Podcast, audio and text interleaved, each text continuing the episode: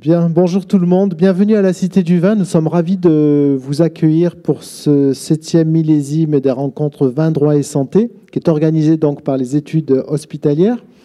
Donc, euh, à la Cité du Vin, euh, juste, je voudrais savoir, est-ce qu'il y, a des, est-ce y a des personnes parmi vous qui ne sont jamais venues euh, ici? De lever la main pour ceux qui ne sont jamais venus. D'accord, il y en a quand même quelques-uns. Ok, donc l'actualité de la Cité du Vin actuellement, c'est Douro, une exposition produite par la ville de Porto et euh, donc, pour si vous voulez euh, développer vos connaissances en matière euh, d'élaboration du vin du Douro, donc nous vous conseillons d'assister à la programmation culturelle de ces événements qui démarrent d'ailleurs demain avec des événements autour du Porto, dégustation de Porto. Voilà, maintenant je vais laisser la parole à Sébastien Clément, qui est l'organisateur de ces rencontres. Où il est, là-haut. Il est parti, bon. Et en attendant Ronan Raffray aussi, on va essayer de démarrer à l'heure. Voilà. Sinon, pour vous dire, peut-être certains d'entre vous ne, le, ne le savez pas, mais la Cité du Vin est exploitée par la Fondation pour la culture et les civilisations du vin. C'est une fondation reconnue d'utilité publique, sans but lucratif. C'est une fondation qui ne bénéficie d'aucune subvention publique. Et donc, euh, toute la programmation culturelle se fait grâce euh, à nos mécènes qui soutiennent la programmation culturelle. Et grâce aussi à vous, parce que le public est également mécène de la, de la programmation. D'ailleurs, certains d'entre vous ont peut-être vu nos, bornes dans, la cité, où vous pouvez faire un, mini don de, de, 5 euros pour, pour nous soutenir. Voilà. Puis il y en a qui sont devenus amis aussi. Euh, il est où, Sébastien? Vous l'avez pas? Non? Si, il est là. Oui, avec Ronan, voilà. Sébastien, vous attendait. Voilà, je vous laisse la parole pour, euh, démarrer euh, l'ouverture de, ce septième millésime des rencontres Vin Droit et Santé. Merci beaucoup. Merci Philippe. Bonjour à tous et à toutes. Bienvenue donc à cette nouvelle édition de Vin Droit et Santé de la Cité du Vin. Donc, euh, si on peut mettre le, le slide, s'il vous plaît, le PowerPoint. Bien. Donc, comme dans le monde du vin, pour faire une bonne manifestation, il faut plusieurs ingrédients. Et donc, je me suis amusé à, lister ces ingrédients. premièrement, il faut euh, ben, une idée. Donc, euh, euh, cette idée, vin droit et santé, elle est née d'un concept que nous avons créé en 2012 par le groupe LEH, groupe que je co-dirige, groupe familial œuvrant dans le domaine de la santé, spécialisé dans le droit de la santé, régionant en France entière et dans les dom-toms. Il nous est paru important de valoriser notre patrimoine euh, dans notre activité. Et euh, ce patrimoine, donc, euh, nous avons eu l'idée de le valoriser et est né ce concept. L'idée est évidemment de parler en bien du vin, parce que d'autres en parlent pour nous. donc l'idée, il est d'en parler en bien, dans une approche multidisciplinaire, de valoriser ce, vecteur culturel de lien social, en rassemblant les mondes du droit, du vin et de la santé. Le deuxième ingrédient, c'est les partenaires. Cette journée et la mise en œuvre de ce concept, il a été possible, il n'est possible que grâce au partenariat durable et actif du Master 2 du droit de la vigne et du vin. Donc je remercie son directeur pour sa confiance et également l'Institut du droit de la santé qui nous suit depuis le départ et avec le professeur Laurent Bloch. Et également un petit clin d'œil au professeur Eric Agostini qui m'a fait confiance dès le départ dans ce concept et qui m'a dit c'est une super idée, on va, on va fracasser. Voilà, donc euh, on continue et ça fait sept ans que ça dure. Alors évidemment, la fondation de la Cité du Vin, je remercie particulièrement les équipes, donc euh, Véronique Lemoine, Philippe Hernandez qui, vous a accueilli, Élise Vaugeois, Élodie Contenot et qui euh, vous proposeront en fin de manifestation un pot d'amitié, euh, une dégustation de vin. Et donc c'est la sommelière euh, Elodie Cantenot qui nous prépare ça. Évidemment aussi le Conseil interprofessionnel des vins de Bordeaux pour son soutien à nos journées qui permettent les éditions, les publications des éditions. Édition 2012, 2013, 2014, 2015, 2016 et l'édition 2017 qui est à venir.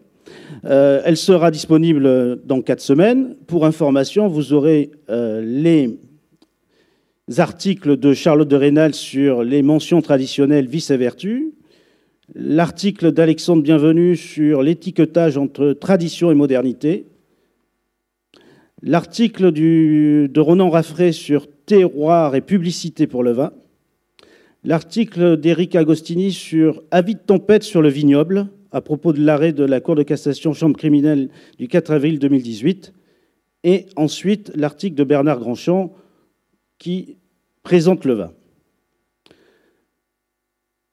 Troisième ingrédient, ben, les intervenants. Donc, euh, je tiens à les remercier. Cette année, ils viennent de loin. Euh, je remercie tous les intervenants. Euh, nous avons des. J'ai vu Monsieur Fabrizio arriver. Je, vous remercie qui arrive de, Bruxelles. je remercie évidemment Madame Gelato qui nous vient de Turin pour son intervention internationale avec Jean-Baptiste Leca. Et je remercie également Monsieur Serra qui vient de Rennes et puis je remercie évidemment les Bordelais qui sont toujours là et qui nous font confiance. Merci à vous tous. Euh, et le quatrième ingrédient, évidemment, pour que cette manifestation puisse se faire, eh évidemment, c'est les participants. Sans vous, on ne peut pas faire grand-chose. Donc un grand merci à vous de vous être déplacés en nombre pour cette septième édition, septième millésime de Vin droit et santé. Voilà, je vais laisser la parole au professeur Affray qui va vous présenter la journée, pourquoi nous avons retenu ce thème cette année et je déclare donc les vendanges vin droit et santé 2018 ouvertes. Merci. Merci Sébastien.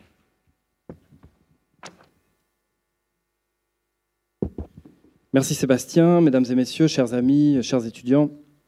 Donc, comme l'a dit Sébastien, pour la, deuxième année, le Master de droit à la vigne et du vin de l'Université de Bordeaux est associé aux études hospitalières pour l'organisation de cette journée annuelle droit, vin et santé.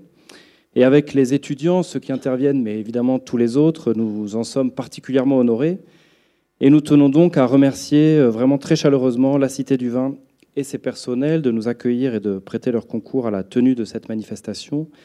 Et puis je remercie aussi, et bien sûr, l'initiateur de ces journées, Sébastien Clément, directeur des études hospitalières, d'avoir euh, pensé à associer notre beau diplôme à cette manifestation qui permet, je le pense sincèrement, de contribuer ainsi à la vitalité de la réflexion en droit viticole ainsi qu'en droit de la santé, même si je dois l'avouer, nous avons une très légère préférence pour le droit viticole. Et je remercie aussi toutes les institutions universitaires qui s'associent à cette journée, la faculté de droit par l'entremise de l'Institut de recherche en droit des affaires et du patrimoine et l'Institut des sciences de la vigne et du vin, donc de l'Université de Bordeaux. cette année, euh, on a tenté d'être particulièrement respectueux de l'équilibre entre droit et santé, puisque nous avons choisi de construire cet après-midi de discussion à partir des propos euh, très forts de Madame la ministre des Solidarités et de la Santé, qui a déclaré, dans le cadre de l'annonce de la stratégie nationale de santé, que le vin était, en termes de santé publique, un alcool comme un autre. Cette question euh, que nous posons aujourd'hui, donc le vin est-il un alcool comme les autres, elle peut paraître incongrue dans un tel établissement que, que, la Cité du Vin, qui a construit son identité autour de l'association du vin et de la culture, mais elle pose une question sociétale et juridique particulièrement intéressante, finalement assez complexe, et qui appelle probablement des réponses subtiles, qui est celle de la singularité du vin. C'est ce qui explique donc que nous ayons déterminé le thème de, la journée de cette manière. Et j'insiste sur la question, le vin est-il un alcool comme les autres et pas comme un autre Car pour ma part, je ne suis pas du tout certain que la catégorie alcool soit aussi homogène finalement qu'on veut bien le dire. Je tiens aussi à, dire à tout le monde que cette journée n'a pas du tout la prétention de l'objectivité scientifique, qui est un leurre, et au fond, je préfère être clair sur, sur nos intentions. Voilà comment j'appréhende la journée. Je l'appréhende plutôt comme une réflexion sur la base, avec pour point de départ donc cette affirmation de Madame la Ministre, mais peut-être aussi comme une réaction à ce qui est une attaque euh, frontale et délibérée, car il n'y a pas d'attaque plus forte au fond que celle qui est menée contre l'identité, cela revenant à, annier dans une certaine mesure l'existence même, dans sa singularité, de la production viticole. Et ça, je pense qu'il ne faut pas le, négliger. Alors, peut-être certains d'entre vous s'étonnent-ils qu'il n'y ait pas de représentants des, autorités de, santé euh, parmi nous euh, aujourd'hui. Voilà, je viens de vous en donner la raison. En tous les cas, les propos de Madame la ministre n'obéissent pas, ne sont pas le fruit du, hasard, hein, vous, le savez, et je crois qu'ils rendent légitime la construction d'une réponse en droit à cette question dans et peut-être aussi au-delà d'une thématique de santé publique. C'est donc en ce sens qu'avec Sébastien, nous avons pensé l'organisation de, cette journée, qui, vous allez le voir, associe juristes et non-juristes, même s'il y a une prédominance des, juristes, pour réfléchir ensemble et échanger, dans le plaisir de la découverte et du partage, comme je le dis souvent aux étudiants, euh, échanger sur cet enjeu fondamental, peut-être le premier de tous, qui est celui de l'identité de la production viticole et de sa réception par le droit. Donc je remercie chaleureusement tous les intervenants, tous ceux qui rendent possible aussi cette journée. Je remercie le public de s'être déplacé en nombre.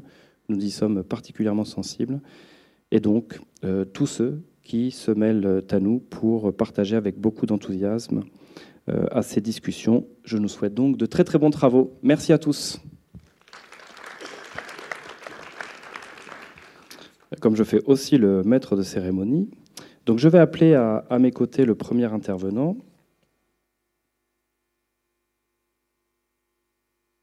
qui est Bernard, si je ne me trompe pas, Bernard Grandchamp. Alors Bernard Grandchamp est euh, ingénieur agronome et anologue.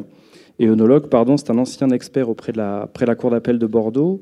Et pour ceux qui s'intéressent à la vente de vin, peut-être y a-t-il des courtiers parmi nous, pour ceux qui s'intéressent à la vente de vin, et plus précisément à la question de l'agréage du vin, qui est une grande question de droit civil. Bernard Grandchamp était l'expert de l'affaire du tartre dans la bouteille, de la précipitation tartrique qui était liée à la mise en bouteille au mois de février, probablement sur pression du négociant. Voilà, Bernard va vous présenter au fond la, réflexion qu'il a, pu mener sur cette question. Euh, euh, le vin est-il un alcool euh, comme un autre? C'est donc l'avis de l'agronome qui va vous être présenté. Merci beaucoup Bernard, encore une fois, de nous accompagner. Merci, monsieur le professeur. Dire tout de suite que la réflexion que j'ai menée, j'ai pu la mener librement, parce que le professeur Raffray m'a juste indiqué que le thème serait la question posée. Voilà, il m'a dit, bah, tu auras 20 minutes. Bon. Donc je le remercie. Je remercie également Sébastien Clément pour m'avoir à nouveau convié à participer à ces rencontres Vin, droit et santé. Donc le thème qui est retenu cette année euh, se présente sous la forme d'une question. Le vin est-il un alcool comme les autres? Vous aurez sans doute remarqué déjà, bien souvent, que lorsqu'une question est pertinemment formulée, là où les réponses sont incluses. Je vais donc essayer de vous proposer, depuis ma position d'agronome et d'énologue, quelques-unes des pistes de réflexion qui se sont présentées à moi à l'analyse de cette question, dont les mots-clés m'ont paru être alcool et comme les autres. Je voudrais donc dire tout de suite que pour moi, cette question en recouvre en fait deux, que l'on peut dans une première approche distinguer ainsi. Premièrement, le, vin est-il un alcool? Deuxièmement, le vin est-il un alcool comme les autres? Donc, revenons sur la première question. Certes, le vin contient de l'alcool, généralement de 11 à 15% mais le vin n'est pas un alcool au sens où nous entendons ce mot en France. En effet, pour nous, un alcool, appelé aussi spiritueux et parfois eau de vie, est une boisson contenant généralement 40% d'alcool, parfois plus, issu d'un processus d'élaboration appelé distillation, processus entièrement d'origine humaine, donc artificielle, qui combine une évaporation sous l'effet de la chaleur, suivie d'une condensation sous l'effet du refroidissement. On ajoutera pour l'anecdote que ce procédé, qui utilise un appareil spécifique appelé alambic, a été probablement mis au point en Mésopotamie, pardon, qui est en partie l'Irak actuel, il y a plus de 5000 ans. La distillation est donc un processus physique qui ne s'accompagne d'aucune transformation alors que le vin est le résultat d'une transformation appelée fermentation alcoolique, processus microbiologique, donc naturel, par lequel des levures consomment du sucre et produisent de l'alcool. Dès lors, à la question initialement posée, on peut répondre dans un sens euh, peut-être restrictif, mais à mon avis plus précis, que le vin n'est pas un alcool, mais une boisson alcoolisée fermentée. À cela, on peut ajouter deux remarques. La première est que si la distillation ne transforme pas, mais concentre, et sachant que dans la nature, l'alcool n'existe que par transformation du sucre, il en résulte que la production d'alcool par distillation nécessite un liquide ayant au préalable fait l'objet d'un processus de fermentation alcoolique.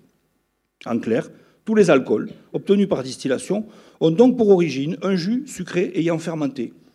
Car si on chauffe un jus sucré non fermenté, on évapore de l'eau et on obtient de la confiture. Seconde remarque, puisque l'origine de tous les alcools distillés se situe dans un jus sucré, Sachant que le sucre est l'aliment de réserve de tous les végétaux, il sera toujours possible de trouver dans la nature un substrat sucré pouvant être fermenté et ensuite distillé, ce qui est le cas, et qui explique les origines végétales si diverses des alcools élaborés par l'imagination si fertile en la matière d'Homo sapiens. On pourra citer ainsi, et sans prétendre être exhaustif, pardon, des alcools produits à partir de graines, l'orge donnant le whisky, le, riz donnant du saké, produits à partir de tiges, la canne à sucre donnant du rhum, la pomme de terre donnant de la vodka, de fruits, les noms là demeurent parfois inchangés, la prune, la poire, la mirabelle, etc. Et même de plantes entières, puisque la gave donne un alcool qui s'appelle la tequila. Donc, voilà, si on peut dire, pour la première question, évidemment très rapidement traitée, ou en tout cas euh, interrogée, vu le temps imparti. La deuxième question. Nous venons de voir qu'il est possible donc d'affirmer que le vin n'est pas un alcool, mais une boisson alcoolisée fermentée, catégorie où le vin côtoie bien d'autres boissons. Examinons alors en quoi éventuellement le vin en diffère, en quoi il n'est pas comme les autres. S'il existe de par le monde de très nombreuses boissons alcoolisées fermentées, on reconnaîtra volontiers que par rapport à ces boissons, le monde se partage au fond entre deux types essentiels. L'un issu du raisin, le vin, je parle de manière quantitative, si vous voulez, hein, je, ne, choisis pas.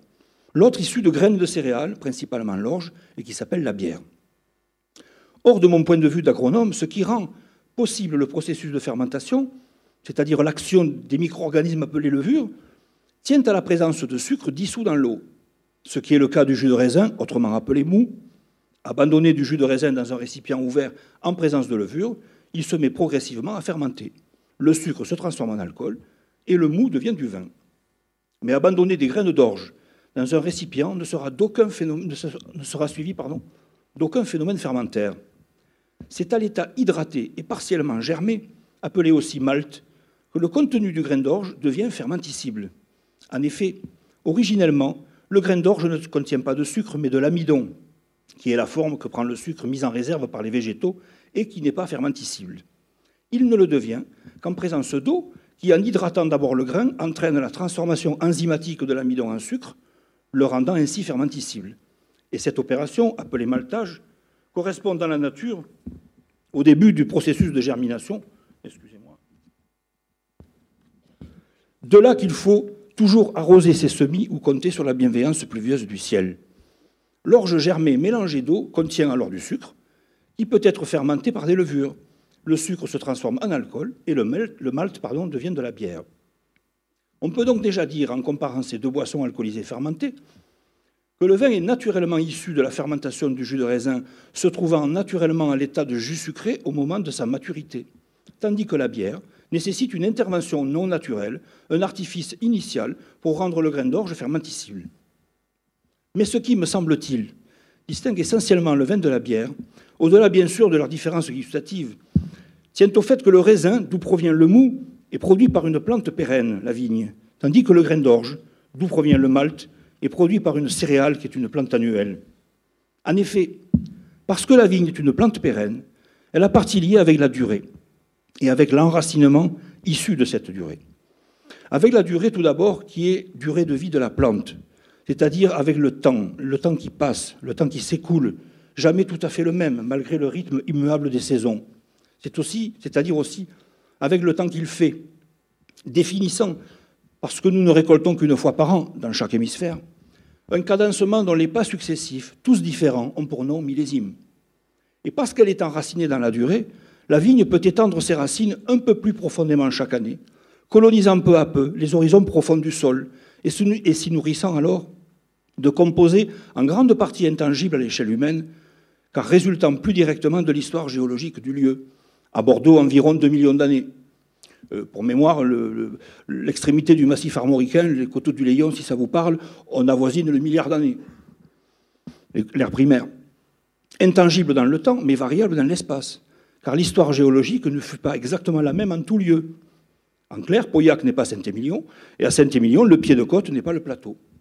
Donnant ainsi naissance à une variabilité locale, dont les secteurs identifiés ont pour nom terroir et dont une des expressions les plus abouties au monde est assurément constituée par l'extraordinaire mosaïque du vignoble bourguignon. De plus, cette pérennité de la vigne s'ajoute, conditionnée en partie par elle, la pérennité du vin lui-même, dans certaines années en certains lieux, les grands millésimes issus de grands terroirs, le mode d'élaboration permet au devenir du vin une évolution si lente qu'il est capable d'affronter parfois les décennies et d'imprimer alors une trace longue dans la mémoire émotionnelle des hommes. Alors, à l'inverse, parce qu'elle est issue d'une graine de céréales plante annuelle, la bière ne peut répondre en rien à ces critères distinctifs. En effet, plante annuelle signifie que la plante entière ne vit qu'une année, et même moins si l'on s'en tient au seul cycle de la plante, compris entre semis et moisson. Et même si les conditions climatiques influent sur la culture elle-même, la brièveté de leur impact lors de la maturation des graines a très peu d'influence sur la composition des graines de céréales comparée aux baies de raisin. À quoi s'ajoute ce fait que les graines de céréales sont récoltées à peu près secs et peuvent donc être conservées en l'état durant une plus ou moins longue période. À partir de ce stock, dont la disponibilité peut perdurer, il sera possible de prélever, comme à la demande, des quantités à hydrater puis à faire fermenter. On peut donc faire de la bière toute l'année, tandis qu'on ne peut faire du vin qu'une fois par an. La bière peut être dite à ce, moment-là en quelque sorte atemporelle et donc sans effet millésime. De plus, parce qu'elle est annuelle, la céréale peut être semée ici une année, et là l'année suivante. Technique de culture témoignant encore aujourd'hui de la prégnance de l'ancestrale rotation des cultures. Dès lors, le lieu précis du semis et sa longue histoire géologique importent sinon peu, du moins beaucoup moins en culture céréalière qu'en viticulture. Et même s'il existe des sols connus depuis longtemps, comme grenier à céréales. Et le temps trop court pendant lequel la plante annuelle s'enracine une seule fois en un lieu donné ne permet pas à cette plante de coloniser continuellement pendant de nombreuses années et aussi profondément les horizons du sol, comme le fait la plante vigne, et ne lui permet donc pas de s'en nourrir aussi précisément que peut le faire la vigne. La bière peut donc également être dite locale, sans lieu précis de provenance, qui en marque la composition et le goût via le grain d'orge, comme le terroir marque la composition et le goût du vin via la baie de raisin. Ainsi, dans le monde, il est possible de faire de la bière partout et tout le temps. Il suffit de transporter les grains d'orge au moment et dans le lieu souhaité, tandis qu'il n'est pas possible de faire du vin partout. Il est des lieux où la vigne ne pousse pas chaque année, et d'autres où le raisin mûrit insuffisamment. Ni tout le temps, on ne récolte qu'une fois par an dans chaque hémisphère. En somme, on peut faire de la, de la bière où on veut et quand on veut, mais pas du vin. Arrivé au terme de ce bref parcours, à la question initialement posée, le vin est-il un alcool comme les autres? Je répondrai quant à moi deux fois non. Voilà, le technicien répondra deux fois non. Non, le vin n'est pas un alcool, mais une boisson alcoolisée fermentée. Et non, le vin n'est pas une boisson alcoolisée fermentée comme les autres. Avant de terminer tout à fait, à deux jours du centième anniversaire de l'armistice du 11 novembre 1918, vous me permettrez une ultime digression, pas très éloignée au fond du sujet qui nous réunit ici, avec cette forte parole du grand Georges Clémenceau. Méfiez-vous des buveurs d'eau. Je vous remercie de votre attention.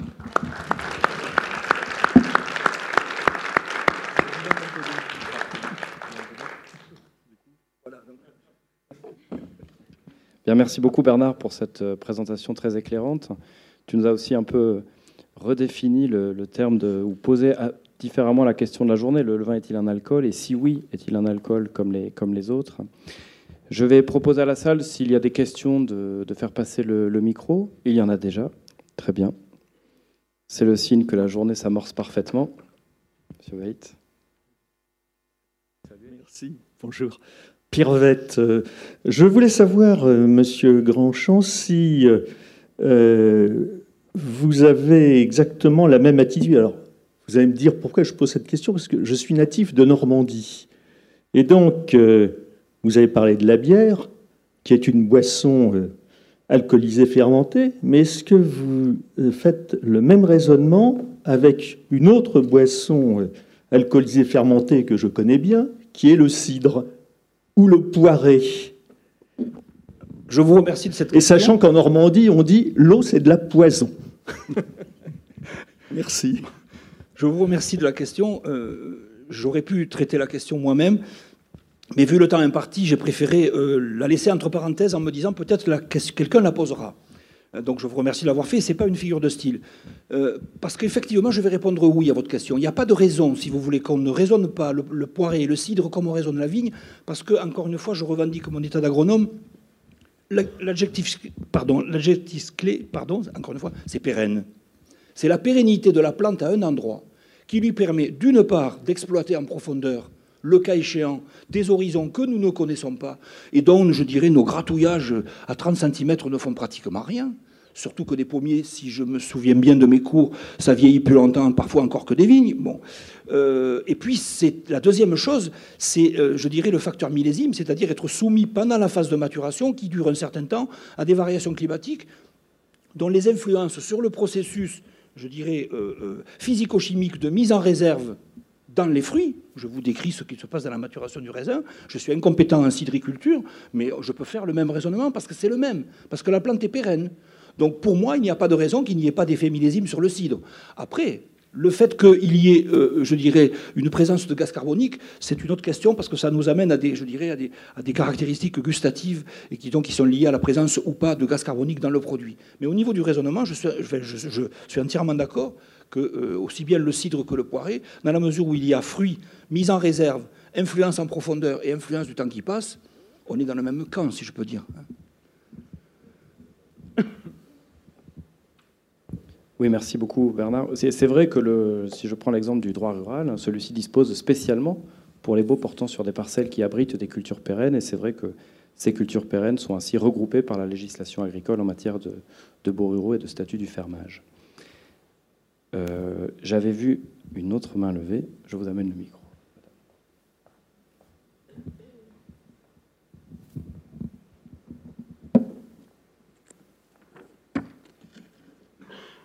Bonjour. Euh, et qu'est-ce que vous diriez du, cognac alors, Là aussi, pardonnez-moi, je n'ai parlé ni de nos amis, de nos grands amis du cognac et de l'armagnac, parce que c'est, euh, nos frères naturels, je dirais. Quand j'ai cité, si vous voulez, je, suis parti du, raisonnement en disant que euh, puisque le sucre est un organe de réserve dans les végétaux, on en trouve un dans tous les végétaux et on en trouve à peu près dans tous les organes végétaux. Donc la base de raisonnement, c'est de dire si j'ai du sucre, si j'ai de l'eau, si je mets des levures, elles vont se débrouiller pour en faire de l'alcool. Et cet alcool, ensuite, je vais le concentrer en le distillant. Mais le cognac et l'armagnac, on les connaît tellement bien qu'on n'a pas besoin d'en parler, puisque eux, ils sont issus directement du raisin si vous voulez, le, cognac et l'armagnac, c'est le jus de raisin fermenté, puis repris et concentré par la distillation pour donner ces eaux de vie merveilleuses qui sont le cognac ou l'armagnac. C'était la raison pour laquelle, là aussi, de manière délibérée, je n'en ai pas parlé. Euh, je n'ai pas fait exprès. Bon, je, pensais aussi qu'on poserait la question. C'est le cas et, c'est très bien. C'est-à-dire que le raisonnement, c'est euh, encore une fois, c'est la physique qui nous le dit. je ne parle pas de ce qui se passe pendant la distillation, je parle du processus lui-même. C'est un processus de concentration de quelque chose qui existe déjà. Si vous concentrez du jus sucré, euh, vous obtenez de la confiture vous n'obtenez pas des eaux de vie. Ou, euh, voilà, donc, euh, alors je vais faire peut-être une, juste une, petite parenthèse. Euh, je ne savais pas que le propos introductif était lié à une déclaration de notre cher ministre. Je veux dire cher ministre au sens de Ligue de Vertu. Hein, donc, puisqu'on est entre nous, on peut parler librement. le, français est une langue précise. Et quand on dit eau de vie, ben, ça ne veut pas dire eau de mort. Vous voyez, c'est, voilà. Je, crois même qu'il y a une branche médicale là-dedans. Hein. Euh, je rappelle, pour mémoire euh, à la limite historique, qu'au XVIIe et XVIIIe siècle, les plus grands acheteurs d'eau de vie au monde étaient les Hollandais, puisque c'était les plus grands navigateurs du monde en nombre de bateaux. Colbert les avait fait recenser. Euh, et que ces, ces, Hollandais étaient acheteurs d'eau de vie, peut-être aussi pour la boire directement, mais surtout pour aseptiser les tonneaux d'eau qui partaient pendant des mois sur des bateaux à voile. Hein, et que, euh, bon, on sait très bien que l'alcool, enfin, les alcools de vin sont des antiseptiques. Voilà, donc je referme ma parenthèse et je vous rends la parole. Merci Bernard, merci Lucille pour cette euh, question. Toujours bon d'avoir des anciens du M2 dans la salle et toujours bon aussi d'avoir un agronome, évidemment, à proximité. D'autres questions? Bien, ben je vais inviter le deuxième intervenant à rejoindre la chaire. Non, c'est Olivier, je ne sais plus. Oui, le tempo est parfaitement respecté. C'est Olivier, Olivier Serra, professeur d'histoire du droit à l'université de, Rennes, grand spécialiste de l'histoire du droit viticole, qui nous fait l'amitié de, venir. Je sais qu'en ce moment, il a un emploi du temps euh, particulièrement fourni en, manifestations scientifiques. Merci beaucoup, Olivier, de te joindre à nous et encore une fois de nous accompagner dans nos réflexions. Donc Olivier va nous présenter euh, sa perspective, qui est la perspective euh, historique, pour essayer d'apporter des éléments de réponse à la question. Merci Olivier. Merci beaucoup, euh, cher Ronan. Merci également à Sébastien Clément de me permettre d'être présent parmi vous aujourd'hui. Alors, évidemment, l'intitulé des cycles de journée 20 droits et santé nous invite, j'ai envie de dire de manière assez abrupte, à nous référer au Code de la santé publique, dont les dispositions permettent finalement de répondre de la meilleure des manières, c'est-à-dire oui et non de prime abord. Oui, parce que le vin, tout simplement, est traité dans le livre 3 traitant de la lutte contre l'alcoolisme, au sein d'une partie 3 euh, relative à la lutte contre les maladies et les dépendances, c'est vrai. Et bon nombre de dispositions vont effectivement euh, dans ce sens. En matière de droit de la publicité, vous le savez bien entendu, on ne distingue pas depuis 1987 euh, le vin des autres alcools. Idem quant aux dispositions relatives à la fabrication et à la commercialisation des alcools. Euh, et puis effectivement, comme on l'a rappelé à l'instant, euh, en vertu de la définition que nous connaissons, euh, définition juridique du vin, le vin est donc tout produit obtenu exclusivement par fermentation alcoolique, totale ou partielle, de raisin frais, etc. Donc effectivement, de ce côté-là, on peut répondre oui, c'est un alcool. Mais évidemment, et nous serons tous d'accord là-dessus aujourd'hui, nous le savons d'avance, on peut répondre non, parce que l'unique article euh, L 3321-1 du chapitre 1 sur la classification des boissons sème justement le doute. Il sème le doute puisqu'il prévoit quatre groupes de boissons les boissons sans alcool, les boissons euh, fermentées non distillées et les vins doux naturels, puis les rhums, tafias et alcools provenant de la distillation des vins, des cidres, des poirées, et toutes les autres boissons alcooliques. Euh, en définitive, le vin est bien un alcool distinct des autres euh, de ce point de vue-là. Alors, ce petit rappel de droit positif étant fait, je dirais que pour l'historien du droit que je suis, la question finalement posée par cette manifestation ne se pose pratiquement pas, pour être honnête puisque sur le long terme, le vin, évidemment, bénéficie d'un traitement particulier, euh, c'est évident, ne serait-ce qu'en matière d'étymologie. Puisque euh, le vin dérive évidemment du latin vinum, mais lui-même dériverait, je n'ai pas pu vérifier la source bien entendu, mais dériverait du sanskrit vena signifiant aimer. Et j'ai envie de dire qu'avec un tel point de départ, il est très difficile de mettre l'alcool au même niveau sur le plan étymologique. Euh, et effectivement, l'alcool viendrait de alcool, je prononce sans doute très mal, une poudre obtenue par trituration et par sublimation avant qu'au XVIe siècle, eh bien, euh, on en obtienne euh, la notion d'essence ou d'esprit d'une boisson. Et au début du XIXe siècle, eh bien, alcool deviendra synonyme dans le langage collectif de boisson alcoolisée, parfaitement distincte du vin. Alors au-delà de ces considérations purement étymologiques, euh, le vin n'est pas historiquement, en France et dans bon nombre euh, de pays, un, alcool évidemment comme les autres. Et euh, est-il besoin de rappeler que, et vous le savez évidemment presque tous, que depuis l'Antiquité déjà, eh bien, le vin jouit de vertus diurétiques, antiseptiques, thérapeutique euh, qu'Hippocrate, évidemment, a su euh, mettre en évidence. Euh, de même qu'un certain nombre de médecins ou d'alchimistes durant le Moyen Âge, je ne rentrerai pas dans les détails puisque ce sont des choses que nous connaissons bien. Et surtout, et vous verrez que c'est ce qui m'intéresse ici, dans la mesure où c'est bien plus proche finalement de nous, historiquement parlant, la révolution de Pasteur la révolution pastorienne, celle du milieu du XIXe siècle, va confirmer finalement cette tendance à considérer le vin comme une boisson hygiénique. Voilà cette expression évidemment essentielle ici, c'est-à-dire une boisson qui va préserver la santé par divers moyens, notamment au moment où l'eau, l'eau courante, est souvent de mauvaise qualité. Il faut quand même le rappeler à cette époque-là de notre histoire. Et finalement, on peut dire que euh, cette dimension hygiénique du vin va perdurer, au moins, au moins jusqu'au milieu du XXe siècle, de manière générale.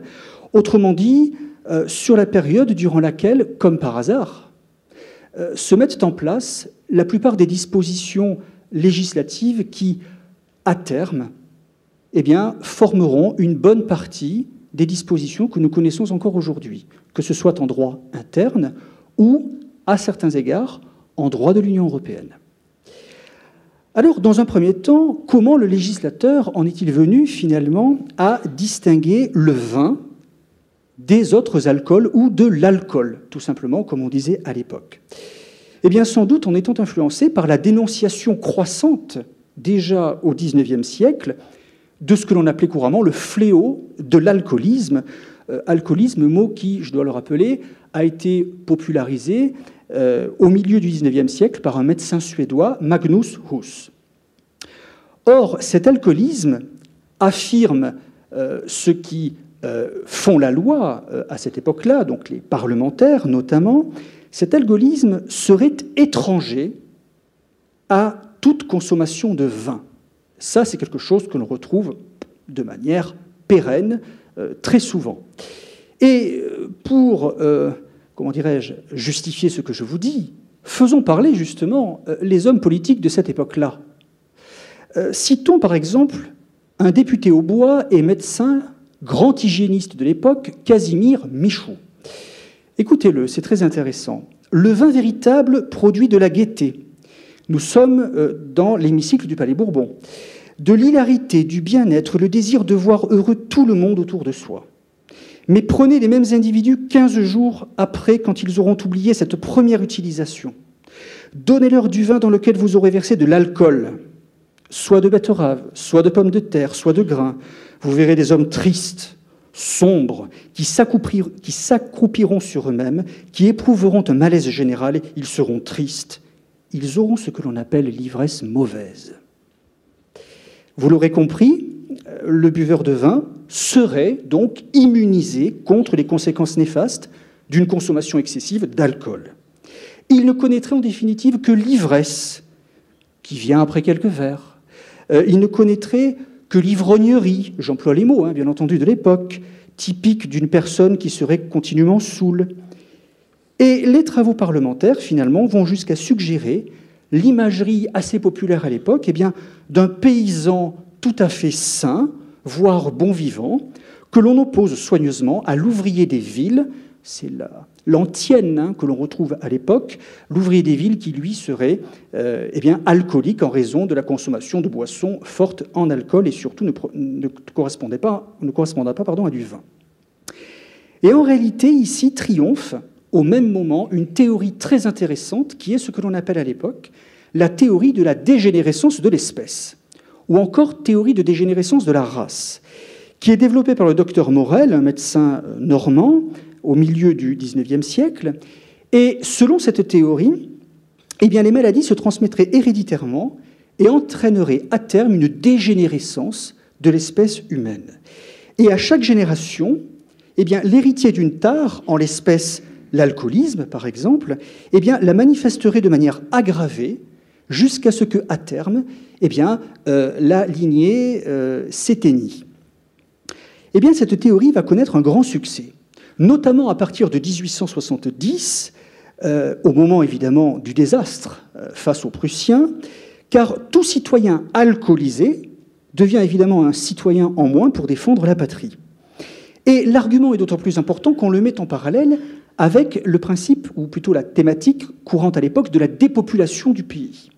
Donc tout cela est vraiment euh, très important, d'autant que, et euh, est-il important de le rappeler, euh, l'alcoolisation, ou en réalité le vinage du vin, c'est-à-dire l'ajout d'une quantité d'alcool en tant que tel dans un vin, se faisait à l'époque, la plupart du temps, avec de l'alcool allemand. Ce qui, évidemment, faisait plaisir à nos parlementaires et cet alcool était ajouté notamment dans les vins espagnols, qui notamment partaient de Pasajes ou Pasaya, c'est-à-dire Saint-Sébastien, et remontaient bien souvent, mais pas exclusivement, vers Bordeaux pour recevoir cet alcool allemand. Finalement, le constat des parlementaires est sans appel. Il est sans appel, et pour vous donner un exemple, prenons celui d'Adolphe Turel, qui est un grand représentant euh, de l'Aude, euh, qui euh, finalement évoque cette dégénérescence, notamment, je le cite, beaucoup de crimes qui sont dus à l'alcool, et toutes les statistiques nous montrent que l'alcoolisation mène à sa perte une partie de notre démocratie. Celui qui boit de l'alcool sait à quel danger il s'expose, celui qui boit du vin alcoolisé l'ignore. Rien d'étonnant en définitive à ce que le législateur ait distingué les vins et les alcools. Et il le fera notamment par le biais fiscal. Il le fera comment? Alors ce n'est pas une nouveauté puisqu'il faut rappeler que au XIXe siècle, le texte de référence en la matière, c'est la grande loi de finances du 28 avril 1816, une très grande loi qui euh, grève le vin d'une fiscalité beaucoup moins importante évidemment que les alcools en général. Eh bien, le législateur va faire de même. À la toute fin du XIXe siècle, à travers notamment la loi du 6 avril 1897, qui va disqualifier euh, finalement par le biais fiscal toutes les boissons artificielles, on les appelait ainsi à l'époque, qui venaient eh euh, concurrencer de manière déloyale le vin euh, naturel, celui qui a été défini en 1889 dans la loi Griffe, les vins de raisin sec, les vins de sucre, les vins colorés à la fuchine et autres. Par conséquent, euh, vous avez là, euh, à travers euh, cette législation sur laquelle, bien entendu, nous pourrions nous étendre, vous avez là un système qui s'est construit, eh bien, finalement, en opposition à la production de ces vins artificiels. Eh bien, ce mouvement, finalement, qu'on rencontre à la fin du XIXe siècle, va être pérennisé tout au long de l'entre-deux-guerres. Il va être pérennisé tout au long de l'entre-deux-guerres, et plus précisément, euh, il va être pérennisé dans le cadre d'une véritable lutte anti-alcoolique. Alors, comment s'est fait ce renouvellement du discours hygiéniste, justement, euh, durant la première moitié du XXe siècle? Eh bien, euh, cela va se faire par une vaste propagande. J'emploie le mot également qui était très employé à l'époque et que l'on retrouve encore de toute façon dans le Code de la santé publique. cette propagande, elle ressortit finalement à la fois de l'initiative privée et de l'initiative public. Euh, vous connaissez évidemment, et je les rappelle en deux mots, ces grandes manifestations folkloriques, bourguignonnes, bordelaises, la polée de Meursault qui remonterait au Moyen Âge mais qui aurait été remise au goût du jour dans les années 20. Vous connaissez euh, la fête des vendanges de 1909 de Bordeaux, euh, très certainement, qui, d'une certaine manière, eh se retrouve aujourd'hui, bon, avec des manifestations différentes évidemment à travers la fête du vin. Vous connaissez évidemment aussi euh, la confrérie euh, des chevaliers du Tatevin, euh, fondée également durant l'entre-deux-guerres. Mais ce qui m'intéresse ici beaucoup plus, c'est la propagande politique, beaucoup plus officielle. Cette propagande qui va résonner fortement, notamment au sein des hémicycles à l'époque, contrairement à ce que l'on pourrait peut-être connaître aujourd'hui. Et effectivement, durant l'entre-deux-guerres, eh bien, on va défendre euh, les bienfaits de ce que l'on appelait à l'époque la vinothérapie. Il faudrait aujourd'hui oser utiliser euh, ce mot-là, la vinothérapie. Et euh, il s'agit effectivement de porter haut et fort dans les hémicycles le célèbre axiome pastorien selon lequel le vin est, vous le savez, la plus saine, la plus hygiénique des boissons, etc. Alors parmi les chantres de ce discours figure, et c'est intéressant, un pharmacien. Et un des pharmaciens les plus célèbres à l'époque de la Chambre des députés, l'ancêtre de l'Assemblée nationale, c'est Édouard Barth, que sans doute certains d'entre vous connaissent, qui est le pape de la viticulture, tel qu'on le surnommait à l'époque, euh, euh, celui qui présidera entre 1919 et 1940 de manière ininterrompue la Chambre, euh, la commission des boissons de la Chambre des députés. Écoutez ce que nous dit Édouard Barth euh, se référant, et c'est ça qui est très intéressant, nous sommes en 1930, à La vie des champs. Vous ne connaissez sans doute pas cet ouvrage. La vie des champs, c'est un manuel à l'usage des euh, enfants à l'école primaire. Le vin, voilà ce qu'on dit aux enfants, est la boisson favorite de la plupart des Français. Pris à dose modérée, il est hygiénique, tonique, fortifiant. On lui attribue la vivacité d'esprit et la générosité de nos compatriotes. Développons donc dans les régions propices la culture de la vigne, cette source très importante de richesse individuelle et de prospérité nationale. Loin d'imiter certains peuples qui s'empoisonnent avec des mixtures frelatées dont un mauvais alcool est la base, buvons avec sobriété le bon vin de France qui donne joie et gaieté. Alors, les médecins, eux aussi, bien entendu, ont leur mot à dire, à côté des pharmaciens. Et ce que je vais dire là est évidemment bien connu. Euh, une bonne partie de ces médecins vont effectivement participer activement à la propagande euh, vitivinicole, notamment dans le cadre d'une vaste commission d'enquête mise en place entre 1930 et 1931 pour trouver les remèdes aux maux malheureusement récurrents euh, de la vitiviniculture française, à savoir la crise de mévente et en amont de surproduction dans une bonne partie de nos régions du Midi. Et parmi les auteurs les plus célèbres, les plus féconds, vous connaissez bien sûr à Bordeaux le professeur Portman, bien entendu. Euh, le professeur Portman, qui, fort de son expérience, va déplorer euh, devant la commission officielle d'enquête eh bien, euh, les campagnes systématiquement menées à l'étranger contre les vins de France. Écoutons-le là aussi. Ce qui m'avait ému, c'est la forme pseudo-scientifique qui était fréquemment donnée à cette campagne grâce à la multiplicité d'arguments médicaux.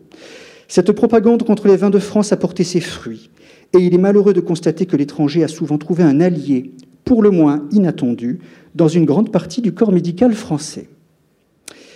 D'où une réaction euh, née au sein euh, justement de ce corps médical, euh, qui se manifestera, vous le savez, à travers la création d'un certain nombre d'associations, d'amicales, de médecins vis-à-vis -vis, du vin. Alors en définitive, comment dès lors réintégrer le vin dans la pharmacopée nationale traditionnelle? Eh bien, tout simplement, tout simplement nous disent les médecins, et en l'occurrence Georges Portman, en stimulant la consommation à travers plusieurs axes. Donc là, vous avez un programme donné par un médecin. Tout d'abord en suscitant des recherches destinées à démontrer la valeur hygiénique et thérapeutique du vin. Ensuite, en diffusant les résultats y afférents auprès de la communauté scientifique. Et puis enfin, c'est très important, en vulgarisant l'ensemble de ces travaux afin de sensibiliser les producteurs et les consommateurs aux vertus médicinales du vin. Alors évidemment, ce que je vous dis là euh, ne sert à rien si, dans le même temps, n'est pas dénoncé l'activité, alors ce n'est pas moi qui parle, bien entendu, hein, ce sont toujours les médecins, l'activité des sociétés de tempérance à l'époque. Et euh, je cite un passage que j'ai retrouvé euh, d'un député communiste de l'époque, Alexandre Picmal, député de la Seine, qui défend donc le consommateur précisément, et ses propos sont très intéressants. Il faudrait présenter le vin autrement que ne le présentent les ligues anti-alcooliques et tous les buveurs d'eau de Vitel ou de Vichy qui ont habitué les consommateurs français à s'imaginer par une sorte de snobisme qu'un verre d'eau est meilleur qu'un bon verre de vin. C'est une erreur, car lorsqu'on boit du vin, modérément bien entendu, on a tout de même plus de sang dans les veines et plus d'énergie que lorsqu'on boit que de l'eau. Alors ces quelques exemples, évidemment, qu'on pourrait multiplier et euh, qui sont connus, euh, ces exemples, et je terminerai mes propos là-dessus, finalement ne sauraient non plus, euh, je dirais, éluder la propagande d'initiatives publiques. Et ça, c'est quand même très important sur le plan historique. Et je prendrai deux exemples de valorisation législative du vin et non des alcools, qu'ils soient naturels, et on en reparlera peut-être tout à l'heure, ou artificiels, parce que ça aussi c'est très important et ça me permet de rebondir sur ce que l'on disait euh, tout à l'heure. Le premier exemple, c'est celui que vous connaissez bien entendu là aussi, et euh, nous célébrons depuis quelques années euh, le centenaire de la Grande Guerre, c'est celui du vin du poilu. Bien entendu, on en a tous entendu parler.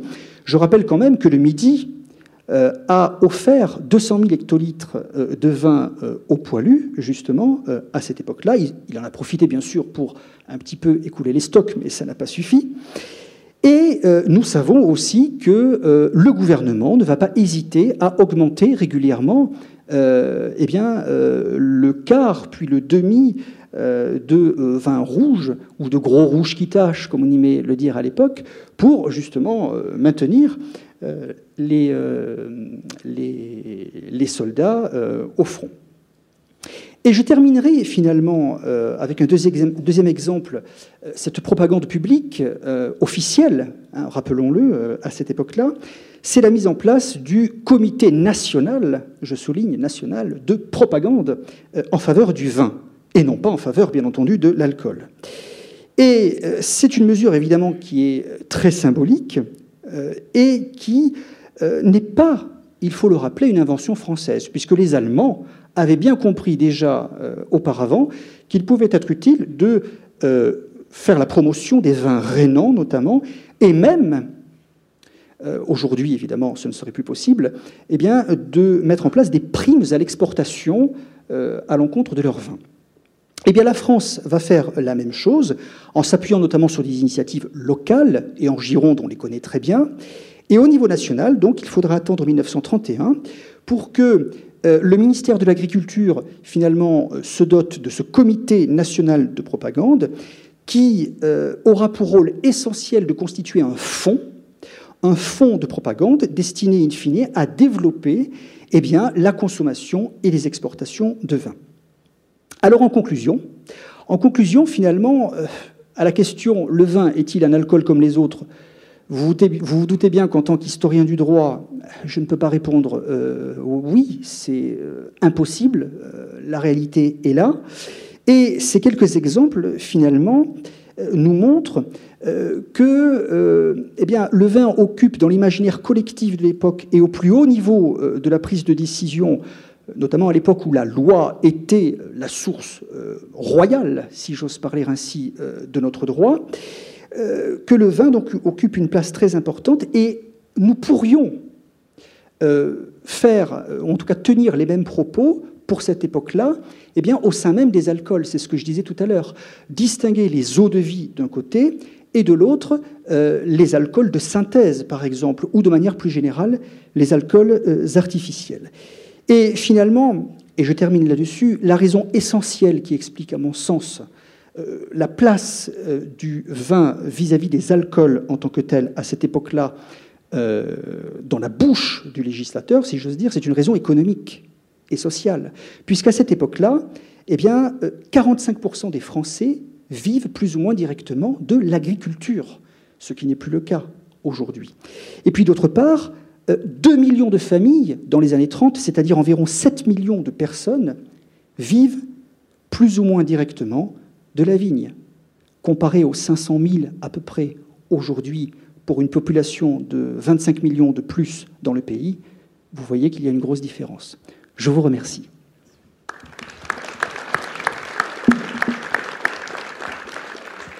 Merci beaucoup Olivier pour cet exposé particulièrement instructif qui nous montre, et je dis ça à l'historien du droit, qu'au fond l'histoire euh, amène toujours ce, paradoxe que de permettre de lire l'actualité avec un regard neuf.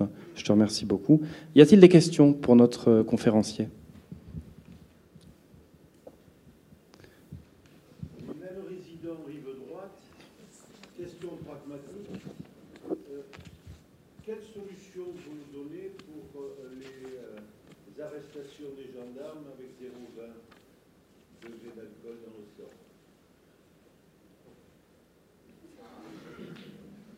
euh, conférencier passé, mais vous nous dites qu'il y a des lois qui distinguent au niveau fiscal le vin des autres alcools. Moi, ce qui m'intéresse, c'est pour surtout les jeunes, moi maintenant je suis trop vieux pour être arrêté, c'est, euh, vous plaît, euh, euh, c'est simplement de, permettre, effectivement, qu'est-ce qu'ils peuvent dire lorsqu'ils sont arrêtés s'ils ont 0,25 avec du vin de la rive gauche, bien sûr, parce que la rive droite, ça ne peut pas être arrêté. Alors là, pour être très honnête, je, Peut-être que Ronan, je dis peut-être, que Ronan répondrait mieux que moi. Non, ce n'est pas du tout. Mais, je, ne peux pas répondre à cette question, évidemment. Je m'en doute bien, mais euh, c'est compliqué parce que là, c'est une question évidemment euh, euh, d'application du droit, si vous voulez. Mais évidemment, en amont.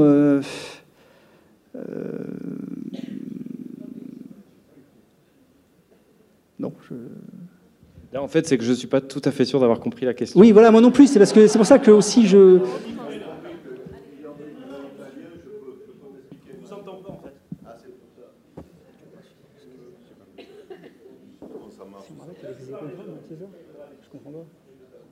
Euh, non, la difficulté, c'est que vous dites le vin, c'est pas un alcool. Très bien. Je, le comprends. Euh, Bernard Ranchon, que je connais bien, nous a expliqué euh, les différences qu'il y avait au niveau vin, alcool. Vous nous l'avez dit au niveau des lois de finances, etc. C'est pas c'est pas un alcool. Alors moi je dis très bien. Euh, lorsqu'on est arrêté par les gendarmes, euh, on a une prise de sang où on a l'alcotest, et puis pof, on est à 0,20. Euh, c'est de l'alcool qu'il y a quand même dans le sang ou qu'il y a dans, dans- dans la bouche lorsqu'on expire. Euh, pourquoi on est arrêté? Pourquoi on est sanctionné? Enfin, moi, je ne parle pas pour moi, bien sûr, mais pour les jeunes ici. Évident. Là, pour être très honnête, euh, peut-être que le professeur Agostini euh, pourra vous répondre plus précisément. Il a demandé le micro, alors. Et il veut répondre. Voilà. On va avoir un bon dialogue. Je, je ne veux absolument pas interférer avec euh, le bâtonnier Magret, dont je connais l'état pour avoir déjeuné avec lui il y a quelques instants. Une question pragmatique, monsieur le professeur.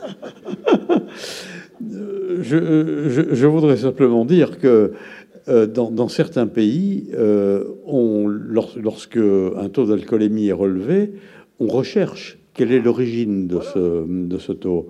En France, on ne le fait absolument pas. Et là, euh, mon cher euh, Jean-Philippe, euh, je, rejoins tout à fait ta, ta- position. Euh, notre vétusté commune, en plus, devrait être un- un- une garantie, je n'ose dire un préservatif, contre euh, ce, genre d'abus des pouvoirs publics.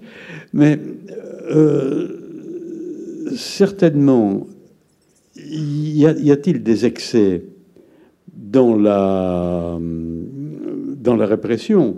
Mais ces excès sont dictés souvent par ce qu'on appelle le binge drinking et par le fait que nos jeunes ont l'habitude, contrairement à ce que disait André Lurton dans les colonnes de la revue du vin de France, où il disait on ne se saoule pas avec du château Margaux, euh, on, boit n'importe quoi, tout est n'importe quoi, et notamment des alcools euh, qui, sans nommer personne, euh, whisky, vodka, etc., etc., sont beaucoup plus raides et directs que ne le sont le vin. Et je crois que pour, on, on ne peut pas répondre à ta question parce qu'elle est politique, mais j'essaierai d'y revenir dans le rapport de synthèse que j'essaierai de présenter dans quelques instants, enfin dans quelques instants, dans plusieurs minutes, mais je crois que M. Grandchamp voudrait prendre la parole. Et je lui cède le micro, puisqu'il est à côté de moi. Merci, monsieur le professeur. Je voudrais juste faire une remarque d'ordre technique, encore une fois, puisque je revendique cette posture qui est essentiellement basée sur le fait que les chiffres n'ont pas d'opinion. C'est toujours nous qui leur en donnons une après. Euh, si nos amis ou camarades chimistes pouvaient nous dire s'il existe à l'heure actuelle un moyen analytique extrêmement précis de savoir d'où vient la molécule d'alcool quand on a fait un alcotest. Je crois que si on arrivait à obtenir cette méthode-là, qui, dirait ce qu'elle a à dire, mais peut-être qu'on commencerait à y voir clair. Parce que c'est dans le flou qu'on que arrive à des, à des considérations qui, qui sont autres que, euh, euh, comment dirais-je, que, la réalité des faits. Nous savons tous, toutes les civilisations euh, viticoles savent que l'excès de boisson euh, est dangereux. Voilà. Je me souviens de, de ce qui était marqué dans la première enquête INRA, puisque l'INRA a une chaire de sociologie qui fait des enquêtes de consommation sur le vin à peu près tous les cinq ans, depuis, depuis la création de l'INRA en 1946 ou 47. Dans le cadre de cette première enquête, on avait ramené la mortalité euh, par, al- par alcoolisme aux régions administratives, pas, les- pas- pas celles-ci, les précédentes, les grandes régions, et on s'était rendu compte que le taux de mortalité par alcoolisme et le taux de, mortalité cardiovasculaire, le plus bas de France, était systématiquement dans toutes les régions viticoles. Voilà. Donc après, euh, on peut argumenter dans un sens ou dans l'autre. Il est vrai que l'alcool est un poison, mais euh, comme tous les poisons, nous disent les chimistes, c'est la dose qui compte. hein, voilà. Donc, bref. Et puis j'imagine, sans être euh, évidemment spécialiste de la question, on est tous différents. Et notre constitution. Oui, ça, je pense non que c'est un autre tabou qui Et pourrait voilà. peut-être être levé par nos amis de la médecine, Eh oui. à savoir que la dégradation de l'alcool se passe dans le foie. Elle fait intervenir Eh oui. euh, une série de processus enzymatiques, et il est probable que ces processus enzymatiques sont liés à nos, à nos chaînes ADN personnelles. Mais bon, je m'avance peut-être un peu. Peut-être pas tant que ça d'ailleurs. Euh, bien, merci beaucoup Olivier. Je vais appeler à la chaire notre prochain intervenant, Yann Le Goaster, qui est directeur de la Fédération des, Grands Vins de Bordeaux. Je remercie beaucoup Yann de s'être rendu disponible pour, pour cette journée, pour plusieurs raisons. Alors la première, c'est qu'il a beaucoup, beaucoup de travail et que je sais que c'est un, si ce n'est un effort, au moins qu'il nous fait une faveur en nous donnant euh, de, son temps. Euh, la deuxième, c'est que nous tenions absolument à avoir euh, quelqu'un de, la profession, je dirais, et Yann défend les, les intérêts des appellations bordelaises, pour nous donner son avis, très simplement, pour porter alors un avis très personnel, j'imagine, qui n'est pas officiellement celui de, la viticulture française, mais au moins de quelqu'un qui travaille auprès des viticulteurs quotidiennement. Et la troisième raison, je dis ça pour les juristes, c'est que Yann est un comme nous, puisqu'il est diplômé de l'Université Paris 2 Panthéon-Assas. Donc je suis très heureux de, de le compter parmi nous aujourd'hui. Merci beaucoup Yann, tu as la parole. Merci, merci à toi Ronan, merci aux organisateurs pour me permettre d'intervenir aujourd'hui. Donc, mesdames et messieurs, je vais tenter euh, de répondre à la question le vin est-il un alcool comme les autres? Le point de vue de la viticulture. Bon, je dirais en préambule, mais Roland m'a coupé un peu l'âme sous le pied, que j'exprimerai aujourd'hui un avis personnel, celui du directeur de la Fédération des grands vins de Bordeaux, n'ayant pas mandat pour parler au nom de l'ensemble des instances viticoles sur cette vaste question, donc avec une vision très girondine euh, du sujet. Euh, je pense qu'il faut en premier lieu élargir la réflexion à une échelle plus large, même si elle reste hexagonale. Quel est l'avis des Français sur la question Quelle est leur perception du vin? J'évoquerai ensuite l'avis sur ce sujet des responsables de santé publique. On verra par rapport à, l'intervention précédente qu'elle a bien évolué entre les années 30 et aujourd'hui, avant de développer la réponse, selon moi, de la viticulture géondine à la question posée. Alors, le point de vue des Français sur le vin, euh, quel est l'avis euh, des Français? Le vin est-il considéré comme un alcool comme les autres par nos concitoyens? Une enquête menée par l'IFOP à la demande de Vin et Société en 2014 nous apporte des éléments de réponse intéressants.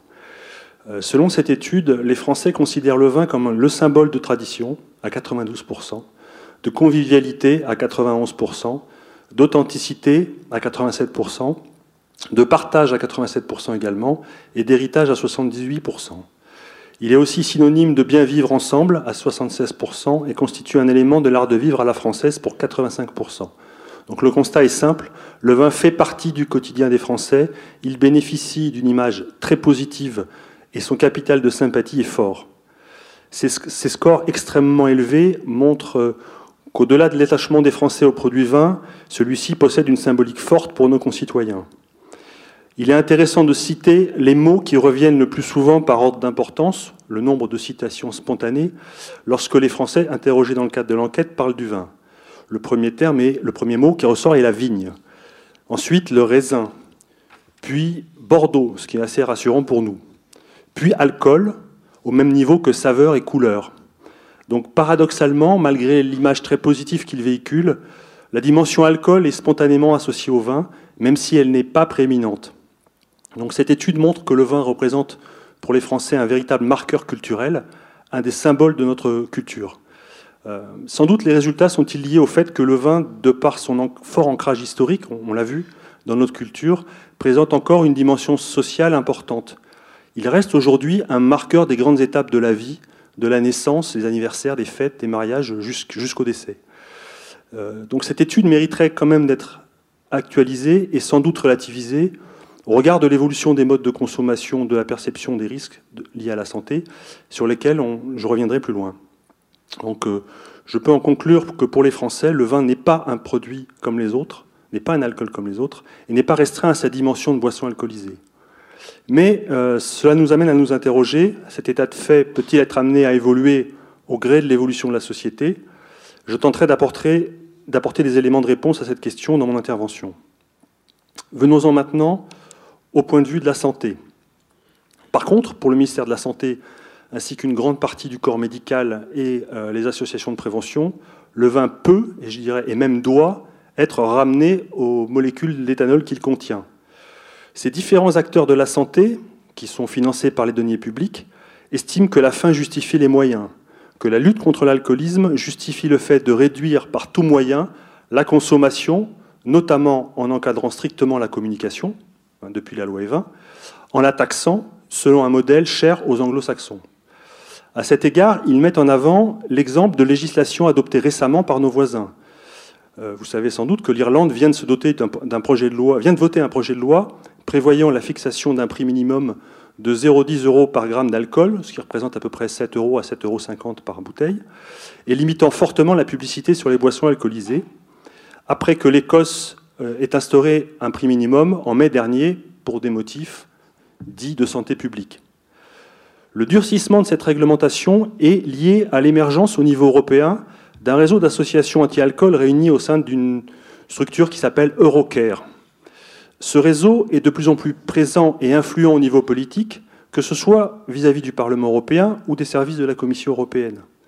Prenons un exemple récent qui va très au-delà de la politique de santé, qui est le champ d'activité euh, habituel de cette association. Elle a pris récemment position pour la fin des aides à la promotion du vin à l'exportation dans le cadre de la future PAC. Donc ça va extrêmement loin. Euh, ces acteurs de la santé appuient leur dogme sur plusieurs études médicales, et en particulier sur une méta-étude récente publiée dans la revue scientifique The Lancet, qui a évalué les niveaux de consommation d'alcool et leurs effets sur la santé dans 195 pays entre 1990 et 2016. Cette étude a été très largement médiatisée à la fin de l'été dernier, souvent sous le titre Une étude alcool, une étude démolit le mythe du petit verre bon pour la santé. Alors, selon leurs auteurs, boire un verre de vin par jour pendant un an augmenterait pour les personnes âgées de 15 à 95 ans de 0,5% le risque de développer un des 23 problèmes de santé liés à l'alcool. Je cite les cancers, les maladies cardiovasculaires, les AVC, cirrhose, mais aussi accidents, violences, etc. Et cela par comparaison, évidemment, avec les non-buveurs. Alors, vous noterez que cette étude fait l'amalgame entre les différents risques liés à la consommation, d'un côté des pathologies, et de l'autre euh, des accidents ou des violences, qui ne sont évidemment pas de même nature, ce qui pose une réelle question sur sa méthodologie, sur la qualité de cette méthodologie. Donc, outre ce biais méthodologique flagrant, la faiblesse du pourcentage retenu pose question.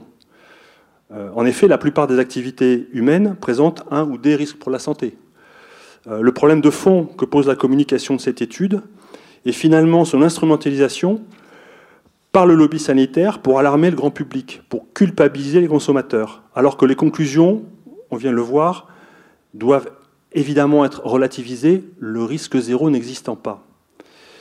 La stratégie des acteurs de la santé, fondée sur une mise en avant systématique du risque lié à la consommation d'alcool, ne différencie pas les boissons contenant l'alcool, ce qui permet d'écarter le débat sur d'éventuels effets bénéfiques d'une consommation modérée de vin sur la santé.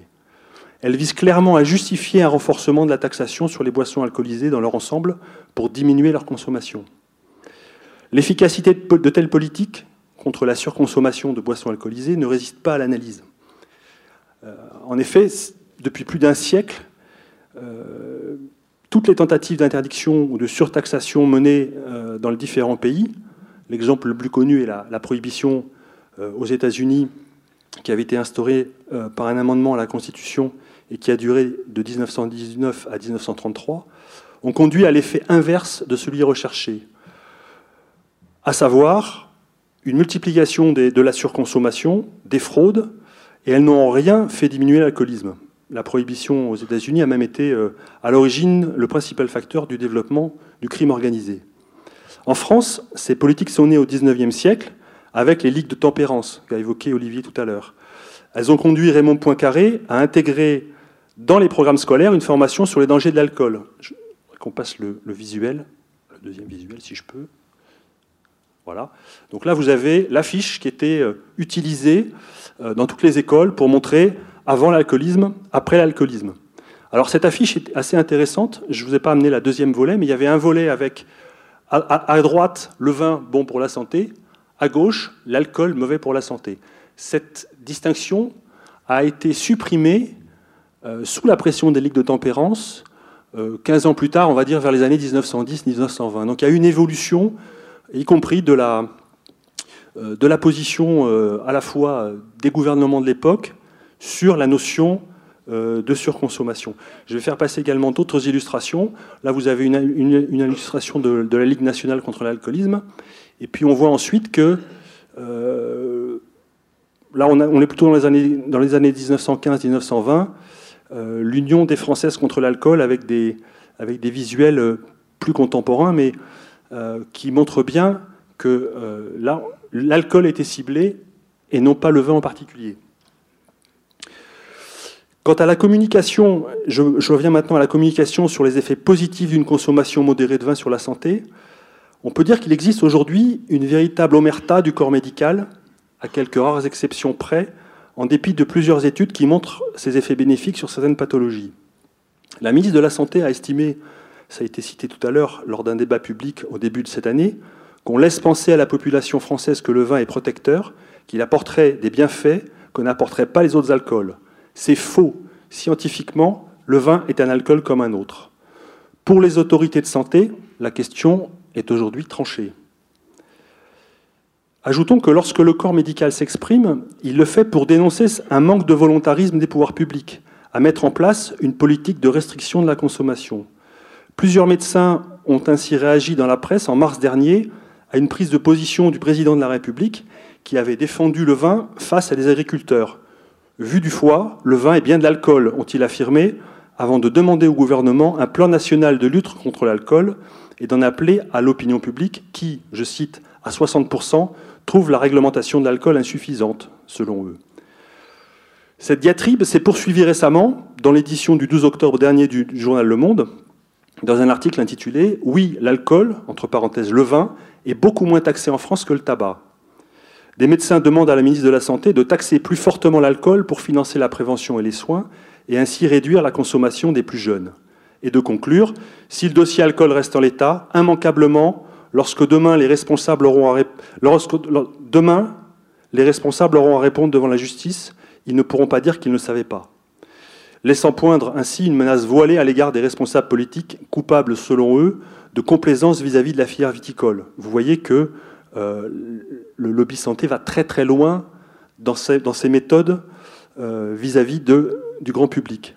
Face à cette radicalisation d'un discours médical de plus en plus médiatisé, il est à craindre que le lobby anti-alcool ne gagne progressivement la bataille sociétale qui consiste à faire reconnaître que toute boisson à conteneur de l'alcool présente un risque pour la santé publique, justifiant un encadrement plus strict de la consommation, moins c'est mieux, un durcissement du message sanitaire, l'alcool est dangereux pour la santé, accompagné de la suppression des repères de la consommation responsables qui existent aujourd'hui. Vous les avez sur le site de l'INSERM, hein, c'est les fameux 3 verres de vin par jour pour les hommes, 2 pour les femmes et un jour d'abstinence par semaine.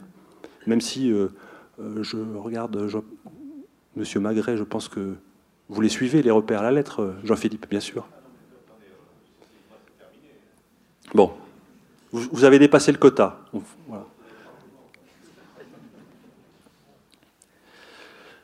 Donc, ce, durcissement du message, accompagné d'une suppression des repères, en résumé, l'application d'une véritable politique néo-prohibitionniste, largement calquée sur celle du tabac. L'objectif de ces tenants de l'hygiénisme est donc de dénormaliser la consommation de vin pour le réduire à la seule dimension alcool. Et tous les moyens sont bons pour y parvenir, comme par exemple le fait de, comptabiliser le coût des dommages liés à sa consommation.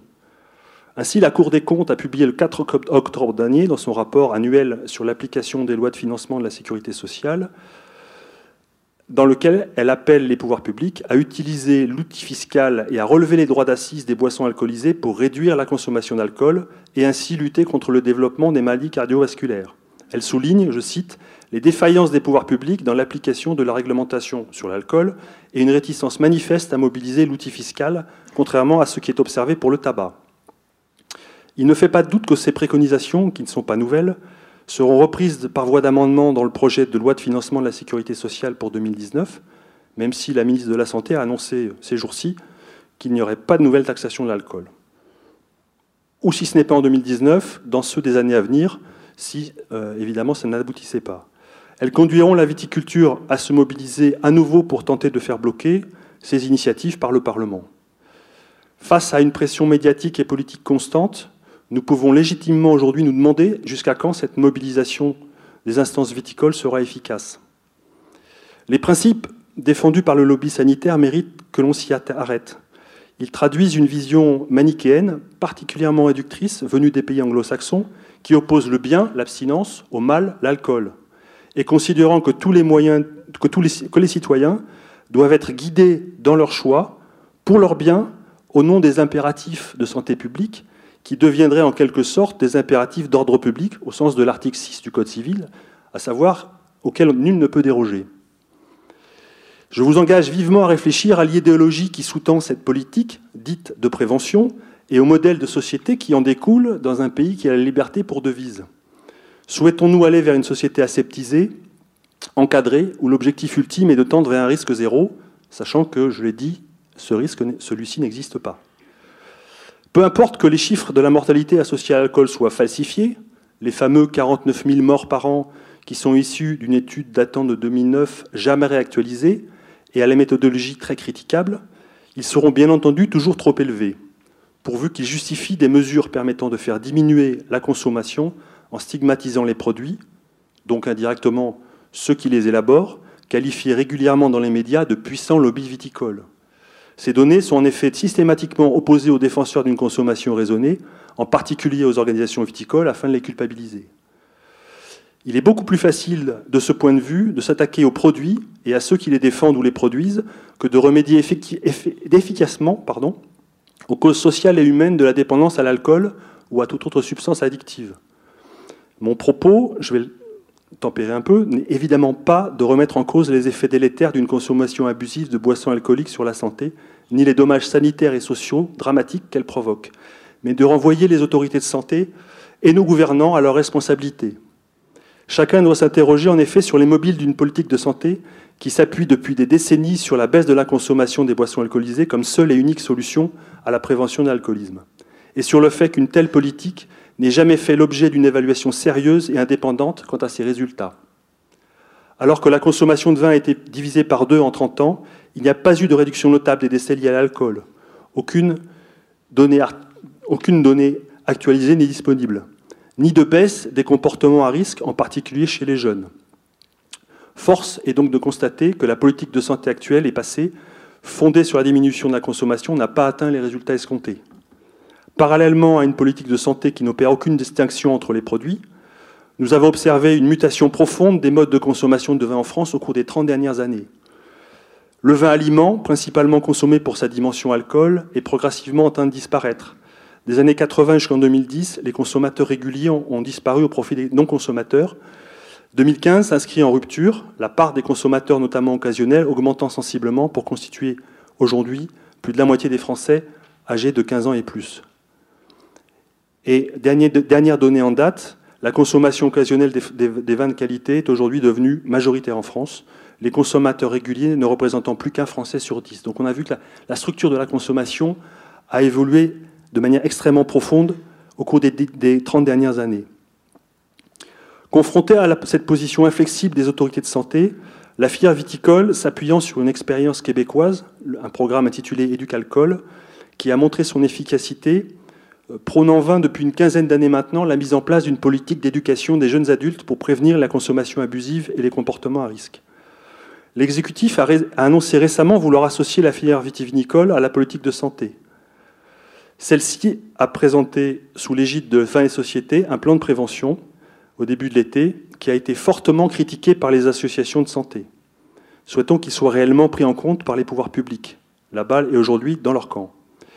Il est permis d'en douter, car la filière viticole a toujours été considérée par les autorités de santé comme non légitime pour participer à la politique de prévention, comme si le fait de produire nous empêcher d'être conscients des risques liés à la consommation abusive de boissons contenant de l'alcool et d'être acteurs de la responsabilisation de leur consommation. Donc la viticulture est, au même titre que les fabricants d'alcool industriels, présumée responsable des dommages causés par une consommation abusive, voire même dernièrement accusée de promouvoir la consommation chez les enfants. Euh, dans un récent reportage publié sur la chaîne de télévision publique France TV Info, intitulé Comment le lobby du vin cible vos enfants, Vin et Société, donc l'association qui représente la filière, est accusée, dans un cadre d'un véritable réquisitoire, de cibler les jeunes enfants. Cette stratégie repose sur la diffusion d'informations mensongères, accusant en l'espèce l'association d'avoir mis en place des kits pédagogiques du goût pour initier les enfants dès la maternelle aux arômes du vin afin d'en faire de futurs consommateurs. Elle vise clairement à jeter l'opprobre sur la filière par médias interposés, peu importe que l'information soit fausse. Cette stratégie relève en fait d'un véritable travail de propagande. Je fais le lien avec l'intervention d'Olivier, là encore, euh, plus global, qui consiste à multiplier les informations fausses ou incomplètes, ou car sorties de leur contexte, afin d'influencer l'opinion publique. L'étape suivante consistera à faire acter l'évolution de l'opinion au travers d'enquêtes ou de sondages, pour justifier par la suite des propositions de durcissement de la réglementation. Cette radicalisation récente du discours est sans doute en partie liée à la supposée bienveillance du pouvoir exécutif actuel vis-à-vis de la filière viticole. et de son accord à l'associer à la politique de prévention. Il montre que le lobby sanitaire est prêt à tout pour s'y opposer. Le vin peut-il perdre son statut quand il est réduit à ses dimensions d'alcool? Je répondrai positivement, considérant l'offensive permanente et l'influence croissante du lobby sanitaire au niveau national comme au niveau européen. Cette évolution représente un risque réel à moyen terme pour l'avenir de la filière, car la dénormalisation de la consommation aboutirait de fait à une négation progressive de la culture du vin, qui fonde sa spécificité et a permis jusqu'ici à notre filière de s'opposer avec succès à un durcissement de la réglementation. Tout oppose donc les tenants d'une société aseptisée, hygiéniste, qui considère la dimension culturelle du vin comme du folklore, sinon comme un alibi commercial, à la vision du monde viticole qui défend au-delà de l'activité économique qui l'a fait vivre, un véritable art de vivre. Il est donc logique que la perception clinique du produit vin, qui est celle du lobby médical, soit, de par son caractère éminemment réducteur, diamétralement opposée à celle de la viticulture. Je conclurai sur ce point par une citation de Charles Baudelaire qui me semble particulièrement adaptée à la situation et, et que je vous laisserai méditer. Si le vin disparaissait de la production humaine, il se ferait dans la santé et dans l'intelligence un vide, une absence plus affreuse que tous les excès dont on le rend coupable. Voilà pour la partie euh, monde de la santé. Je vais maintenant revenir plus spécifiquement sur la position de la viticulture. Pour la viticulture, évidemment, le vin est une boisson aux multiples dimensions, une boisson polymorphe, euh, et ne peut se, être réduit à sa composante alcool. Euh, une dimension d'abord historique, ça a été dit, je ne vais pas revenir très longtemps sur le sujet. Euh, presque originel, puisque dans le mot culture, du latin cultor, celui qui cultive, synonyme de, de laboureur et de vigneron, c'est le cultor vitis, dans son sens premier. La dimension culturelle du vin est étroitement liée à, la place qu'il a occupée dans les différentes civilisations depuis euh, près de 8000 ans, 8000 ans c'est-à-dire sa dimension historique. Cela explique qu'elle reste largement partagée aujourd'hui, comme nous l'avons vu par nos concitoyens. Je ne reviendrai évidemment pas en détail sur cette, dimension qui vient d'être évoquée, et je vais évoquer maintenant sa dimension sociétale. Le vin présente une dimension qui se rapporte à son rôle dans les différents aspects de la vie sociale. Euh, référence historique quand même, hein, le vin est la boisson du partage par excellence depuis l'Antiquité, puisque dans la Grèce antique, il est bu dans le cadre du symposium, dont le sens étymologique est action de boire ensemble. La tradition de la consommation de vin partagé dans les banquets s'est perpétuée depuis lors jusqu'à nos jours. Le vin a été et reste encore, en particulier dans les pays producteurs, comme je le dis en introduction, un marqueur de la vie sociale au travers des grands événements de l'existence humaine. Son statut a évidemment évolué avec le temps. De boisson rituelle, sa consommation est passée progressivement au fil des siècles, du vin aliment substitut à l'eau, du Moyen Âge à la fin de la Révolution industrielle, à celui du vin plaisir, dégusté pour ses qualités organoleptiques et sa capacité à s'accorder avec la gastronomie. Boisson d'abord réservée à une élite, sa consommation s'est ensuite démocratisée. Cette évolution s'est traduite au XXe siècle par l'émergence des appellations d'origine, la résultante des usages locaux consacrés par les textes qui a permis de caractériser les vins de qualité. Donc l'évolution du facteur humain est véritablement au cœur de cette dimension sociétale tant du point de vue de l'évolution de la consommation que dans l'évolution des règles de production. Si on reprend la définition communautaire de l'appellation d'origine, l'article 93 du règlement 1308-2013, qui précise on entend par appellation d'origine le nom d'une région, d'un lieu déterminé, ou dans les cas exceptionnels d'un pays, qui sert à désigner un produit satisfaisant aux exigences suivantes. Sa qualité et ses caractéristiques sont dues essentiellement ou exclusivement à un milieu géographique particulier, aux facteurs naturels humains qui lui sont inhérents. Il est élaboré exclusivement à partir de raisins provenant de la zone géographique considérée, etc. Vous noterez que le facteur humain est cité en dernier lieu dans cette définition, après les facteurs géographiques et naturels, alors qu'il est fondamental, il est essentiel. C'est l'homme qui, en choisissant de planter telle variété dans tel lieu, en appliquant telle méthode culturelle et en le vinifiant de telle façon, a créé au fil du temps cette singularité qu'est le terroir. Et là, j'ai quelques exemples, évidemment, qui montrent, euh, merci, qui montrent euh, assez rapidement. Hein. là, vous avez, un, évidemment, on est, à, Montagne Saint-Émilion, pour ceux qui reconnaissent, mais l'effet de l'homme sur le, enfin, l'effet du facteur humain plutôt est, prédominant. Là, on est en Suisse, dans le canton de Vaud. Là, ensuite, petit, petit passage par le Portugal avec les vignes du Douro, pour finir sur un paysage euh, de Grèce vignoble grec. et pour revenir à la Gironde avec euh, les coteaux de la Garonne. Euh, juste pour illustrer l'importance du facteur humain et la formidable, les formidables capacités d'adaptation qu'il a permis à la culture de la vigne. Ce constat prend une dimension particulière si on considère la proposition récente de la Commission européenne de revoir dans le cadre de la prochaine réforme de la PAC la définition de l'AOP en allégeant l'importance du facteur humain par souci de simplification administrative. Nous considérons les facteurs naturels, géoclimatiques géopédologiques et climatiques comme insuffisants, insuffisants à eux seuls pour caractériser la production de vin d'appellation. Aussi, bon, c'est une évidence, nous nous opposons résolument à cette proposition de la Commission. L'homme doit rester au cœur de la définition de l'AOP, car il en constitue pour nous le moteur. Donc le facteur humain, je l'ai dit, est essentiel si l'on considère cette dimension sociétale du vin et la recherche, au-delà du plaisir sensoriel, d'une expérience humaine, d'un échange, qui se traduit notamment par le développement sans précédent de nos tourisme, euh, caractérise véritablement le, produit vin.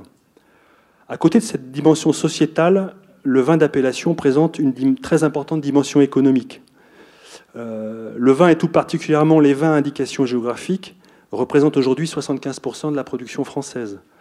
Notre viticulture est le premier secteur agricole en valeur la vigne, je le rappelle, couvre euh, encore 750 000 hectares dans notre pays, 10% de la surface mondiale, et représente 558 euh, 000 emplois, production et commercialisation. La filière viticole française est le second secteur d'exportation excédentaire avec près de 9 milliards d'euros de contribution à la balance commerciale. Pour revenir à un niveau girondin, notre vignoble, c'est 112 000 hectares, qui assure 15% de la production française de vin et 25% des AOC avec une commercialisation annuelle de l'ordre de 700 millions de bouteilles, notre filière bordelaise génère un chiffre d'affaires de 3 à 4 milliards d'euros. Euh, elle constitue un poumon de l'activité économique départementale, avec près de 55 000 emplois directs et indirects, et elle irrigue littéralement l'économie locale. Elle présente d'ailleurs un avantage très important pour l'économie locale, c'est que contrairement à la plupart des autres activités économiques, euh, et en particulier à la production de boissons alcoolisées type industriel, elle est non délocalisable et fortement créatrice de valeur ajoutée. Cette spécificité est évidemment liée aux caractéristiques propres aux AOC qui sont, comme nous l'avons vu, par définition non substituables. À l'exportation, les vins de Bordeaux représentaient en 2017 3% des ventes de produits agroalimentaires, 15% des vins spiritueux, un tiers des vins AOC, pour un chiffre d'affaires de plus de 2 milliards d'euros. Notez par ailleurs que ce poids économique euh, essentiel de la viticulture dans les différentes régions viticoles est étroitement corrélé à sa capacité d'influence politique. Euh, même si, on l'a vu, euh, du fait de la baisse de la démographie, elle, a, évidemment diminué, c'est cette capacité qui permet de mobiliser les élus pour peser sur les décisions politiques au niveau national. Soulignons néanmoins que l'importance de la dimension économique du vin pourrait être indirectement remise en cause par un durcissement de la réglementation française sur les boissons alcoolisées. Il sera en effet difficile de développer demain les exportations d'un produit dont la consommation sera considérée par les autorités de son pays d'origine, qui est jusqu'ici reconnu comme pays du vin, sous l'angle principal du risque qu'elle présente pour la santé.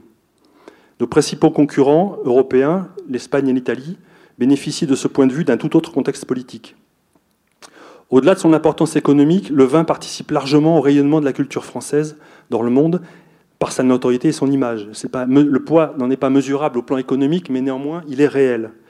Cette dimension économique forte du vin s'appuie sur une dimension territoriale incontournable. Donc, cette dimension, je vais maintenant y venir assez rapidement. Le vin, produit issu de la culture de la vigne, dont il est indissociable, présente à ce, titre une très forte dimension territoriale. La vigne a, du fait de son caractère de culture pérenne, un impact direct sur le cadre de vie, car elle façonne les paysages. Je vais, rester sur les paysages girondins. Donc là, vous avez des illustrations avec les coteaux de Garonne. On revient sur le Saint-Émilionnais pour revenir sur, euh, là encore, euh, des photos du vignoble de l'Entre-deux-Mers. Donc la vigne constitue le principal élément de caractérisation des territoires ruraux ou périurbains où elle est implantée, car elle leur apporte une personnalité qui contraste fortement avec le mode d'urbanisation uniforme des zones urbaines ou périurbaines contemporaines. C'est une culture basque qui épouse les reliefs, conserve les ouvertures paysagères, par opposition à l'urbanisation qui, dans la plupart des situations, ferme les paysages et détruit les perspectives. Euh, la vigne occupe près de 11% des surfaces du département de la Gironde, ce qui est finalement assez peu si l'on considère son importance patrimoniale. Elle représente près de la moitié des surfaces agricoles, mais elle est présente dans 80% des communes du département. Elle constitue, à ce titre, un puissant facteur de l'identité locale, et grâce au paysage qu'elle révèle, elle participe grandement à l'attractivité des territoires. Mais cette dimension territoriale est fortement menacée aujourd'hui. Euh, environ 1000 hectares de terres agricoles, essentiellement viticoles, sont artificialisés en Gironde chaque année, ce qui représente près d'un pour cent du vignoble. Face à cette pression foncière croissante, notre département accueille plus de 15 000 nouveaux habitants par, an supplémentaires, selon l'INSEE, particulièrement en zone périurbaine, est souvent la vigne est souvent considérée comme une réserve foncière par les promoteurs et certains élus locaux. La pression urbaine est d'autant plus difficile à combattre que l'écart entre le prix d'un hectare de vigne et celui du terrain à bâtir est important. Aujourd'hui, un hectare de Bordeaux est un, vaut entre 15 et 20 000 euros. Un hectare de terrain à bâtir viabilisé vaut 800 000, 800 000 à 1 million d'euros, dans le meilleur des cas. Donc évidemment, ça a une incidence sur la pression urbaine et la disparition du vignoble en zone périurbaine. Donc la protection des terroirs contre l'artificialisation, synonyme de disparition définitive et irrémédiable de leur potentiel, a donc nécessité la mise en œuvre d'une politique très volontariste de la part des instances viticoles. Pour limiter l'impact de l'urbanisation, une commission terroir a été créée par la filière en 2006 sous l'égide de la Fédération des grands vins et du CIVB. Elle réunit l'ensemble des acteurs euh, je dirais, de la défense des terroirs viticoles, je ne vais pas tous les citer, Chambre d'agriculture, INAO, etc., et a pour objet de suivre l'ensemble des documents ou projets d'urbanisme susceptibles de porter atteinte aux terroirs viticoles. Sachant que l'objectif de la filière n'est pas de s'opposer à tout développement urbain, ce qui serait irréaliste, mais de s'assurer que les projets prennent en compte l'activité viticole et soient élaborés en concertation avec la viticulture. Il vise in fine à prévenir le métage urbain c'est-à-dire le développement non maîtrisé de l'urbanisation qui aboutit à la disparition progressive mais inéluctable du vignoble. Nous sommes donc mobilisés à travers cette commission. C'est une des missions essentielles des organisations professionnelles pour préserver les terroirs viticoles de l'urbanisation dans une perspective de gestion à long, voire très long terme. Donc cette, stratégie vise, à côté de la préservation du potentiel de production, également à, préserver les paysages, bien sûr, dans une logique patrimoniale. On constate euh, heureusement aujourd'hui une prise de conscience croissante des élus et des habitants quant à l'importance de préserver les terroirs viticoles de l'urbanisation, notamment parce que la viticulture est devenue, devenue récemment, on va dire depuis 15 ans, avec l'essor continu de l'onotourisme, un facteur important d'attractivité au plan économique. Donc cette évolution du contexte a permis, dans le cadre du, SCOT de l'aire métropolitaine bordelaise, hein, le document de planification à l'échelle sous-régionale, de définir des zones de protection sur chacune des 84 communes du SCOT en concertation avec les élus. Et nous ambitionnons d'étendre ce type de schéma de protection à l'ensemble du département à terme. Le vin a donc, à travers la vigne, une vraie dimension territoriale, paysagère et d'aménagement du territoire, qui est d'autant plus importante qu'elle est menacée et nécessite des efforts de protection au quotidien. Je vais maintenant passer à une dimension essentielle, notre dimension essentielle du vin, et j'allais dire une dimension première, qui est la dimension organoleptique. Le vin, donc en tant que, produit alimentaire, présente évidemment une dimension organoleptique et, et des caractéristiques très spécifiques concernant les vins d'appellation d'origine protégée.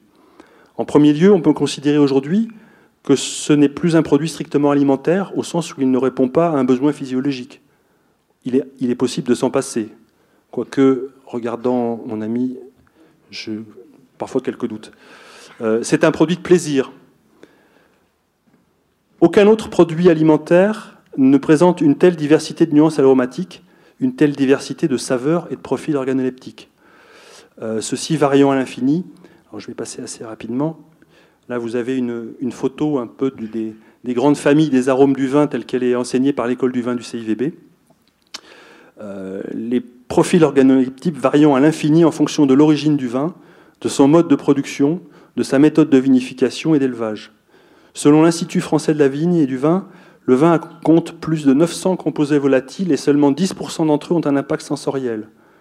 Au plan strictement analytique, affirmer qu'il se résume à sa composante alcool n'a donc pas de sens. C'est un produit vivant Il constitue une des très rares produits d'origine agricole susceptibles de se bonifier en vieillissant. Et même s'agissant des grands vins, il nécessite de prendre de l'âge pour atteindre son optimum organoleptique. Euh, cette dimension organoleptique est étroitement liée à la qualité de produit agricole du vin, dont l'élaboration dépend directement, cela a été dit tout à l'heure, des conditions climatiques très variables propres à chaque millésime, mais aussi des pratiques culturelles de chaque vigneron, le choix de là ou des variétés de vignes, du mode de conduite, de la taille, des rendements, etc. Il faut souligner que l'alcool joue également un rôle essentiel dans cette dimension organoleptique. Il constitue en effet le support des arômes du vin. Les expériences de désalcoolisation du vin montrent qu'une réduction de l'intensité et de la qualité aromatique des produits issus de ces techniques. En termes gustatifs, l'alcool apporte également ce que les œnologues chercheurs appellent une sensation de sucrosité sans sucre, qui participe directement au profil sensoriel et à l'identité du vin.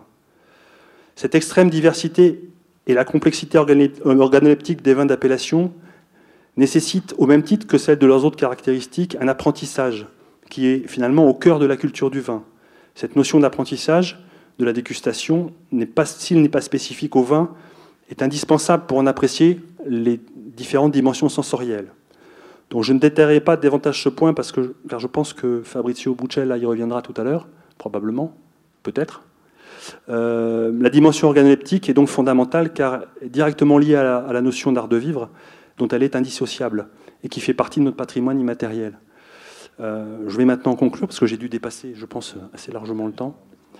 Euh, ces dimensions multiples et complémentaires du vin que nous venons d'évoquer participent à sa dimension culturelle.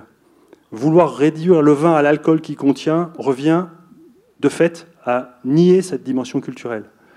Donc la culture de la vigne est comme celle du vin s'inscrivent dans le temps long. Dans un monde où l'accélération technologique a tendance à effacer les repères, où une information chasse l'autre, où la culture de l'immédiat devient parfois euh, une dictature du temps court, son mode de production, d'élaboration et de consommation partagée, qui repose sur les relations sociales et humaines, constitue de véritables points de repère culturels, symboles de l'art de vivre. Pour toutes ces raisons, et pour toutes celles que je viens d'exposer, le vin, et plus spécifiquement le vin d'appellation d'origine, n'est définitivement pas un alcool comme les autres. Voilà, j'étais un peu rapide.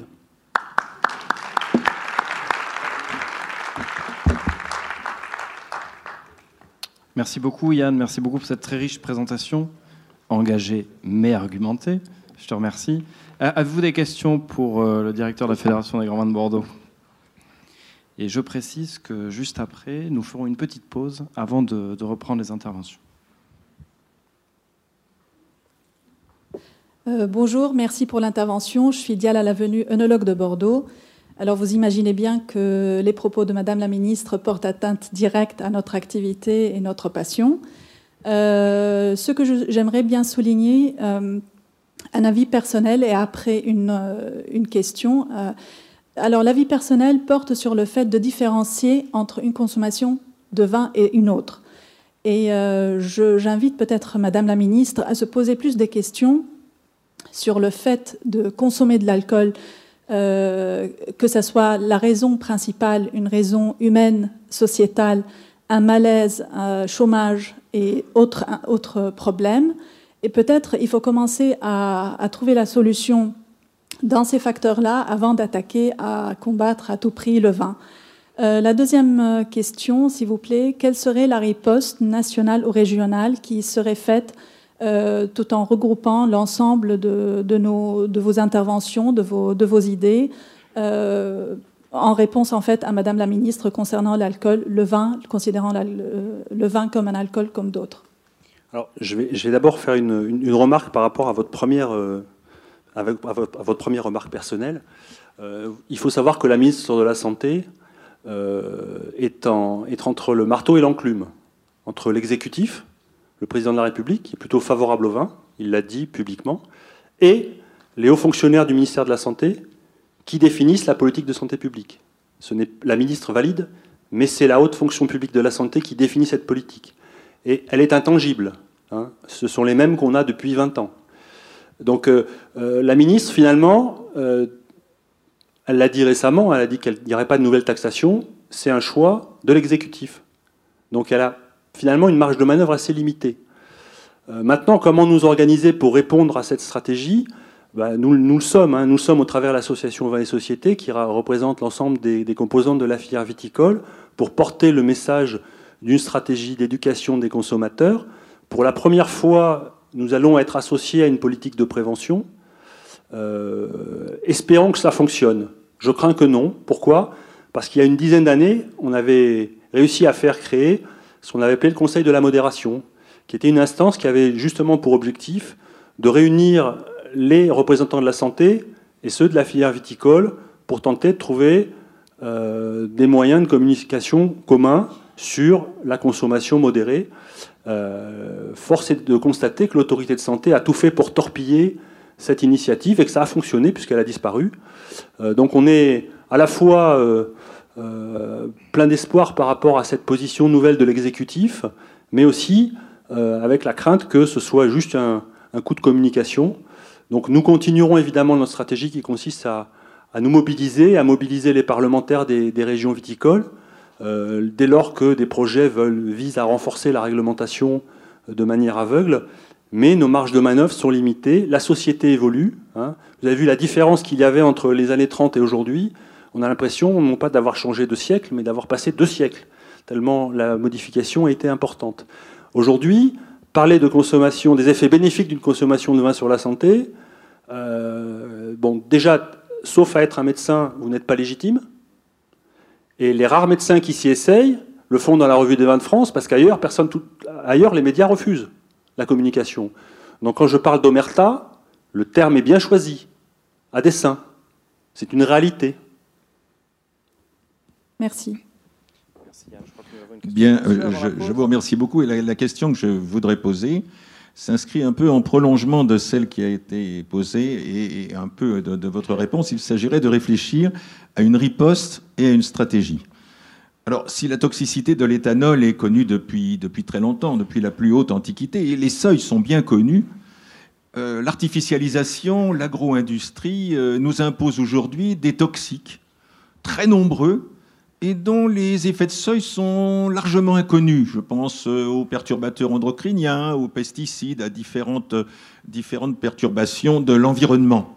Et est-ce que notre riposte ne pourrait-elle pas s'inscrire justement dans une communication autour de ce qu'on appelle les vins bio? Mais il faudrait préciser, hein, aujourd'hui c'est quelque chose qui devrait être, être précisé. Est-ce que justement, pour que le vin de Bordeaux puisse faire face à cette propagande adverse et à cette concurrence qui se dessine autour, par exemple, de certaines régions outre-Atlantique, euh, est-ce qu'on ne devrait pas s'inscrire justement dans une perspective de grande qualité, mais en même temps euh, avoir des produits qui justement s'inscrivent aussi dans ce courant aujourd'hui euh, écologique, protecteur de la santé? Est-ce qu'on ne devrait pas justement insister là-dessus? Et surtout dire qu'il y a bien, il y a des toxiques beaucoup plus nombreux, plus dangereux et moins connus que l'éthanol moi, je vais me permettre de donner mon avis sur, euh, sur la question, puisque le Master 2 de droit de la vigne et du vin avait organisé il y a déjà euh, bah, presque deux ans un, colloque sur l'éthique et le vin et sur l'ensemble de, ces, de ces phénomènes. Euh, moi, je pense très clairement, comme vous, mais je voudrais pas trop déflorer le propos des étudiants qui apportent évidemment un regard neuf sur la question et qui prendront la parole juste après. Je pense que la, la défense de la viticulture est encore insuffisante sur ces questions et peut-être a-t-elle tort de systématiquement agir par réaction et qu'une démarche, euh, au fond, euh, euh, une initiative sur l'ensemble de ces thèmes serait, favorable. Néanmoins, mais ça, Yann, tu pourras le dire bien mieux que moi, le, problème, c'est que dans ces cas-là, on ne parle pas au nom de la majorité. Et je ne sais pas dans quelle mesure l'institutionnalisation d'une communication sur ces thèmes, qui ne sont pas encore le quotidien de la majorité des viticulteurs, est envisageable. Une réponse très courte, juste pour protéger l'intervention des étudiants. Alors très très courte, juste pour vous dire qu'on on, sera, on sera jamais entendu, on sera jamais audible euh, au niveau, au niveau de nos gouvernants et encore plus de l'opinion publique si on met en avant euh, uniquement euh, une différenciation à travers les produits. Pourquoi? Parce qu'on nous ramènera toujours à la molécule, à la molécule alcool. Toujours. Oui, mais je me dis pour partager l'avis de monsieur quand même. Est-ce que la, nouvelle naturalité, les, vins naturels, la recherche d'une certaine dépure, n'est pas au fond un complément à la, discussion sur le, sur le terroir, euh, sur la place de, la nature, qui pourrait être, je ne veux pas parler à la place de ceux dont c'est le métier, hein, qui pourrait être davantage mise en avant que l'aspect terroir, économie et culture? Est-ce qu'il n'y a pas quand même là un levier de discussion euh, favorable auquel d'ailleurs la jeune génération se montre particulièrement sensible? Je précise qu'on ne met pas forcément en avant l'aspect culturel dans, la discussion. Ça, c'est plus, euh, je dirais, pour, pour exprimer un avis ici dans ce, cadre spécifique. Euh, il faut savoir que nos, opposants, enfin le lobby euh, de la santé, nous oppose systématiquement la dangerosité du produit. Et on doit répondre responsabilisation de la consommation, éducation des consommateurs. Ce qu'on fait à travers les écoles du vin qui existent, celle du CIVB et toutes les autres, il y en a de nombreuses autres, on doit répondre éducation des consommateurs. On est une filière responsable. Ça passe par ce qui a fonctionné ailleurs, une éducation à la consommation, notamment chez les jeunes adultes, pour les responsabiliser. La meilleure réponse sera là. Ce qu'on souhaiterait, c'est évidemment pouvoir mettre en place des projets pilotes dans certaines régions, non Bordeaux, euh, dans ce sens. Merci beaucoup, euh, Yann. Euh, une, dernière question Et après, j'imposerai la pause.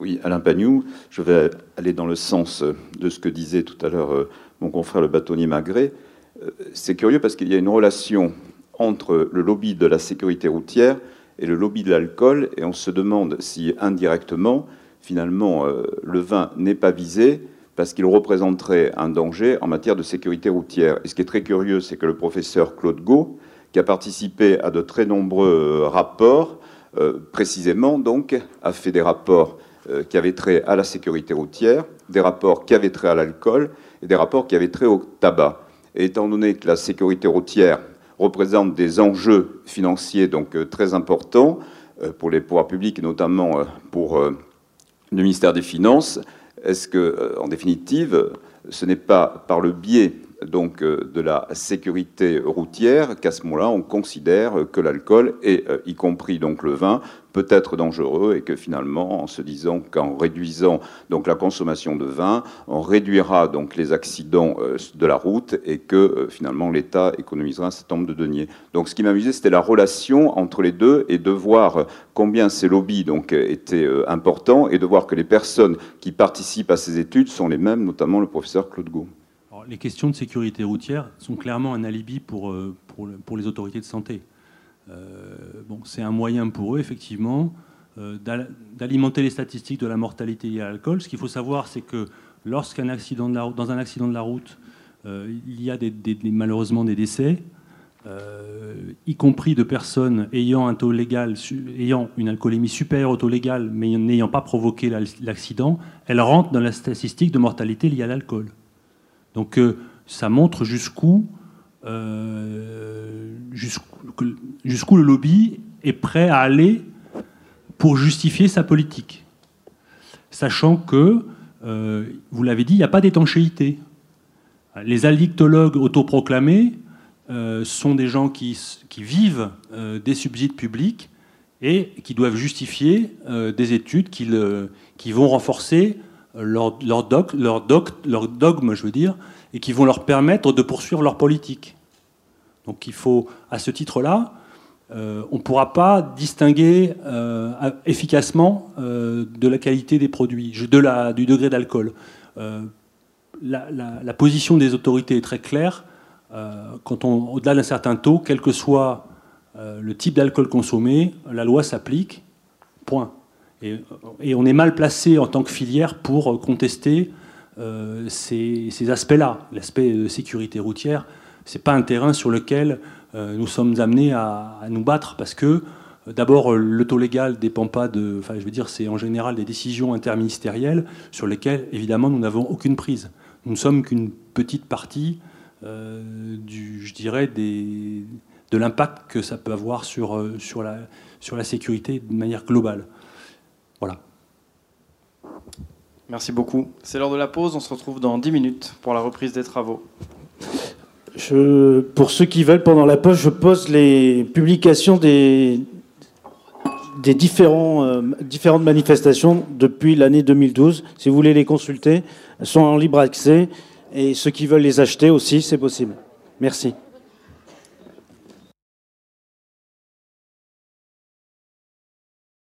Merci à tous d'être revenus pour écouter le, la deuxième partie de, de cet après-midi.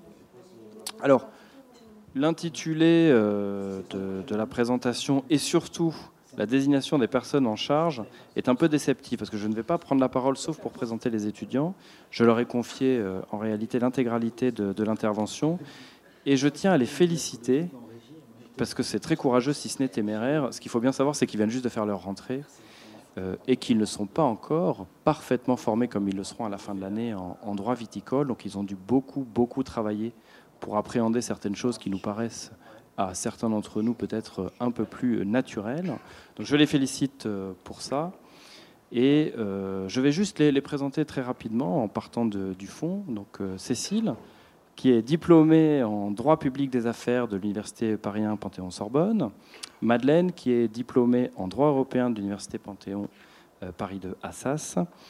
Barnabé, qui est diplômé de droit privé général de l'Université de Bordeaux. Et Camille, diplômée de droit des affaires à l'Université de Bordeaux. Donc ce sont des étudiants qui ont fait leur entrée en Master 2 droit de la vigne et du vin après une terrible sélection.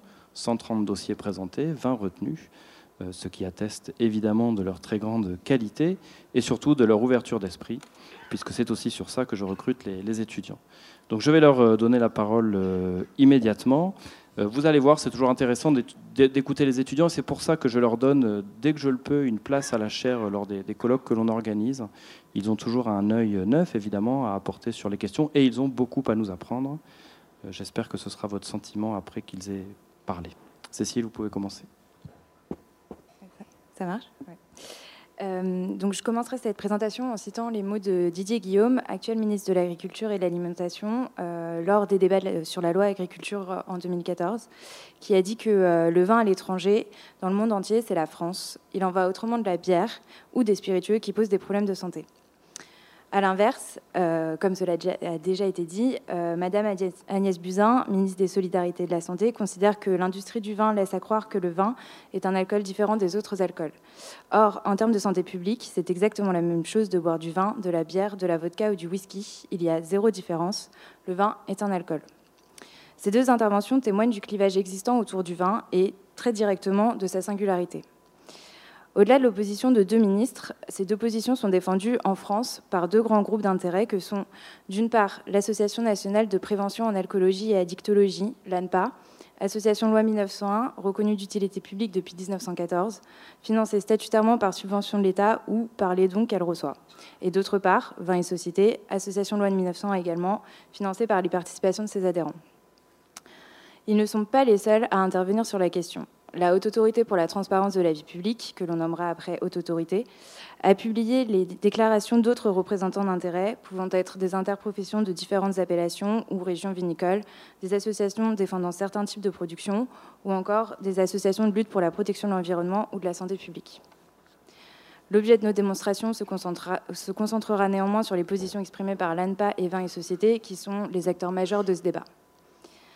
La première interrogation à laquelle nous devons répondre concerne l'intervention même des groupes d'intérêt qui ne relèvent pas en France de l'évidence. La France privilégie une approche centraliste du pouvoir. En effet, dès le Moyen Âge, les rois de France, luttant pour asseoir leur autorité contre les pouvoirs particuliers et locaux, ont œuvré pour cette centralisation. L'unité du royaume supposant alors que les lois soient les mêmes pour tous sur l'ensemble du territoire. Si la Révolution française est souvent présentée comme un moment de rupture politique avec l'Ancien Régime, celle-ci a fait perdurer et a réussi à mettre en œuvre cette centralisation. Comme l'expose Alexis de Tocqueville, la Révolution française va créer un pouvoir central et unitaire. L'Assemblée nationale constituante prononce l'abolition des privilèges en 1789. Le principe de l'expression de la volonté générale au travers de la loi est quant à lui consacré par la Déclaration des droits de l'homme et du citoyen de la même année. L'État est seul garant de l'intérêt général, alors conçu en opposition avec les intérêts particuliers. Les deux grands textes de la période révolutionnaire, mettant en place la liberté du commerce et de l'industrie, le décret d'Allard et la loi Le Chapelier, ont été des instruments au service de cette vision, en interdisant l'existence de tout intérêt intermédiaire. Ainsi, À l'opposé, la vision utilitariste anglo-saxonne, considérant l'intérêt général comme étant la somme des intérêts particuliers et admettant totalement l'existence de groupes d'intérêts portant ces derniers, la conception volontariste de la République française vise à dépasser les intérêts particuliers pour se concentrer sur la volonté générale, exprimée au travers de la loi et conduisant conduisant l'État à répondre aux besoins de la collectivité prise dans sa totalité. Si le régime juridique applicable aux représentants d'intérêts particuliers s'est peu à peu assoupli, la méfiance de l'État et plus généralement de la société française vis-à-vis de ces groupements d'intérêts a perduré et perdure encore. Ceci explique le développement dans l'ombre des acteurs d'influence, créant une opacité, des connivences, voire le développement de mécanismes corruptifs entre les pouvoirs publics et ces porteurs d'intérêts privés dans la prise de décisions publiques. Ce manque de transparence a conduit l'agence non gouvernementale Transparency International à attribuer en 2014 à la France la note de 24 sur 100 sur la possibilité de tracer ses décisions publiques.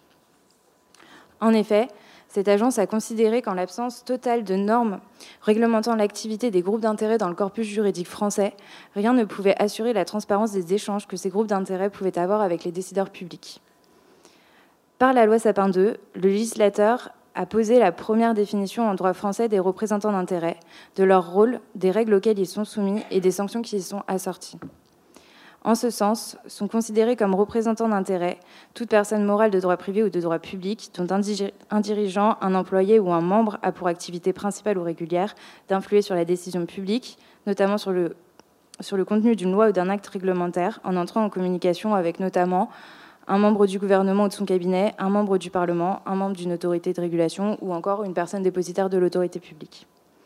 Si cette définition est large quant aux personnes morales concernées, elle reste néanmoins circonscrite au fait, que ces dernières doivent avoir pour activité principale la réalisation d'actions d'influence. Pour la première fois, une définition d'un représentant d'intérêt est donc donnée par le droit interne. Toutefois, la portée même de cette loi reste limitée. En effet, la principale obligation s'attachant aux personnes morales entrant dans le champ d'application de la loi est de se déclarer auprès de la haute autorité. Tout manquement à cette obligation est assorti de sanctions pénales, s'appliquant tant au défaut même de déclaration qu'à l'inexactitude des informations communiquées. Néanmoins, l'assujettissement à cette obligation semble lui aussi limité. Dès lors que le caractère dissuasif des sanctions pouvant être prononcées par la haute autorité reste incertain, surtout en comparaison avec les règles applicables dans d'autres États en la matière, et notamment dans les États anglo-saxons.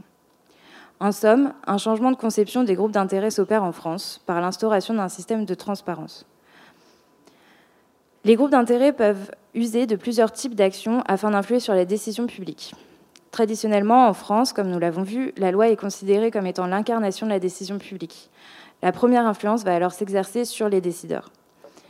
Les groupes d'intérêt vont ainsi entrer en contact avec les pouvoirs publics, le gouvernement, les parlementaires, les élus locaux ou encore l'administration afin d'influer sur la loi, les actes réglementaires ou individuels ou encore les contrats publics. Les représentants d'intérêt peuvent prendre l'initiative de cette négociation ou être sollicités pour consultation par les pouvoirs publics. Les ministres vont par exemple s'entretenir avec les différents représentants d'intérêt, puis émettre un projet de loi, prendre une ordonnance ou un acte réglementaire. L'influence peut également s'exercer sur les parlementaires en soumettant, des, amendements destinés à la fonction copier-coller ou à la technique du cavalier législatif, amendements sans rapport avec la loi dans laquelle on l'insère. Les groupes d'intérêt cherchent dorénavant également à influencer directement l'opinion publique. Le développement des moyens modernes de communication a permis à la société civile de prendre une importance cruciale dans le jeu politique. Cela crée donc un nouveau terrain d'influence que le législateur et le pouvoir réglementaire ont tenté d'encadrer, notamment s'agissant des stratégies d'influence sur, Internet. En témoigne la dernière campagne du ministère des Solidarités et de la Santé, Zéro alcool pendant la grossesse, relayée sur Twitter. Enfin, un autre mode d'action qui n'est pas prévu par les dispositions de la loi Sapin 2 consiste à utiliser la jurisprudence. D'une part, cela peut permettre d'alerter les médias et par ce biais l'opinion publique sur une problématique donnée. D'autre part, cela permet d'obtenir un, précédent jurisprudentiel. En effet, lorsque les juridictions de cassation, la Cour de cassation ou le Conseil d'État se prononcent sur l'interprétation d'une disposition législative, les juridictions de fond, tribunaux de première instance et cours d'appel, vont, le plus souvent, se conformer à cette position pour dire le droit. Les groupes d'intérêt précédemment identifiés, l'ANPA et Vin et Société, usent de certains de ces moyens pour imposer auprès des décideurs et de la société civile une certaine vision du vin. En la matière, tout est affaire de représentation ou, pourrait-on dire, de prisme, car voir à travers un prisme, c'est au sens du dictionnaire voir et juger les choses suivant des passions qui les déforment. Ces prismes sont-ils déformants? Madeleine vous présentera le prisme de la santé publique, Barnabé celui de la filière. Cette vision au travers d'un prisme est-elle efficace? Comment est-elle reçue par les décideurs publics? Camille fera un point sur la réception de ces visions par le droit de la publicité, puis j'évoquerai la question du rapport avec la jeunesse. Dans cette première partie, comme l'a annoncé Cécile, l'on va s'intéresser à deux visions. Celle de la santé publique et celle de la filière, que l'on a qualifiée de prisme, car un prisme est une vision au service d'un intérêt particulier. Il convient donc de les envisager successivement, en commençant par celle qui pose le postulat de l'assimilation du vin aux autres alcools. Et l'on présentera ensuite celle en faveur de la différenciation de ce même vin par rapport aux autres alcools. Par le prisme de l'objectif légitime de santé publique, le ministère des Solidarités et de la Santé assimile le vin aux autres alcools, et l'ANPA relaie cet amalgame en insistant principalement sur trois éléments, que sont la nocivité de la substance alcool et donc du vin en lui-même, le coût de l'alcool pour la sécurité sociale et la responsabilité des producteurs d'alcool du fait du risque qu'ils contribuent à faire peser sur la société. L'alcool est constitutif du vin. La définition juridique du vin y fait d'ailleurs référence en mentionnant un produit obtenu exclusivement par la fermentation alcoolique, totale ou partielle, de raisins frais, foulés ou non, ou de mou de raisin. Au cours de l'histoire, l'alcool n'a pas toujours été considéré comme une substance nuisible, en témoigne l'expression à votre santé, toujours d'actualité lorsque l'on trinque avant de boire un verre d'alcool, et fondée sur une croyance populaire remontant à l'époque moyenâgeuse, pendant laquelle l'on attribuait aux boissons alcoolisées une vertu thérapeutique. Cette mensuétude dont l'alcool a bénéficié, du fait d'une certaine ignorance scientifique, semble aujourd'hui être révolue. Pour illustration, comme cela l'a été précédemment évoqué, une étude publiée en août 2018 par la revue scientifique The Lancet met en lumière qu'une consommation même faible de la molécule d'alcool est néfaste pour la santé et préconise l'abstinence.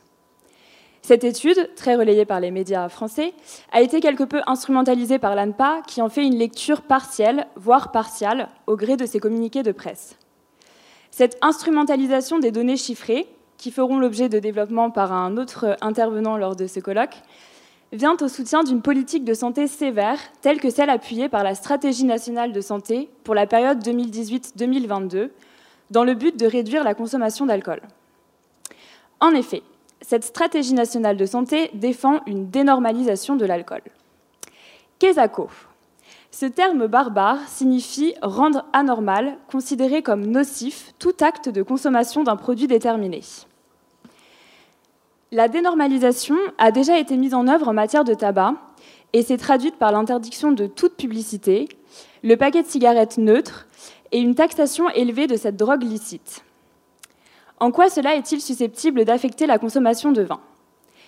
Eh bien, en assimilant le vin à l'alcool et en dénormalisant la consommation d'alcool, l'on dénormalise en fait la consommation de vin, ce qui est une menace très lourde. Actuellement, les autorités sanitaires diffusent des messages de modération, seule la surconsommation étant blâmée. Dans une logique de dénormalisation de l'alcool, il s'agirait désormais de casser l'image de cette substance auprès de l'opinion publique, et particulièrement celle du vin. Ce dernier est souvent présenté par les producteurs comme étant une boisson agricole, voire un aliment ayant des effets bénéfiques dans le cadre d'une consommation modérée. Cette logique pourrait s'illustrer à travers le message apposé sur les publicités en matière d'alcool, qui glisserait alors de l'abus d'alcool est dangereux pour la santé à toute consommation d'alcool comporte des risques pour la santé. Au-delà d'un changement de slogan qui peut paraître anecdotique, il faut avoir à l'esprit que l'alcool engendre un coût pour la sécurité sociale, pouvant être modulé en touchant au portefeuille de ses consommateurs. Selon la stratégie nationale de santé, ce coût social de l'alcool est de l'ordre de 15 milliards d'euros par an. S'il apparaît comme conséquent, l'on est bien loin des 120 milliards d'euros dénoncés par l'ANPA dans sa lettre ouverte à la ministre de la Santé, Agnès Buzyn. Cette différence importante peut s'expliquer par des variations méthodologiques considérables d'une étude socio-économique à l'autre. En effet, tout dépend euh, des paramètres retenus pour l'établissement de, ces, chiffrages. Rien que la mortalité liée à l'alcool, donnée pourtant non négligeable dans le calcul de ce coût, fait débat. L'ANPA et le ministère de la Santé font état de près de 50 000 morts par an, alors même qu'un rapport de l'Ordre des médecins publié en 2018 en dénombre 18 000. Si le coût sociétal de l'alcool ne fait pas l'objet d'une évaluation indiscutable pour l'instant, son existence n'est toutefois pas contestée. Une compensation pourrait être trouvée en le répercutant sur les consommateurs au moyen d'une augmentation des taxes sur l'alcool. Une telle augmentation aurait vocation à rééquilibrer le coût et le bénéfice sociétal de la consommation d'alcool. Dès lors, les plus gros consommateurs, sur lesquels pèse la responsabilité du coût le plus important pour la société, verseraient davantage que les consommateurs privilégiant la modération. Qui plus est, cette taxe offrirait l'avantage d'inciter les consommateurs à, diminuer leurs achats d'alcool. Pour toutes ces raisons, le ministère de la Santé et l'ANPA souhaitent une évolution à la hausse de la fiscalité des boissons alcoolisées. Permettez-nous alors de soulever une question de la plus haute importance médicale. Dans ce contexte économique incertain, quid de l'avenir commercial des 18 hôpitaux français qui possèdent encore des domaines viticoles et qui vinifient leur production pour la vendre aux enchères et accroître leurs revenus? Le premier angle d'attaque du vin par l'ANPA est ainsi son assimilation aux autres alcools pour en affaiblir sa consommation. Un deuxième angle d'attaque, moins évident, se fait jour et consiste à attraire le vin dans la catégorie des aliments. À ce sujet, la Commission européenne a sollicité les professionnels du secteur alcoolier pour l'élaboration d'une proposition d'autorégulation généralisant la mention des ingrédients et des informations nutritionnelles sur toutes les boissons alcoolisées. La filière a suggéré un dispositif en vertu duquel chaque secteur optera pour la publication des informations soit sur les bouteilles, soit uniquement sur Internet, via des QR codes, codes barres, liens web ou autres solutions en ligne. La Commission européenne doit désormais donner son avis concernant cette proposition d'autorégulation. L'ANPA juge d'ores et déjà cette proposition non, satisfaisante, en ce qu'elle estime que les informations doivent être accessibles dès le point de vente ou sur le lieu de consommation. Selon elle, les producteurs de vin doivent prendre leurs responsabilités en informant efficacement le consommateur sur la présence éventuelle de substances nocives telles que les sulfites, les sucres ou encore les résidus de pesticides. Ces pesticides pourraient être le troisième angle d'attaque des autorités de santé, car l'utilisation de ces derniers génère des inquiétudes grandissantes et constitue aujourd'hui un enjeu majeur de santé publique. En dépit de sa petite taille, la France occupe la troisième place en termes d'utilisation des pesticides, derrière deux pays de taille continentale que sont les États-Unis et l'Inde. La viticulture y demeure le secteur le plus gourmand en produits phytosanitaires. En effet, elle consomme 20% des pesticides alors qu'elle ne représente que 3% de la surface agricole française. La filière vitivinicole française, soucieuse d'endiguer la dépendance aux produits phytosanitaires des viticulteurs en mode conventionnel, s'est notamment engagé lors des États généraux de l'alimentation à l'arrêt des herbicides sur 50% des surfaces viticoles.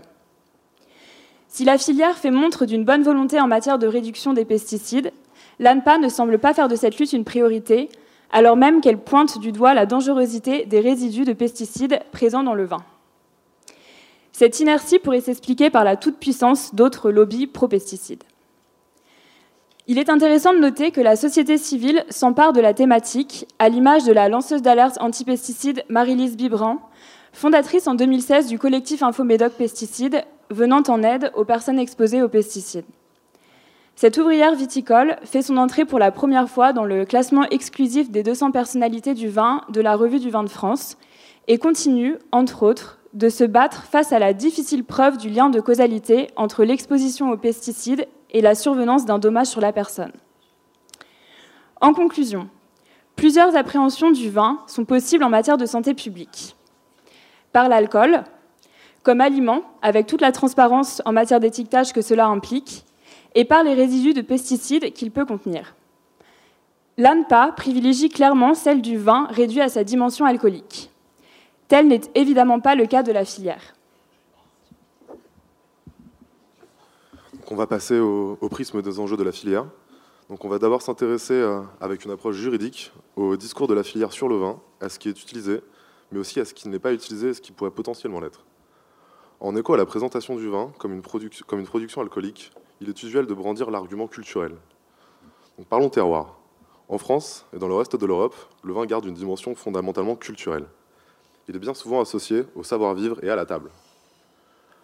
Vient alors la question de savoir si le vin peut bénéficier, bien au-delà de sa réduction à sa composante, alcoolique, et encore bien au-delà de sa qualification de produit agricole, d'une reconnaissance officielle comme produit culturel au même titre qu'une œuvre artistique, littéraire ou musicale. C'est d'ailleurs le choix qu'a fait l'Es- qu'a fait l'Espagne, qui a pris la décision d'inscrire dans la loi du 10, 10 juillet 2003 le vin comme produit culturel. On retrouve d'ailleurs dans le préambule de cette loi la phrase El vino y la viña son inseparables de nuestra cultura. Désolé s'il y a des Espagnols dans la salle.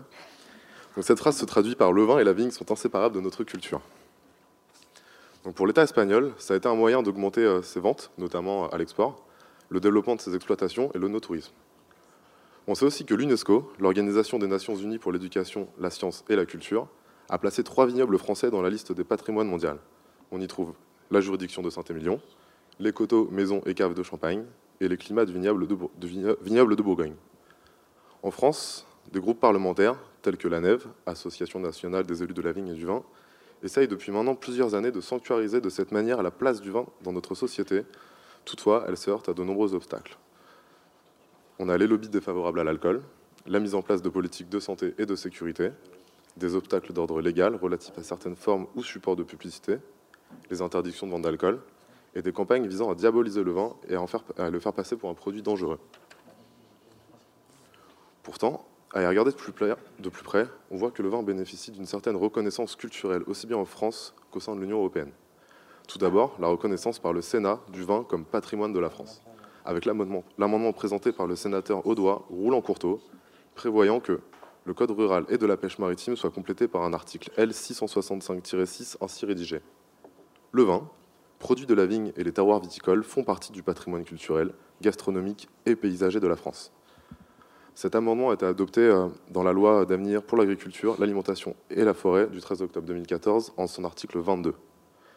Euh, L'article mentionne également les cidres et poirées, euh, ainsi que les boissons spiritueuses et la bière issue de la tradition, ce qui ne favorise pas la différenciation au profit du vin, mais permet de se demander si les boissons alcooliques sont des produits culturels comme les autres. En droit viticole, on retrouve cette dimension historique et culturelle fondamentale dans l'appellation d'origine. Si je vous lis la phrase suivante, que la commune était traversée par deux voies antiques, à l'époque romaine.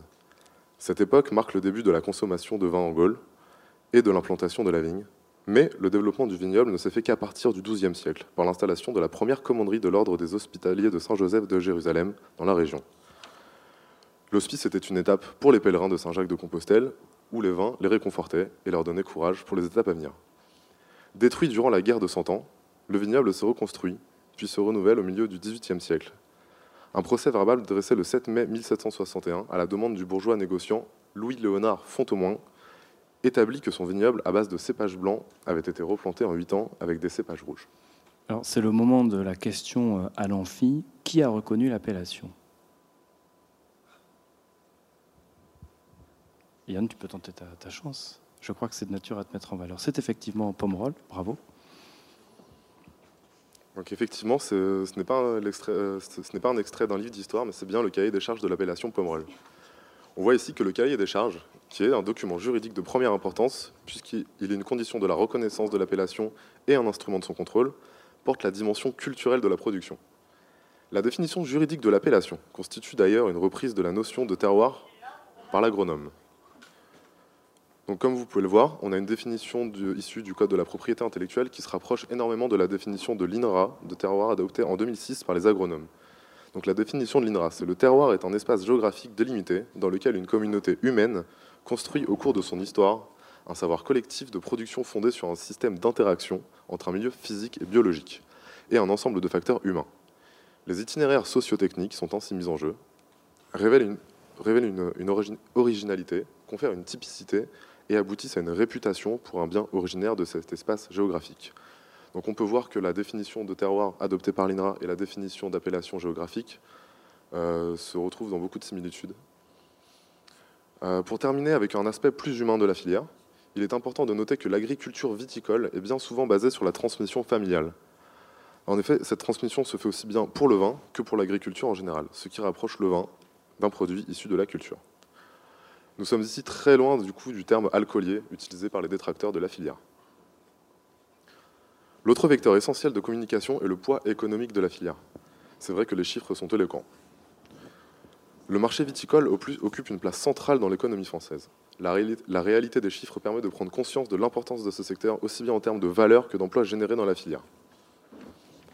Donc, comme il a été déjà précisé au cours de, ce colloque, la filière viticole tient la deuxième place dans la balance commerciale juste après l'aéronautique.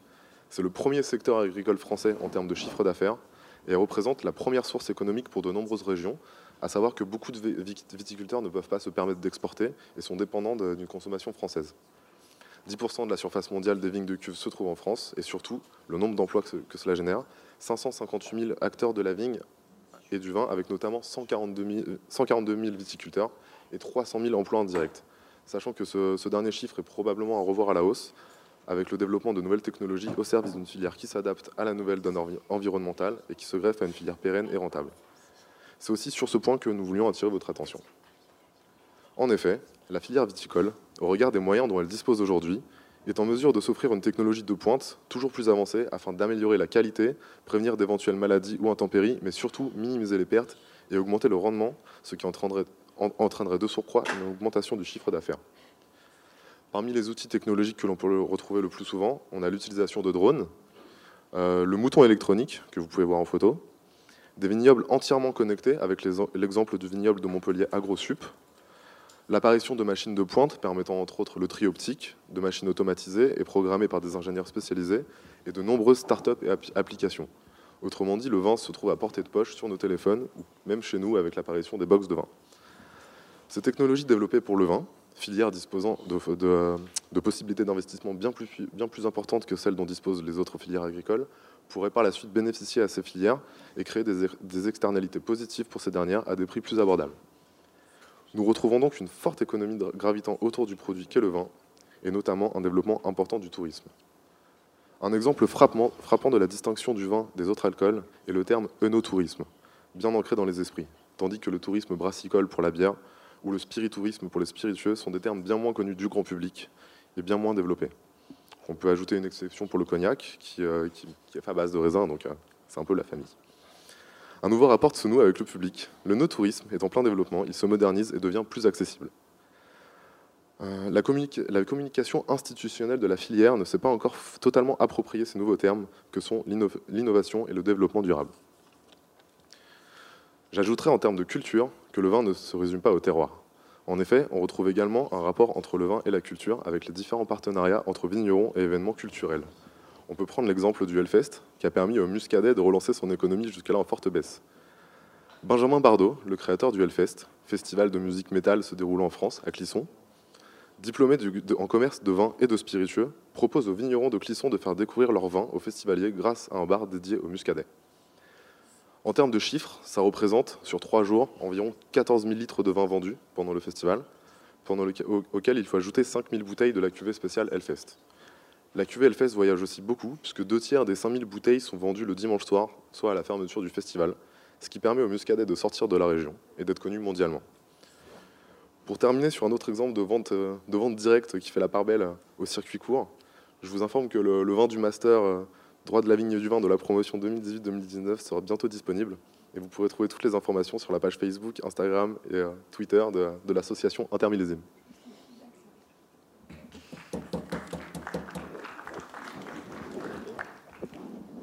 C'est pas terminé, on a une deuxième partie.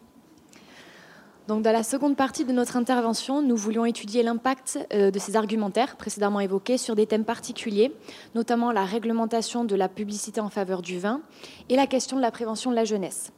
Alors, sur la question de la publicité, il convient dans un premier temps de revenir sur la genèse de la loi E20. L'histoire de la loi E20 débute dans les années 1980 avec une campagne lancée par quelques médecins et ONG contre les publicités en faveur de l'alcool, auxquels les enfants sont exposés à la télévision. À la suite de cette campagne, la loi Barzac est adoptée et entre en vigueur le 30 juillet 1987. Alors l'apport de ce texte est double. D'une part, il établit les prémices d'une réglementation du contenu ainsi que du support publicitaire en faveur des boissons alcoolisées. En effet, il rend obligatoire l'apposition d'une mention qu'on connaît tous, appelant à la modération sur les publicités en faveur des boissons alcoolisées, et définit par ailleurs les supports sur lesquels la publicité est interdite. On a donc la télévision et les magazines destinés à la jeunesse. Donc ces dispositions traduisent déjà les préoccupations de santé publique de l'époque. D'autre part, il supprime la distinction qui existait entre les différents alcools.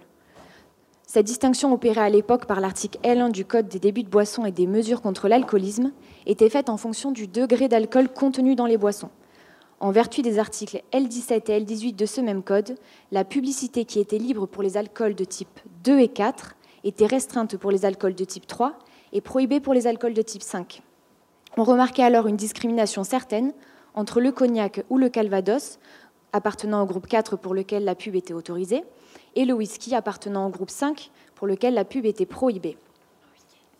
Ces, dispositions sont finalement jugées discriminatoires par la Cour de justice dans un arrêt du 10 juillet 1980 qui a identifié une restriction quantitative sanctionnée par le droit communautaire dans le traitement différencié des boissons alcooliques françaises et étrangères. Le droit français a opposé une certaine résistance à cette décision via une circulaire encourageant l'application des articles litigieux. Cet écart a par la suite été sanctionné par la Cour de cassation qui a condamné la République française pour faute lourde. La généralisation introduite par la loi Barzac sert les objectifs de la santé publique, mais rend avant tout notre droit national conforme aux normes européennes. Elle sera par la suite reprise par la loi Evin du 10 janvier 1991. Ce texte, initié par des médecins, prévoit l'encadrement de la publicité, qu'elle soit directe ou indirecte, en faveur de l'alcool sans pour autant l'interdire. Là où la loi Barzac posait une liste d'interdits, la loi Evin, elle, dresse une liste positive des supports et contenus licites. On lui adresse plusieurs critiques, notamment il est regrettable qu'un même traitement soit appliqué à tous les alcools en matière de publicité, alors même que ces derniers présentent des titrages différents. Peut-être une limitation proportionnée aurait-elle été la bienvenue. On note quand même que ce rapprochement des différents alcools n'est pas une initiative de santé publique, mais est porté par des raisons communautaires. La loi Eve impose de véritables soucis d'interprétation, ne manquant pas de créer des controverses entre lobby de la santé et lobby du vin. Donc l'application de cette loi a donné lieu à un mouvement d'interprétation jurisprudentielle strict mené par l'ANPA. On parle de stratégie de repeat player. Il est vrai que les campagnes des interprofessions sont systématiquement attaquées. En témoigne la censure respective des campagnes du BIVB et du CIVB par le tribunal de grande instance de Paris en 2005. L'ANPA reproché à la première d'avoir mis en scène le produit alors qu'une lecture stricte de la loi Evin n'autorisait que des mentions liées à la composition, etc. Et à la deuxième d'être un moyen détourné d'inciter à la consommation. Il n'y a jamais eu de réforme complète de cette loi, mais des évolutions successives que l'on doit notamment au lobbyisme de la filière du vin, dont plusieurs pivots un en 2005, un autre en 2009 et enfin un dernier en 2016. Les groupes d'intérêt s'appuient notamment sur le rayonnement culturel et le poids de l'économie que représente euh, la filière viticole. Une évolution significative avec la loi du 23, du 23 février 2005, dont l'article 21 dispose que la publicité peut comporter des références relatives au terroir de production, aux distinctions obtenues, aux appellations d'origine ou encore aux indications géographiques, elle peut également comporter des références objectives à la couleur et aux caractéristiques olfactives et gustatives du produit. La règle est donc une présentation objective et informative sans communiquer sur le boire. Selon la ministre de la Santé en 2005, l'esprit de la loi E20 tourne autour de trois idées clés. D'abord, la description du produit et non de l'acte des effets de consommation. Ensuite, des indications objectives et non subjectives. Et enfin, à des fins informatives et non incitatives. Cette évolution favorise en théorie la publicité collective ainsi que la publicité en faveur des AOC, vins dont la qualité d'élaboration devrait pouvoir être exprimée dans la publicité. Cependant, cette publicité fut attaquée par l'ANPA et censurée en 2008 par la Cour de cassation. Motif la publicité ne se bornait pas en la reprise des caractéristiques objectives et techniques du produit, mais renvoyait au comportement humain et opérait une manipulation des affects. En pratique donc, la promotion d'un terroir reste extrêmement limitée. Les marques individuelles n'en sont pas plus avancées. On avait à ce sujet une campagne euh, portée par Moët et Chandon sur un, champagne rosé euh, qui avait le slogan donc La nuit est rose. Euh, cette campagne a été sanctionnée pour son slogan qui faisait référence aux caractéristiques du champagne, mais évoquait aussi un sentiment de bonheur. Enfin, en 2009, la publicité a été admise sur Internet. Ces évolutions successives sont des succès importants pour la filière, mais le bilan reste mitigé concernant la liberté publicitaire. On constate tristement une désincarnation de la publicité. En témoigne cette campagne publicitaire de l'interprofession de Bordeaux, qu'on peut voir derrière moi, qui, afin de ne pas s'attirer les foudres de l'ANPA, a préféré créer en 2013 deux visuels différents pour sa nouvelle campagne. L'une pour l'international met en scène des mannequins dans un cadre idyllique, et la seconde propose le même décor, mais sans les mannequins destinés à la France. Selon l'interprétation jurisprudentielle de la loi Evin, seuls des personnels de la filière sont tolérés en photo sur une publicité pour le vin. Ils ont quand même le droit de sourire. La Cour d'appel de Versailles a en effet tempéré cette tendance à la désincarnation en statuant après de multiples renvois sur une campagne du CIVB invoquée plus haut. Je cite, Les annonceurs ne pouvaient évidemment être tenus, sous prétexte de satisfaire aux exigences légales, de représenter des professionnels grincheux, au physique déplaisant et paraissant dubitatifs sur les qualités des produits à la couleur indéfinissable, afin d'éviter aux consommateurs toute tentation d'excès. Cette motivation, qui joue aussi sur l'absurdité d'une application bureaucratique de la loi Evin, a été validée par la Cour de cassation. On peut à ce stade faire état d'un hygiénisme de la publicité contre lequel continue de se battre activement le lobbyisme du vin. Cette approche restrictive est critiquable. Les indications géographiques que sont l'AOP et l'IGP servent à protéger les opérateurs et les zones de production, ainsi qu'à garantir une typicité locale des produits aux consommateurs. Il est donc paradoxal que des indications géographiques soient fondées sur le travail des producteurs et la production des consommateurs, mais que l'on n'autorise pas franchement la valorisation de ces produits. Dernier succès, une loi du 26 janvier 2016 a ajouté au Code de la santé publique un nouvel article, L3323-3-1, qui permet de distinguer la publicité sur le vin de l'information œnologique.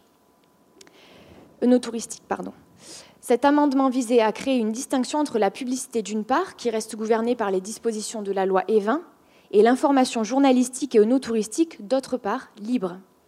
Cette nouvelle disposition est notamment destinée à accompagner le développement de l'œnotourisme en France en permettant à des opérateurs publics ou privés de communiquer sur les terroirs et les projets œnotouristiques en cours.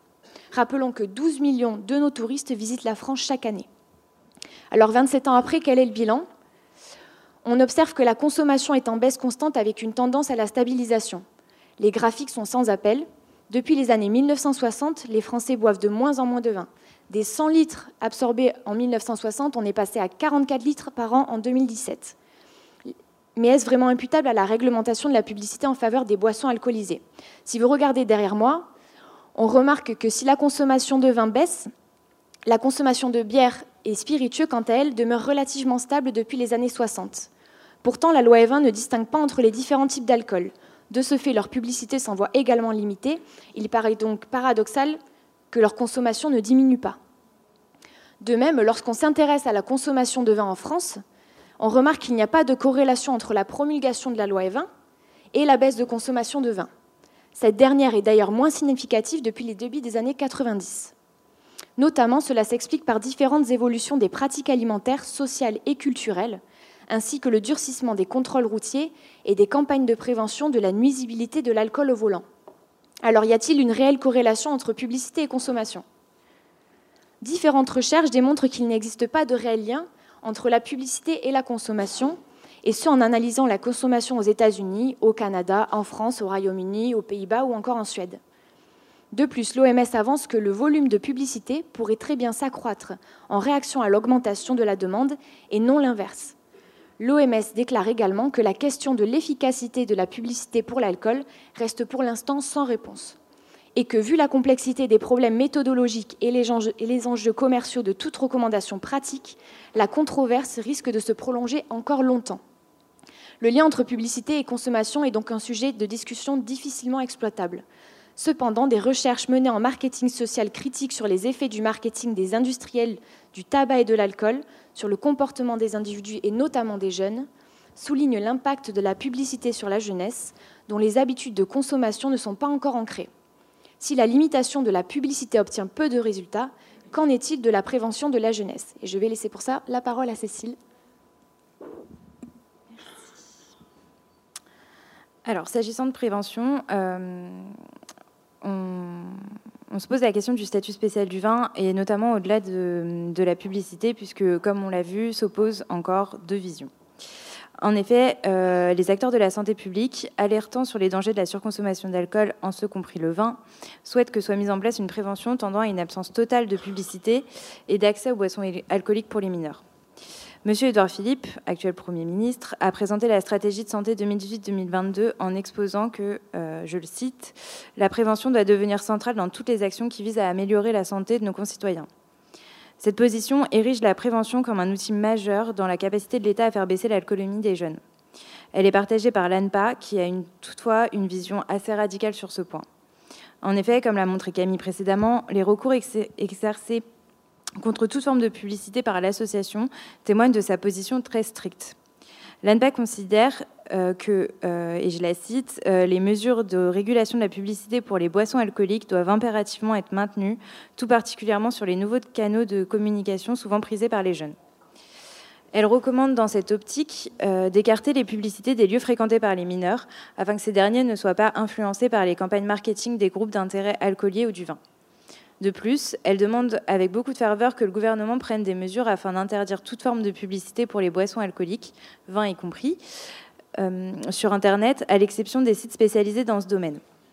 Cette interdiction constituerait une évolution législative majeure puisqu'à ce jour, ce type de publicité est interdit uniquement sur les sites Internet spécifiquement à destination des mineurs. Par ailleurs, l'ANPA souhaite que soit renforcée l'effectivité de l'interdiction de la vente d'alcool aux mineurs, qui selon elle reste limitée par le manque de contrôle des pouvoirs publics en la matière. Le gouvernement, quant à lui, éprouve des difficultés à mettre en place son plan de prévention découlant de la stratégie santé euh, précitée. De fait, la MILDECA, mission interministérielle de lutte contre les drogues et, conduites addictives, en charge de la réalisation de ce plan, peine à trouver un compromis qui pourrait satisfaire groupes d'intérêt et ministères opposés sur la question. Il conviendrait sur ce point de ne pas tomber dans l'écueil de la prohibition. En effet, la dénormalisation et la volonté d'endiguer toute référence à l'alcool pourraient conduire à réitérer des choix opérés par d'autres États dans l'histoire. On pense notamment à la période prohibitionniste, pardon, qui a déjà été citée dans ce colloque, qu'ont connue les États-Unis entre 1919 et 1933. Or, la prohibition mise en place pendant cette période n'a pas eu les effets escomptés. La santé publique a notamment, a notamment été mise à mal.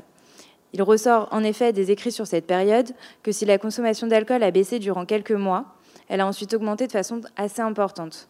Or, en l'absence totale de réglementation sur les produits alcoolisés et par l'émergence d'un marché non officiel, euh, sont apparues des boissons très lourdement titrées et à la composition modifiée qui, de fait, n'ont pas un très bon effet sur la santé.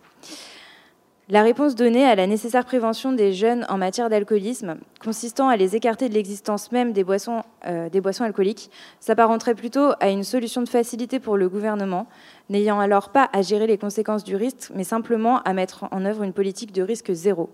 Elle ne semble en réalité pas apte à remplir les objectifs exposés. Les acteurs de la filière considèrent quant à eux que la prévention doit se réaliser par l'éducation. Selon le président de Vin et Société, je cite, La révolution de la prévention peut constituer une occasion unique de promouvoir un modèle équilibré, respectueux à la fois de la santé publique, d'un art de vivre à la française et de notre économie. Il ressort de ces communications que l'association préconise une éducation au vin afin de favoriser plus tard une conduite responsable. Pour ce faire, ils ont créé différents supports, papier ou numériques.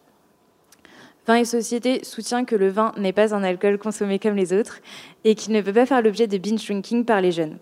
Ainsi, cette population qui recherche par ce phénomène une ivresse rapide, sans limite et dangereuse ne se tournerait pas vers le vin.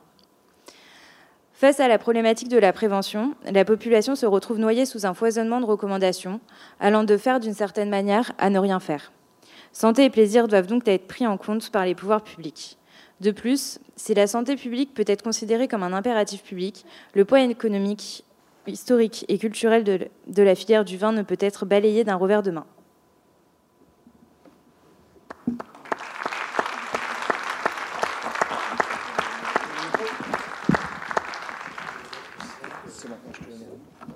Mes chers étudiants, merci beaucoup pour cette euh, présentation. Je me permets de vous féliciter.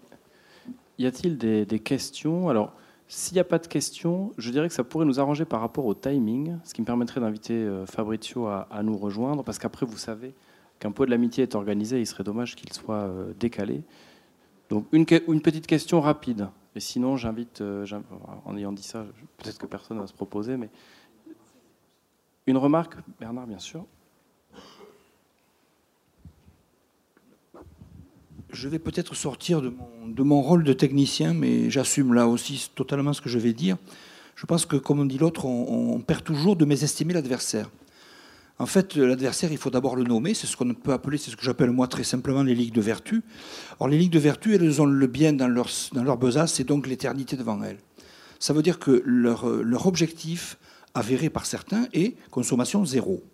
Et donc, en face de, cette posture, qui consiste en particulier à nous culpabiliser, et c'est un nous collectif, les consommateurs, les amateurs, les professionnels, les juristes, nous, culpabiliser pour nous délégitimer, je pense que la première des, des attitudes, c'est de refuser la culpabilité. Voilà. C'est de ne pas baisser les yeux, premièrement. Et puis, pour terminer, pour pas trop prendre du temps collectif, dans ma, dans ma petite tête et réfléchissant à la question depuis très longtemps sur de multiples pistes, moi j'ai une petite phrase de synthèse qui n'est pas de moi hélas, mais qui est d'un grand philosophe qui s'appelle Woody Allen et qui a dit la vie est une maladie mortelle sexuellement transmissible. Voilà. Donc euh, là-dessus on peut clore le débat. Ce qui est une excellente transition pour mon ami Fabrizio Buccella que j'invite à me rejoindre à la chaire. Merci beaucoup Bernard. Je, Fabrizio, pendant que tu t'installes, je vais te présenter, parce que c'est toujours un peu long, tu sais bien quand il s'agit de faire état de, ton CV. Donc Fabrizio Buccella est professeur de, mathématiques et de physique à l'Université libre de, Bruxelles.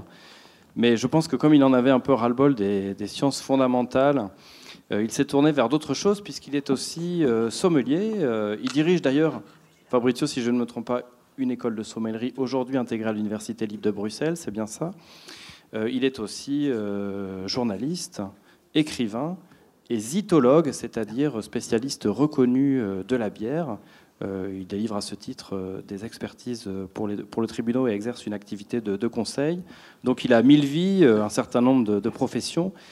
C'est un ami du Master de droit de la vigne et du vin, euh, puisqu'il intervient euh, dans le diplôme euh, très, régulièrement pour présenter, si je ne me trompe pas, le marché de la bière, son encadrement, euh, ainsi qu'une euh, approche mathématique des paradoxes de la dégustation, ce qui lui permet par exemple de revisiter le jugement de Paris qui avait opposé vin français et vin du Nouveau Monde. J'ai été complet Merci beaucoup Fabrizio d'être venu de, de Bruxelles. Tu as la parole et je m'assois à côté de toi. Merci si beaucoup. tu restes debout. Euh, je, je, vais rester debout. Si, je vais m'asseoir là-bas. Là. Merci beaucoup, monsieur le, le professeur et, et, cher, cher Roland, pour ces, ces gentils mots d'introduction qui, euh, qui, mettent la, pression haut, ainsi que l'ensemble des intervenants qui, euh, euh, qui m'ont précédé et le, et le, coup, de, le coup de fraîcheur des, étudiants. Donc j'ai essayé de tenir un peu la, le, niveau. Alors, en tant que tel, je pense que l'ensemble le, des interventions le montre et sans doute qu'on qu va vers ça au niveau de cette journée on comprend qu'au-delà des aspects juridiques, ce qu'il faut réellement gagner au niveau du vin, c'est une forme de bataille des idées. Et donc, je vais modestement essayer d'y contribuer par euh, mon intervention. Alors, euh, le point de vue du physicien, si vous regardez le, petit mot de, présentation du colloque, on parlait du point de vue du, physicien, du sommelier et du zytologue. Donc, le zytologue, on, on, a, on a, expliqué ce que c'était. C'est le, le, terme qu'on utilise en Belgique pour les spécialistes de la bière. Alors, je trouve que le point de vue d'un sommelier ou d'un zytologue étant par trop évident, j'ai souhaité essayer d'axer justement l'intervention en ne prenant que le point de vue du euh, physicien sur la question. Alors vous pourriez vous dire, mais pourquoi euh, diable, dans un colloque euh, juridique, nous allons inviter un physicien? Ben, Le physicien, en fait, vous ne le savez peut-être pas, j'espère en être quelque part une bonne représentation, est un être relativement étrange et bizarre. Et c'est un être qui s'interroge à des questions extrêmement essentielles. En veut pour preuve le, la dernière intervention de collègues qui a été publié le 28 août 2018, qui, est, qui en fait résout, je vous le disais, une question essentielle que vous vous êtes tous sans doute posée, qui est celle de savoir pourquoi, lorsque vous prenez un spaghetti et que vous le tordez, il se brise en plus que deux morceaux. Et donc moi j'ai essayé de longues soirées de briser un spaghetti en uniquement deux morceaux et je n'y suis bien entendu jamais arrivé. Et donc ces euh, fameux collègues ont euh, publié donc un article scientifique qui explique pourquoi, euh, à cause d'une onde de détente en flexion, le spaghetti se, se cassera toujours en plus que deux morceaux. Et ils ont été même plus loin parce qu'ils ont réussi à créer une machine qui sans doute n'est pas vouée à un succès commercial exceptionnel parce qu'elle est pour l'instant réalisée en un exemplaire unique qui permet, elle, en récupérant une onde de torsion, d'annuler quelque part l'onde de détente en flexion et donc de briser exactement le spaghetti en deux morceaux. Donc c'est vraiment exceptionnel. Vous voyez que les physiciens sont capables euh, de euh, toutes les réflexions et donc vous êtes peut-être, après cette brève introduction, minimalement rassuré ou, ou au contraire inquiet. Vous demandez pourquoi est-ce que Roland m'a invité, mais ça tant pis, vous allez quand même souffrir les 20 minutes d'intervention. Euh, vous êtes peut-être minimalement rassuré de savoir que le point de vue d'un physicien peut être euh, intéressant. Juste pour la petite, euh, euh, pour la petite histoire, cette question, les spaghettis, avait réellement passionné le célèbre Richard Feynman, qui était euh, prix Nobel de physique, qui est pour moi un des physiciens que j'admire le plus et que je cite régulièrement à mes étudiants, et qui avait, lui, réellement passé de longues soirées à casser les spaghettis, et qui n'avait, tout euh, prix Nobel de physique et spécialiste de la mécanique quantique, pas euh, trouvé en fait la réponse. Comme quoi, euh, 2018 nous a apporté une réponse à une énigme de grand rang. Alors, en tant que physicien, euh, s'il est bien euh, un domaine que nous maîtrisons minimalement, et euh, si vous lisez, si vous avez entendu parler de la réforme des unités fondamentales de la physique, on parle notamment de la réforme du, du maître dont, on, a parlé, eh vous savez que les physiciens s'intéressent beaucoup à la fameuse théorie de la mesure. Mais la théorie de la mesure est aussi fondamentalement liée au droit, et là je peux citer Feu Michel Villet et subsidiairement Roland Raffray en expliquant que la fonction de juriste est de dire la mesure du juste partage entre citoyens dans un groupe social. C'est bien, bien entendu un point de vue plutôt euh, thomiste qui est exprimé là-dedans, mais qui montre que euh, si on réussit à raccrocher le droit à une, con- à une issue et une conception naturelle du droit, eh bien on retrouve quelque part le fondement de la théorie de la mesure. Théorie de la mesure qui en physique nous intéresse particulièrement parce qu'elle est à la base du euh, calcul des probabilités. J'en reviendrai dans un instant, vu que, comme on l'a expliqué, je parlerai des euh, développements probabilistes euh, qui peuvent être mis en question par rapport à la fameuse étude du Lancet dont on a parlé euh, tout récemment.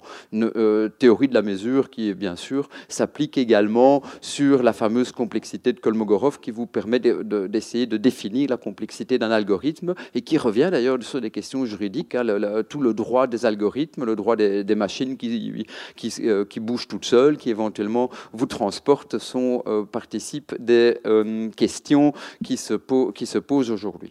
Théorie de la mesure et santé, on l'a abordé tout à l'heure, bah, théorie de la mesure et de la santé amène assez vite à, la, euh, à une norme, en fait, parce que la norme que vous posez, c'est une question essentielle, c'est-à-dire, un, pourquoi boit-on? Donc c'est un peu la mesure de notre propre consommation et de notre propre rapport à l'alcool, mais au-delà de pourquoi boit-on, si vous voulez, le corollaire de, de cette question, c'est bien sûr de savoir, est-ce que je, personnellement, bois trop? Et donc, euh, je suis à moitié quand même rassuré en entendant l'ensemble des interventions. Je pense que j'ai encore une petite marge de progression dans ma quête éthanologique personnelle, mais néanmoins, euh, quelque part, c'est une question que nous avons tous ici au sein de euh, de l'amphithéâtre, euh, ici le- l'ensemble de l'auditoire, à cette, à cette question en tête, de savoir, mais quelle est la norme, quelle est la mesure, quelle est la juste mesure, et quelle est la juste mesure que nous sommes prêts, euh, tout à fait, en se regardant le blanc des yeux, d'aller défendre à l'extérieur vis-à-vis des autres, des autres instances et des autres,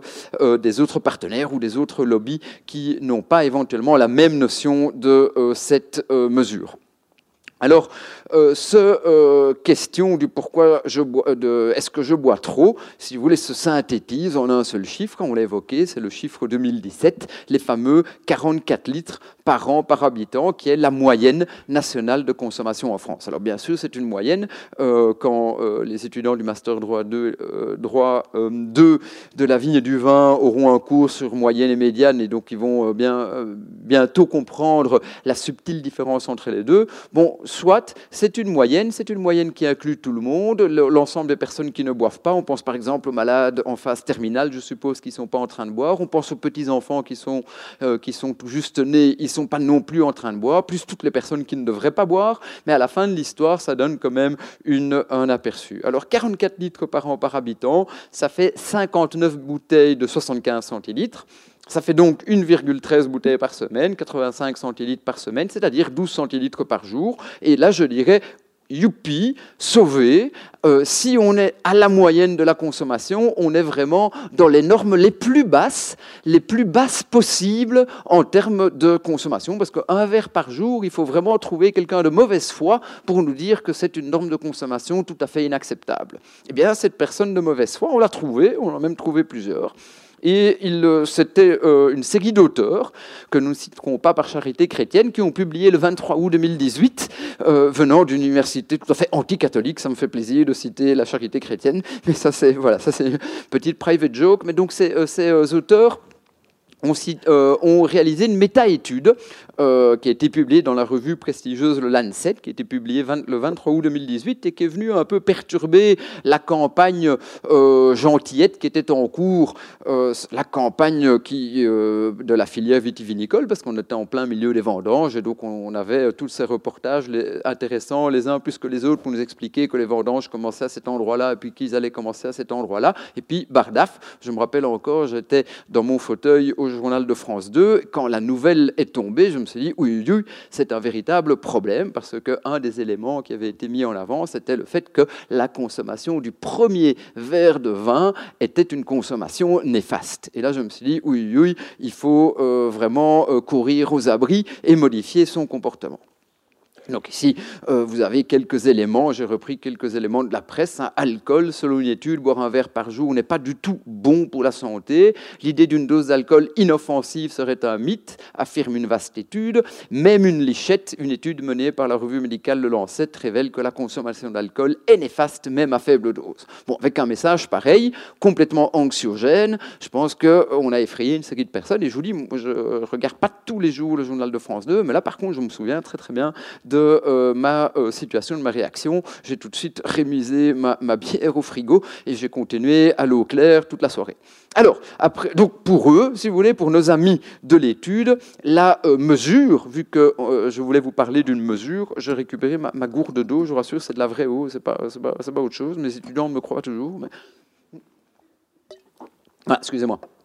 Pour eux, la mesure, c'est exactement zéro. Bon, alors euh, forcément, zéro, c'est pas grand-chose. Et donc là, il y a lieu quand même d'aller voir un peu plus en détail ce que disait cette étude.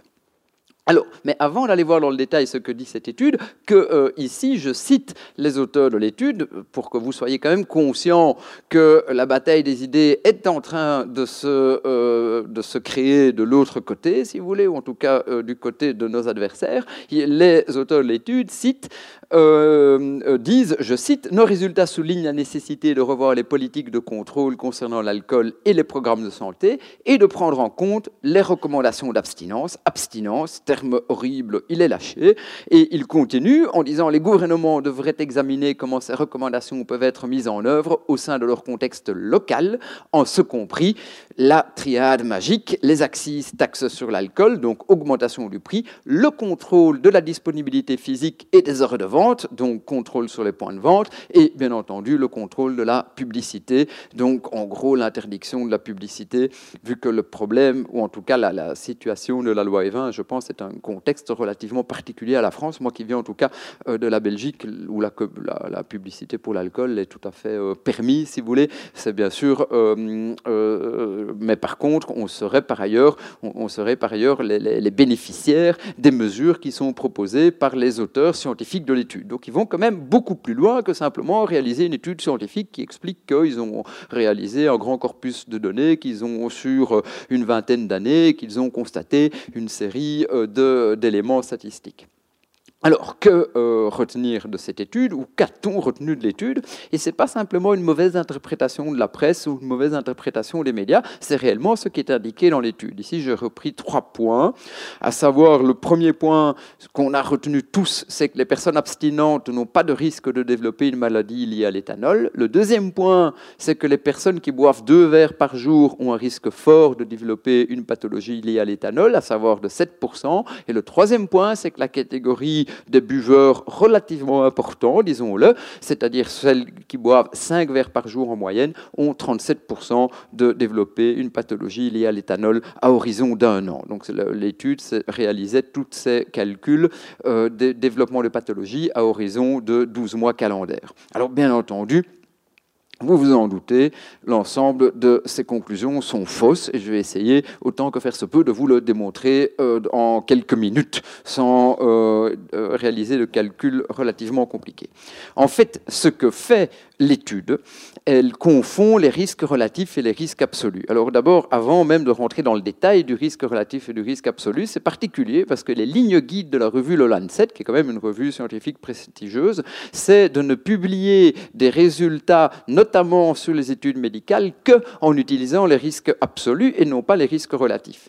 Or, l'étude ne cite pas et ne vous donne pas les moyens, si vous la, si vous la téléchargez, vous la compulsez dans tous les sens, en ce compris les, en ce compris les annexes qui, sont, qui ne sont elles, pas accessibles, mais qu'on a récupérées, bien entendu. Mais si vous prenez l'ensemble de l'étude, vous ne retrouverez pas les moyens de calculer les risques absolus. Donc il a fallu l'intervention de statisticiens de l'Université de Cambridge pour contacter les éditeurs de la revue, pour forcer les auteurs à lâcher les chiffres sur les chiffres absolus qu'ils n'avaient pas mis. Donc c'est quand même assez demandé comment ça c'est qu'une revue qui a comme propre ligne guide interne le fait de, de demander à ses auteurs ou aux auteurs qui souhaitent publier dans celle-ci de réaliser et de, de, mettre en avant des résultats en risque absolu, pourquoi a-t-elle laissé passer, entre guillemets, cette, euh, cette étude-là qui ne parle que de risque relatif?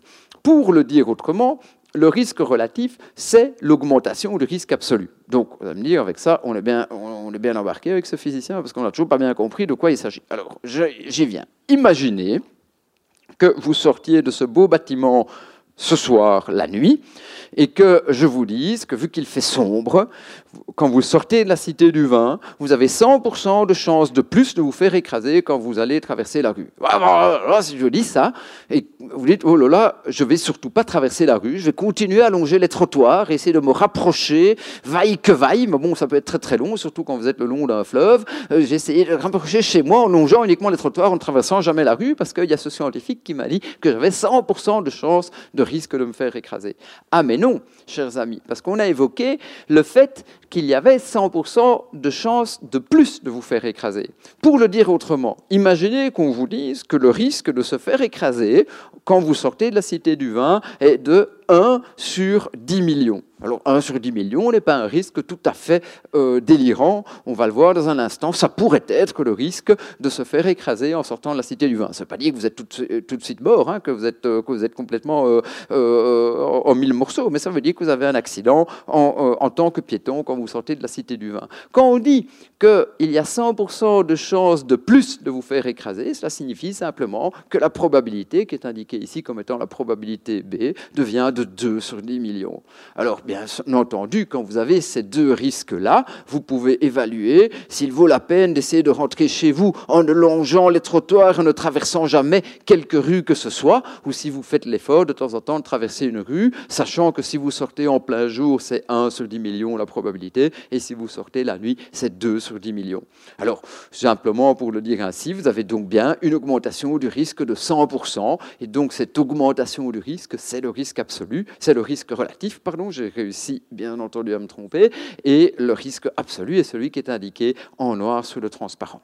Juste pour vous donner un exemple, mais ça n'a pas beaucoup d'importance, si on imagine que la Cité du Vin a 10 millions de visiteurs sur 20 ans, un risque de 1 sur 10 millions, bah, considère que ça fait un accident sur 20 ans, c'est pas complètement délirant de penser qu'il y a une personne qui va, euh, qui va, qui va cogner euh, un véhicule automoteur sur 20 ans de fonctionnement, et 2 sur 10 millions, ça donne deux accidents sur 20 ans, un accident sur 10 ans. Voilà, comme ça, c'est simplement pour essayer de remettre ce risque sur un cadre temporel. Mais je ne dis pas que c'est le risque, hein, c'est le risque que j'ai fait, euh, que j'ai j'ai simplement mis pour chercher un exemple qui vous permette de comprendre simplement la différence entre risque absolu et risque relatif. Alors, revenons à notre étude. L'étude du Lancet a donc défini quatre catégories de personnes, à savoir les abstinents, donc les personnes qui ne boivent jamais, jamais, jamais, pauvres, pauvres, pauvres d'elles et pauvres vie, mais ça, à la limite, l'étude n'en parlent pas. Les personnes qui boivent un verre par jour, celles qui boivent deux verres par jour et celles qui boivent cinq verres par jour. Alors maintenant, je vais rapporter, grâce au fait que les auteurs ont dû, dans un second temps, lâcher les chiffres, ce qu'ils n'avaient pas fait précédemment. Je vais rapporter le nombre de, euh, euh, de probabilités, de, ou en tout cas le nombre de personnes sur une population de 100 000 qui développent à un an une pathologie liée à l'éthanol. Ça ne veut pas dire que ces personnes vont décéder forcément. Ça veut simplement dire qu'à horizon de 12 mois, ces personnes développent une des 23 pathologies. Les auteurs de l'étude ont listé 23 pathologies liées à l'éthanol. Les abstinents, sur une population de 100 000 personnes, il y en a 914 qui vont développer une pathologie liée à l'éthanol. Les personnes qui boivent un verre par jour, sur 100 000 personnes, il y en a 918 qui vont développer une pathologie liée à l'éthanol. Les personnes qui boivent deux verres par jour, il y en a 977, et les personnes qui boivent 5 verres par jour, il y en a 1252. Mais donc on comprend déjà que les abstinents ne sont pas protégés. Il y a 914 abstinents sur 100 000 qui développent une pathologie liée à l'éthanol. Donc quand vous avez dit le premier verre de vin est mauvais pour la santé, par une, sorte de fausse inférence logique, on s'était dit Ah, mais donc si je ne bois pas, je suis protégé. Ah, mais non, ma, chère madame, même si vous buvez, vous êtes quand même euh, euh, possiblement atteinte par une des pathologies. Donc, donc que faire? Alors, avant de le que faire, continuons le calcul. Les risques se déduisent simplement en divisant la colonne qui était apparue précédemment par 100 000. Forcément, j'ai pris une population de 100 000 pour que le calcul euh, euh, arrive bien, si vous voulez. Mais, donc mais ce sont les, vrais chiffres. Hein. Donc ce sont les vrais risques absolus. Donc vous trouvez 0,914, 0,918, 0,977 et 1,252. Donc ça, ce sont les risques absolus en pourcent. Les risques dont a parlé la presse et qui ont été mis en avant par les auteurs de l'étude sont les fameux risques relatifs. Alors bien sûr, c'est malhonnête. Ils ont pris comme risque relatif euh, normé, si vous voulez, le risque des personnes abstinentes. Et donc forcément, l'augmentation du risque par rapport à lui-même devenait zéro et donc on pouvait dire que le risque absolu était zéro, le risque relatif était zéro. L'augmentation du risque par rapport à un verre par jour devenait, devenait 0,5%, l'augmentation du risque par rapport à deux verres par jour 7%, et par rapport à cinq verres par jour 37%. Mais donc vous comprenez bien que maintenant, et c'est assez, clair, l'ensemble de ces éléments euh, participeront bien sûr du, petit texte que, je communiquerai pour la, pour la publication dans les actes. Hein. vous retrouverez l'ensemble de ces éléments dans l'acte du colloque. Mais donc vous comprenez bien que le risque relatif n'est pas du tout un risque intéressant. Ça revient à dire, c'est exactement la même chose que quand on affiche un, pourcentage de réduction lorsque vous allez acheter quelque chose en solde. Si on vous dit je vous fais une réduction de 80%, ok c'est bien joli, mais euh, le bien coûte 100 000 euros, moi j'ai quand même pas 20 000 euros pour acheter le bien. Par contre si vous faites une réduction de 80% sur un bien qui coûte 100 euros, à la fin ça me revient à 20 euros et donc j'ai éventuellement 20 euros qui sont à disposition pour acheter le bien. Donc ce qui intéresse en termes de santé, c'est bien un choix de mesure de risque absolu. Et à ce moment-là, entre guillemets, libre à chacun de faire son propre choix. S'il souhaite modifier son comportement, personnellement je ne le souhaite pas, pour passer d'un risque par exemple de 0,977 à un risque de 0,914 ou à un risque de 0,918. Ça c'est après à chacun de faire son choix en termes de santé. Mais il est bien entendu que si vous publiez ces risques-là, il n'y a jamais aucun journal de France 2 qui va faire la une de votre étude. Et donc, vous êtes obligé, si vous voulez, quelque part, euh, ou en tout cas, vous vous sentez obligé, si, on, on veut, le dire ainsi, de publier les résultats en termes de risque relatif pour essayer d'avoir euh, le résultat euh, le plus visible possible d'un point de vue médiatique. Voilà pour l'étude du Lancet. Bon, j'ai eu ma petite heure de gloire sur RTL Belgique. Bon, on n'exagérons rien.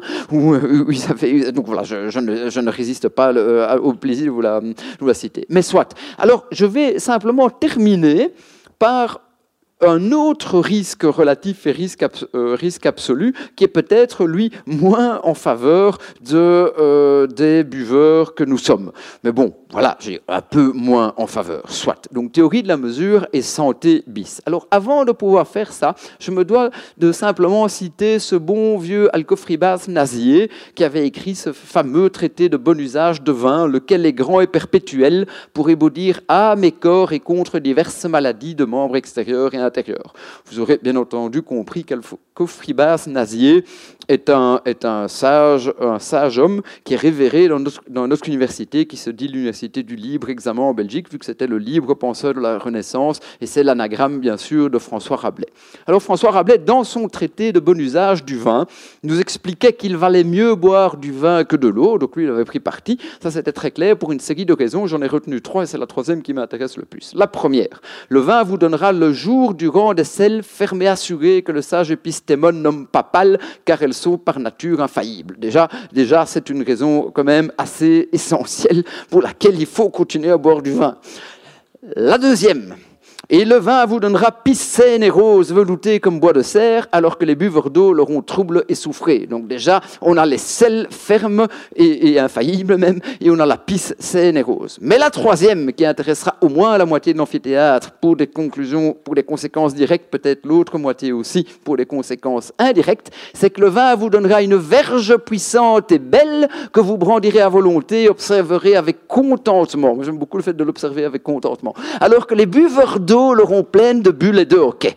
Bon, alors là, avec ça, quand j'en parle à mes étudiants à l'ULB, à l'Université libre de Bruxelles, ils me disent, monsieur, on est convaincu, il faut plus, ne poussez plus le bouchon, c'est bon, à jamais, vous nous avez convaincus, il faut boire du vin. Mais ils me disent, oui, mais attendez, ça date comme même de 1500 et quelques ces histoires. Donc bon, est-ce qu'on on, là, vous n'avez pas quelque chose un peu plus récent à nous donner sous la main pour qu'on puisse justifier notre, euh, notre amour de ce produit que vous défendez quand même avec passion? Alors, oui, ah oui, j'avais oublié de vous indiquer. Ça, c'est une enluminure originale de l'ouvrage, donc c'était assez clair. Hein, donc cette chose, je dis le vin, hop, c'était le, le c'était un peu la pilule bleue sans, sans euh, rouge en fait, fondamentalement juste, juste pour dire que cette, cette histoire était déjà étudiée dans, dans, les, dans les lois de Platon, donc c'est bien un ouvrage qu'une assemblée de juristes, euh, euh, je dirais sans doute apprécie, c'est cet ouvrage-là avec le, le, dialogue entre l'Athénien, c'était peut-être Platon lui-même, et ici Clinias le Crétois, qui disait, est-ce que l'intensité de nos plaisirs et de nos peines, de nos emportements, de nos amours est surexcitée par l'acte de boire du vin? Et le Crétois qui répondait, et grand même, et là on comprenait qu'il y avait déjà quand même chez Platon une, une préoccupation qui n'était pas simplement d'amour platonicien quand il parlait de l'emportement, de, la surexcitation et des amours. Mais donc, revenons un peu à la question, donc est-ce qu'on peut faire, pour le dire proprement et clairement, une mesure de l'érection, entre guillemets, en lien avec le vin? Alors on va essayer de faire cette chose. Alors oui, ça c'était une, d'ailleurs une question qui avait été résolue dans mon livre sur l'antiguide du vin, comme ça je fais aussi une petite publicité les étudiants ont fait la petite publicité pour leur, euh, pour leur new là, là qu'ils vendent, et moi je fais la petite publicité pour mon livre, c'est paru chez Duno, donc si vous voulez la réponse complète, elle est dans le livre. Mais donc dans le livre, j'avais bien sûr expliqué l'effet vasodilatateur du vin rouge, je passe vite parce que le temps nous est compté. Le problème, c'est que quand j'avais rédigé le livre, j'avais trouvé une étude de 2004 euh, de mémoire, ou 2003, qui bien sûr avait été réalisé en Italie. Euh, tandis que là, j'ai trouvé une nouvelle étude euh, qui est de l'American Journal of Clinical Nutrition, qui est de 2016, et qui, elle, parle de euh, l'amélioration, si vous voulez, de la diminution de la dysfonction érectile par euh, l'absorption d'une série de composés. Alors, de quoi euh, que dit cette étude? Elle dit que si vous consommez des fruits, eh bien, vous aurez 14% de chance de diminuer la dysfonction, une éventuelle dysfonction rectule. Par contre, si vous consommez les cinq sources principales d'anthocyanes, flavones et flavonones, alors vous avez 19% de chances de diminuer euh, la ou de ne pas être, si vous voulez, affecté par une dysfonction érectile. Alors, quelles sont les sources principales? Ça, euh, notez-les bien. En tout cas, moi, je les ai notées. Euh, oui, cette étude avait aussi fait grand cas. Mais ce sont les fraises, les myrtilles, les pommes, les poires et les citrons.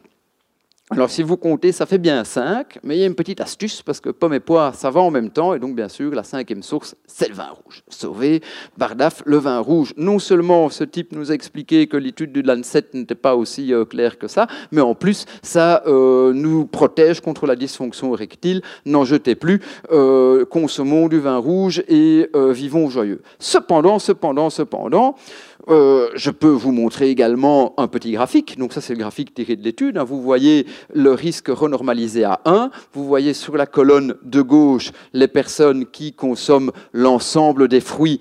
Et euh, ça, c'est la petite barrette à gauche de l'écran. La barrette juste à côté, c'est les personnes qui consomment uniquement les cinq sources principales. Vous voyez, diminution de 14%, on peut l'imaginer dans la première barrette, diminution de 19, presque 20% dans la deuxième barrette. C'est assez clair, c'est assez précis. Mais il y a une petite astuce, c'est qu'en fait, nous sommes de nouveau en train de parler de risque relatif.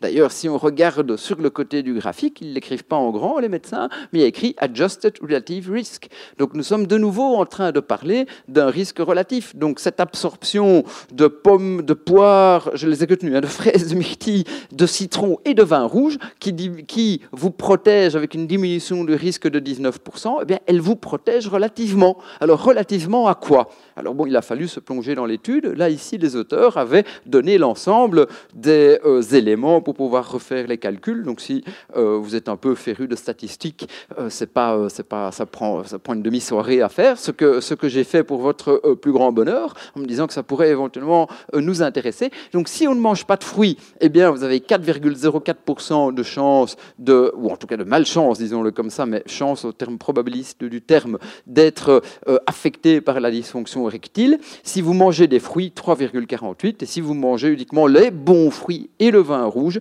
3,27%. Et donc, bien sûr, vous avez une diminution du risque de 14%, bien sûr, une diminution du risque de 19%, mais ça reste des diminutions de risque. Donc, de nouveau, la question ici que se pose euh, tout un chacun, c'est de savoir si vous souhaitez modifier votre alimentation en allant chercher tout le temps et tous les jours du citron, des fraises, des pommes et des poires et bien sûr votre petit verre de vin rouge pour passer de la catégorie 4,04 à 3,27 ou éventuellement de la catégorie 3,48 à 3,27. Ça après, ça c'est un choix si vous voulez, auquel le scientifique ne, participe pas. Ça, c'est un choix personnel que chacun, que chacun doit faire. Et, euh, mais par contre, une fois qu'il est expliqué en risque absolu, ça devient un vrai choix, dans le sens que c'est un choix que chacun peut faire en connaissance de cause. Donc, en résumé, un peu en guise de conclusion, je trouvais ça plutôt sympathique de vous dire qu'il faut rester mesuré avec la théorie de la mesure, si vous voulez. Et euh, je terminerai bien sûr par citer ce fameux Richard Feynman que nous avions vu dans l'introduction et je le, cite toujours dans cette euh, belle phrase vis-à-vis -vis de mes étudiants parce que ça leur permet de comprendre que même s'ils ne, euh, ne comprennent pas tout de suite, euh, c'est pas grave, en leur disant que la physique c'est comme le sexe. Bien entendu, cela peut donner des résultats concrets, mais ce n'est pas la raison pour laquelle nous le faisons. Donc je vous remercie encore une fois de m'avoir invité.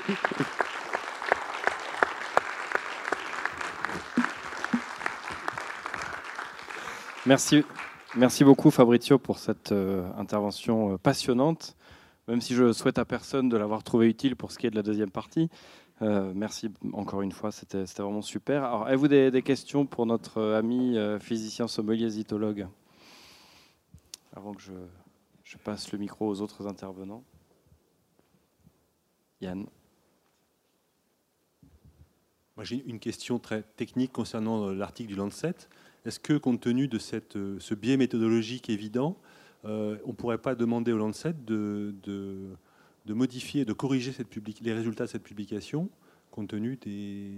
Enfin, c'est quand même un, un, une revue à comité de lecture, me semble-t-il, et ils, ils, sont, ils sont soumis à certaines règles. Est-ce qu'ils n'auraient pas l'obligation de repréciser qu'on ne parlait pas de risque absolu et donc de corriger euh, la communication qui a été faite?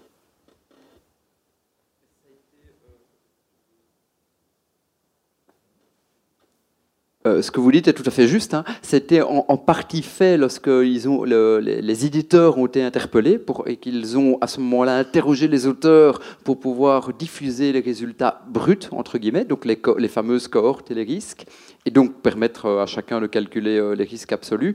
Mais euh, après, euh, après, bien sûr, il appartient, à chacun de pouvoir interpeller le, le N7, mais c'est certain que ça pose quand même question, parce que je vous dis, même les lignes guides de la revue euh, enfin, prévoit, donc c'est des lignes guides internes, hein, parce que l'ANSET n'est pas, euh, pas, une, pas une institution publique, hein, ça, reste, ça reste une institution privée, mais leur ligne guide, a priori, ne prévoit pas la publication de résultats euh, uniquement sur des risques relatifs. Quoi.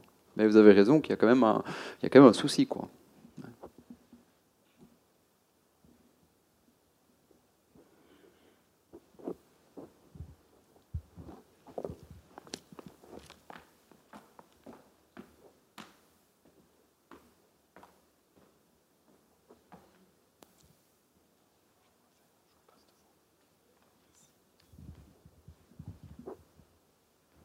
Bravo pour votre exposé, que je trouve très drôle et très précis. Euh, J'ai lu comme vous euh, cet article. Euh, J'ai juste noté sur le côté que c'était financé par Melinda et Bill Gates. Et donc je pense qu'il y a la bonne pensée derrière et qu'on ne fera jamais publier quelque chose de différent. Voilà. C'est une étude bien pensante, financée par un altruisme secondairement bien pensant. Je pense que c'est ça l'explication fondamentale. Je pense que vous avez raison. hein. On est vraiment quelque part dans un siècle un peu étrange, hein, parce qu'on a une forme de liberté. On peut presque interpeller le président des États-Unis, théoriquement, euh, par un petit appareil, une application Twitter, et puis, comme vous dites, un retour de la bien-pensance euh, énorme.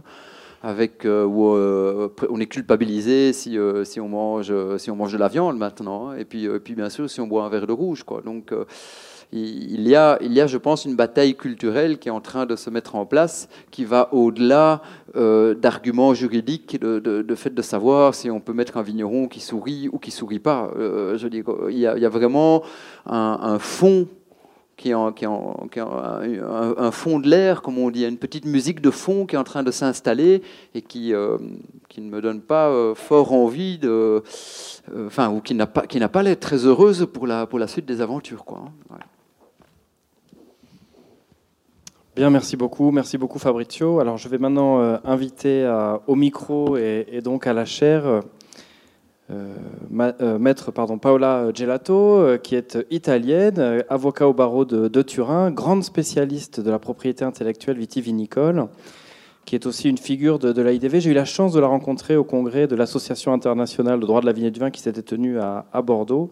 Et donc elle a fait le voyage depuis Turin euh, pour nous permettre avec l'intervenant qui l'accompagnera, euh, Monsieur Leca, qui est élève avocat, euh, de donner une approche euh, comparatiste et, comme Fabrizio, une dimension internationale à ce, à ce colloque. Donc je les remercie euh, tous les deux d'avoir accepté de participer à, à, ce colloque. Vous pouvez vous installer, bien sûr, et, et, je vous donne immédiatement les micros et la parole. Merci à tous les deux. Bonsoir, merci beaucoup pour cette présentation. Euh, alors, euh, moi, euh, ce que je ferai, c'est de faire une petite introduction. On a, entendu le professeur Buccellati de nous expliquer un peu les risques pour la santé. On a parlé de, des allégations de santé, du vin, de la publicité. Alors, quoi de l'Italie? Tu peux peut-être. Alors, en Italie, avant tout, pour dire une chose que tout le monde connaît, on dit que le vin, c'est l'expression culturelle. Alors, est-ce que le vin, c'est quelque chose de différent qu'un alcool Alors, d'un certain sens, en Italie, oui, le vin, c'est pas seulement un alcool. C'est vraiment quelque chose qui est né avec euh, la culture et l'histoire, la tradition. Il faut, vous me permettez, il faut faire une référence à la culture latine. La, il faut penser à l'Empire romain.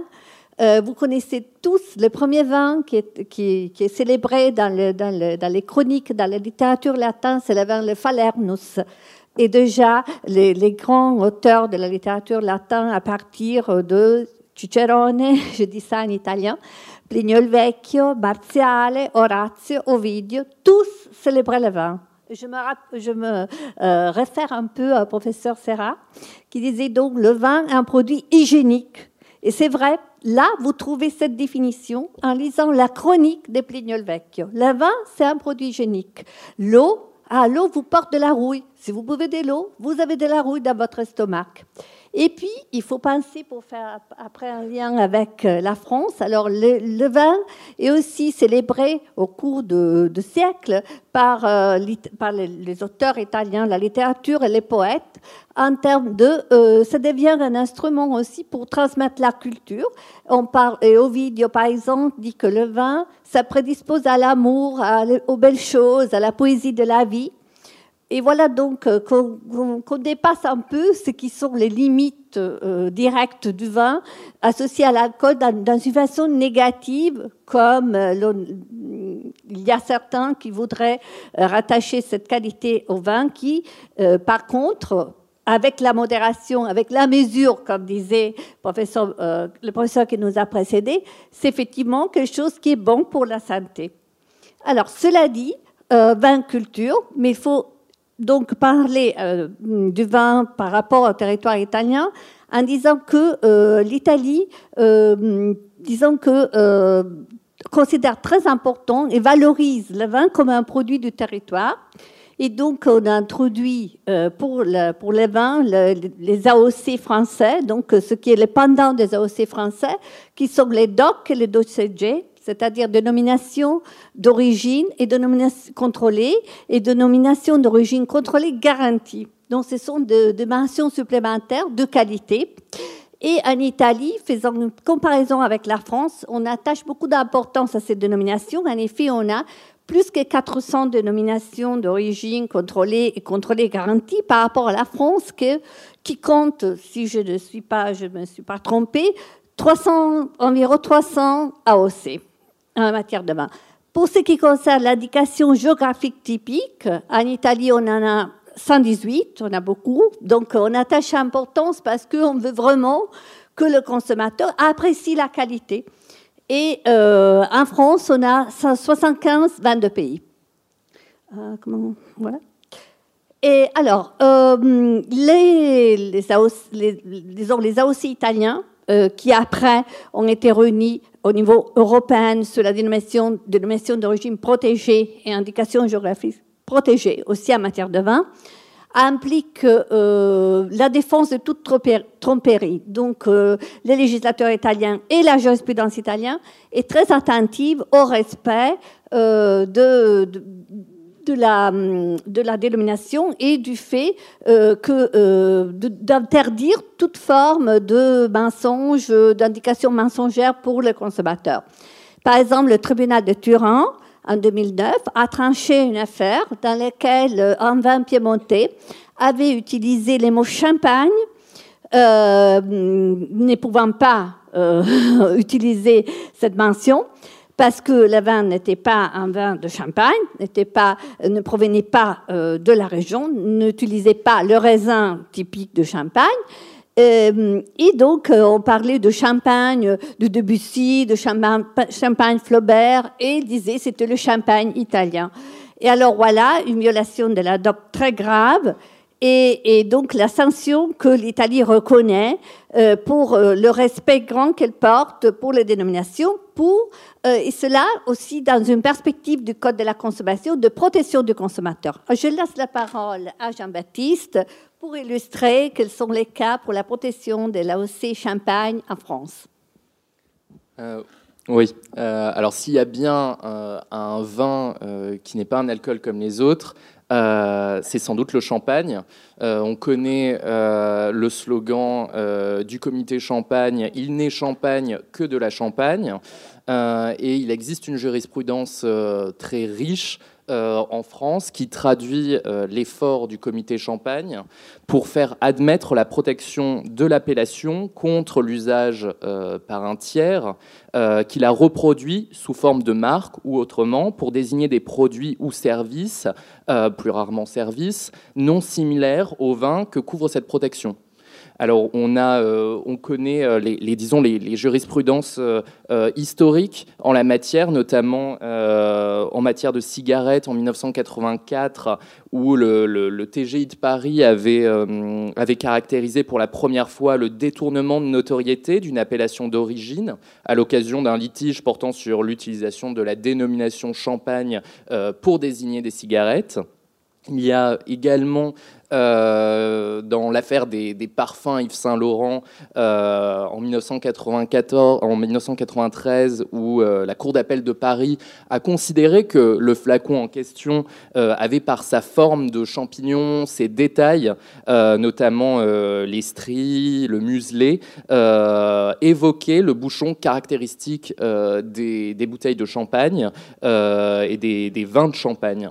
Euh, mais euh, le CIVC n'a pas que des victoires euh, sur la protection de l'appellation étendue à des produits qui ne seraient pas des vins.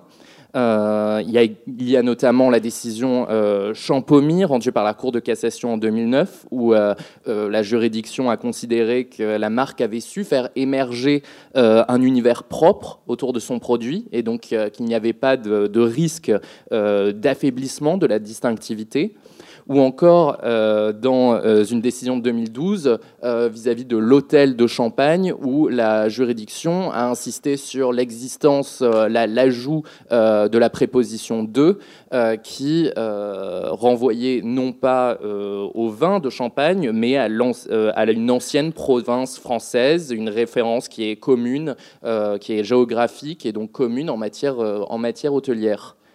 Euh, sur les décisions, cette fois-ci plus récentes, euh, sur la protection de cette appellation, euh, on, peut, on peut citer la, décision Crystal Champs, qui vient consolider complètement la décision qui antérieure en matière de cigarettes. Euh, mais également euh, une décision qui soulève euh, beaucoup de questions sur, disons, la prochaine problématique autour des, appellations d'origine contrôlée, qui est la composition et notamment l'utilisation de ces appellations dans un ingrédient, en tant qu'ingrédient dans une denrée, par exemple, alimentaire. C'est c'est l'exemple euh, de la décision rendue euh, euh, de, la position en décembre 2017 de la Cour de justice de l'Union européenne en matière de, sorbet à la champagne. D'un côté, il y avait cette, il y a cette, cette chaîne de supermarchés allemande, Aldi, euh, qui commercialise un sorbet qui contient du champagne, distribué sous le nom de champagneur sorbet. Euh, la question était de savoir si euh, cette manière de procéder était légale, si le fabricant du sorbet pouvait, ou est-ce que le fabricant du sorbet profitait indûment de la réputation du, du vin de champagne. La, Cour de justice euh, de l'Union européenne a, rendu euh, son verdict récemment, en, décembre, en décembre 2017, euh, où elle a estimé, alors la position est de dire que Déjà, le principe, c'est que l'utilisation d'un produit couvert par une appellation d'origine dans une préparation alimentaire constitue une exploitation de la, de la réputation de l'appellation. Mais parallèlement, la Cour euh, introduit une, euh, une, exception très importante, puisqu'elle affirme que euh, cette exception ne peut jouer, c'est-à-dire que ce principe peut être déjoué dès lors que la, la denrée alimentaire obtenue n'a pas, a comme caractéristique essentielle un goût généré principalement par la présence de cet ingrédient dans sa composition. Autrement dit, euh, la denrée alimentaire qui restituerait principalement euh, le goût euh, du produit protégé par l'épellation ne serait pas sanctionnée. il serait donc question de goût. il s'agirait de savoir si l'ingrédient couvert par l'appellation donne à la denrée alimentaire un goût particulier que, sa présence génère principalement. Euh, alors évidemment, cette décision a été accueillie très fraîchement par, euh, par euh, nos collègues champenois qui, craignent que ce critère du goût ne soit pas très sûr et fasse perdre, in fine, aux appellations leur renommée et leur prestige. Au niveau des, des, problématiques qui peuvent, qui peuvent exister parallèlement, toujours dans, dans matière d'appellation, mais cette fois plus proche géographiquement, on peut citer la, la, jurisprudence euh, Caudalie, euh, qui a été euh, également rendue euh, assez récemment et qui, et qui concernait cette fois l'appellation grand cru et premier cru. D'un côté, euh, la société Caudalie, qui est connue pour produire et commercialiser des, cosmétiques composés d'extraits de raisin ou de vigne, et de l'autre côté, euh, un certain nombre de syndicats euh, qui arguaient que l'appellation premier cru et grand cru était, protégée, et en effet, elle l'est, et que dès lors, ils ne pouvaient pas profiter de la réputation et de la qualité qui était attachée à ces, à ces appellations pour des produits, pour des produits cosmétiques. Euh, la Cour d'appel de Paris a euh, rejeté les arguments euh, des syndicats en estimant que la mention traditionnelle premier cru ne bénéficie d'une protection particulière que pour autant qu'elle soit utilisée dans le domaine vitivinicole par un opérateur qui n'aurait pas le droit de la revendiquer. Euh, la Cour d'appel rejette euh, le grief de concurrence déloyale, faute de situation de concurrence entre, entre les parties, les produits de la société euh, Caudalie n'étant pas concurrents des vins. mais elle écarte également le grief de parasitisme, en affirmant que certes, les mentions premier cru et premier grand cru sont synonymes de qualité, pour autant, l'utilisation de ces termes par une entreprise agissant en dehors du secteur du vin n'est pas nécessairement constitutive de, parasitisme. La Cour d'appel euh, évoque notamment le fait que ce sont des, termes qui, euh, qui, sont utilisés dans d'autres secteurs d'activité, notamment euh, en matière de, café ou de cacao. Euh, si bien que la société Caudalie euh, ne laissait pas croire aux consommateurs à la présence de vin dans la composition de ses produits cosmétiques. Euh, elle expliquait que ces produits étaient issus d'extraits de raisin, sans référence expresse au vin. Les nombreux articles de presse qu'elle avait versés le prouvant. Euh, donc ça, c'est un, aperçu des, problématiques qui peuvent entourer cette question de, des appellations d'origine, que ce soit le champagne ou, euh, d'autres appellations. Alors, pour revenir à l'Italie, par exemple en Italie, l'expression premier cru et grand cru sont considérées tout à fait de fantaisie et donc euh, peuvent être considérées des marques valables, des expressions valables par rapport à la cosmétique, parce que le consommateur moyen italien ne comprendra pas ce que ça veut dire cru euh, sauf qu'il y a un consommateur plus sophistiqué. Mais comme normalement la référence est faite au consommateur moyennement attentif, raisonnablement euh, voilà, euh, informé, voilà alors qu'il s'agit d'expressions valables et il n'y a pas risque de, de, de, subir des actions de concurrence déloyale, de parasitisme. Euh, revenons donc encore aux, mentions euh, géographiques supplémentaires, donc toujours dans, dans les cas de, des, dénominations liées au territoire. Euh, il s'agit d'éléments qui ont été introduits en Italie par la loi 1963, la loi Goria, qui a voulu protéger ultérieurement et faire une distinction pour les vins de haute qualité et notamment pour les grands vins euh, à dénomination d'origine euh, contrôlée et garantie, qui peuvent ajouter dans leur étiquette, au-delà de la dénomination Barolo, par exemple, qui est une, une dénomination d'origine euh, contrôlée et garantie, aussi euh, de mentions géographiques supplémentaires, c'est-à-dire euh, des indications qui portent sur la vigne ou bien sur le domaine et aussi sur le nom du viticulteur parce qu'il s'agit, la vigne a des caractéristiques de milieu géographique particulières. Donc cela exalte ultérieurement la qualité du produit. Et ça, c'est destiné uniquement, peut être euh, fait seulement par les vins qui jouissent d'une protection euh,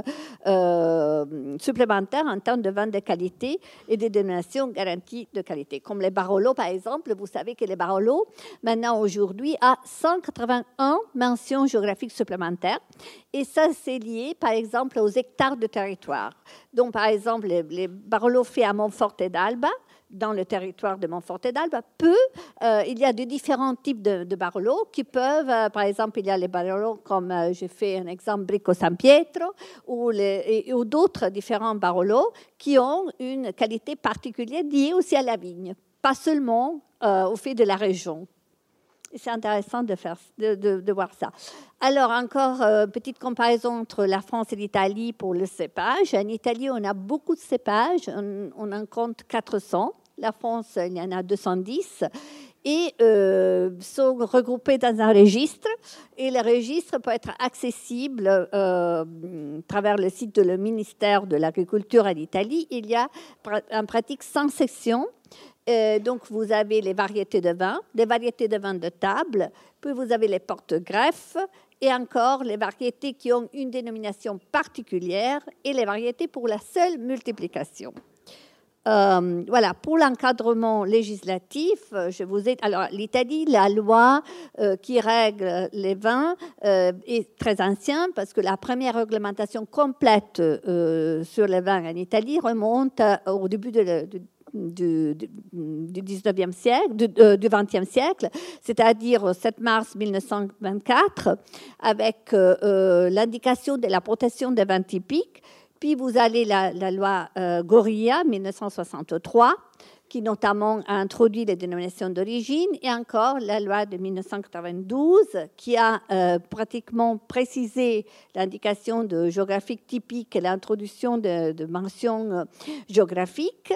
Et enfin, vous avez le, le, test unique du vin, qui est très récent, qui a un peu rationalisé le système législatif en 2016.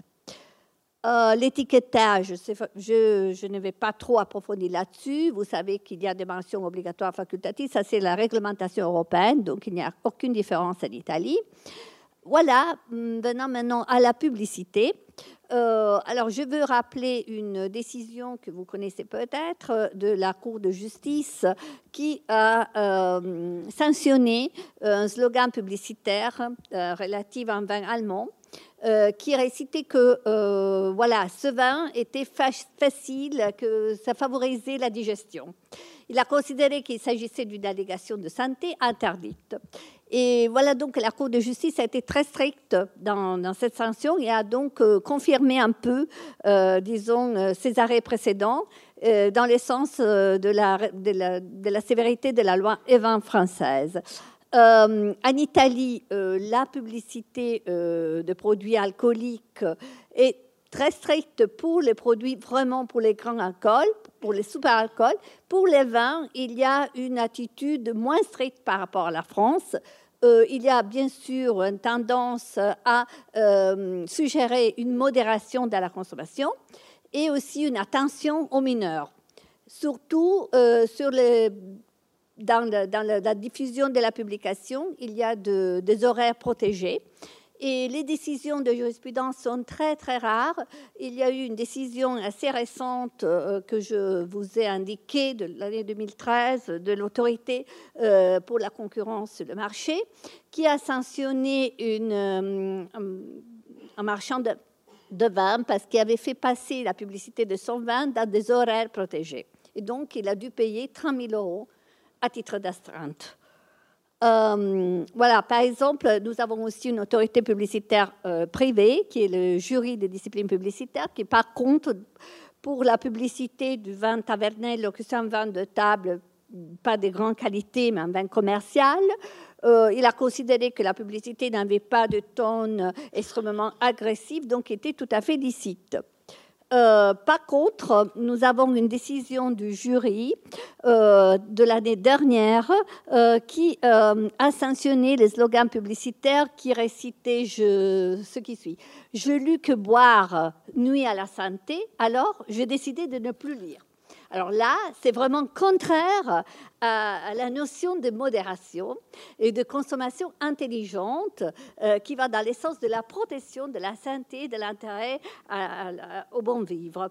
Et là, ça a été considéré contraire, en contraste avec l'article 22 du Code de la discipline publicitaire. Euh, je ne vous fais pas d'autres exemples. Et voilà, je passe la parole à Jean-Baptiste pour commenter un peu sur euh, la loi Evin en France encore. Tu veux dire deux mots? Euh, je vais, je vais pas beaucoup parler parce que euh, y a déjà eu les, étudiants du master ont déjà évoqué de manière remarquable la, loi E20 et la problématique de la publicité. Même si en effet en France la publicité vinicole n'est pas destinée à faire rêver, euh, elle doit obéir à une présentation objective, informative, que ce soit du produit, euh, de la production ou du lieu de production. Euh, un certain nombre de, de jurisprudences ont été euh, citées précédemment dans le colloque.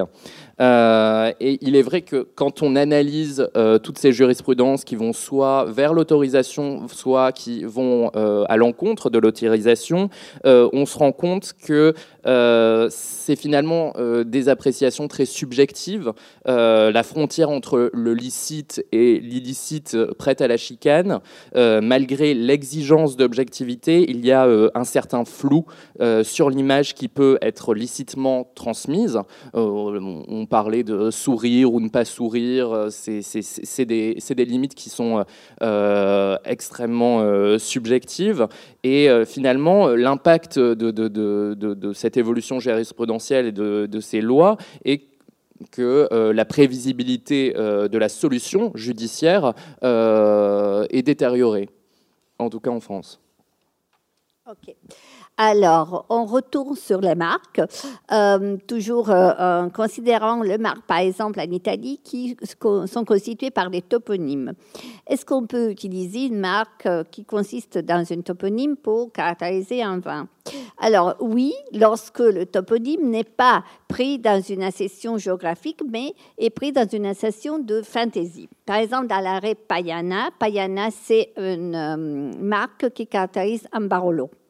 Euh, la société l'exploitant Glérico avait déposé cette marque hum, pour caractériser son Barolo en 1995. Il a découvert qu'en 2005, euh, notre exploitant, qui était un peu, qui était proche de lui, qui était dans la même région, euh, donc qui pouvait aussi faire produire du Barolo, a utilisé la même marque, avait déposé la même marque. Donc il a attaqué pour nullité. Euh, la Defenderesse, l'autre société, euh, a hum, fait formuler une demande reconventionnelle euh, de nullité de la marque antérieure pour risque de tromperie, parce que la, dénomination payana ne présentait pas un lien avec le territoire, parce que le deuxième, la société qui avait enregistré successivement, euh, disait qu'il pouvait utiliser le nom Payana parce que euh, sa vigne s'appelait Payana et c'était la traduction du nom Paliana, ancien de ses ancêtres.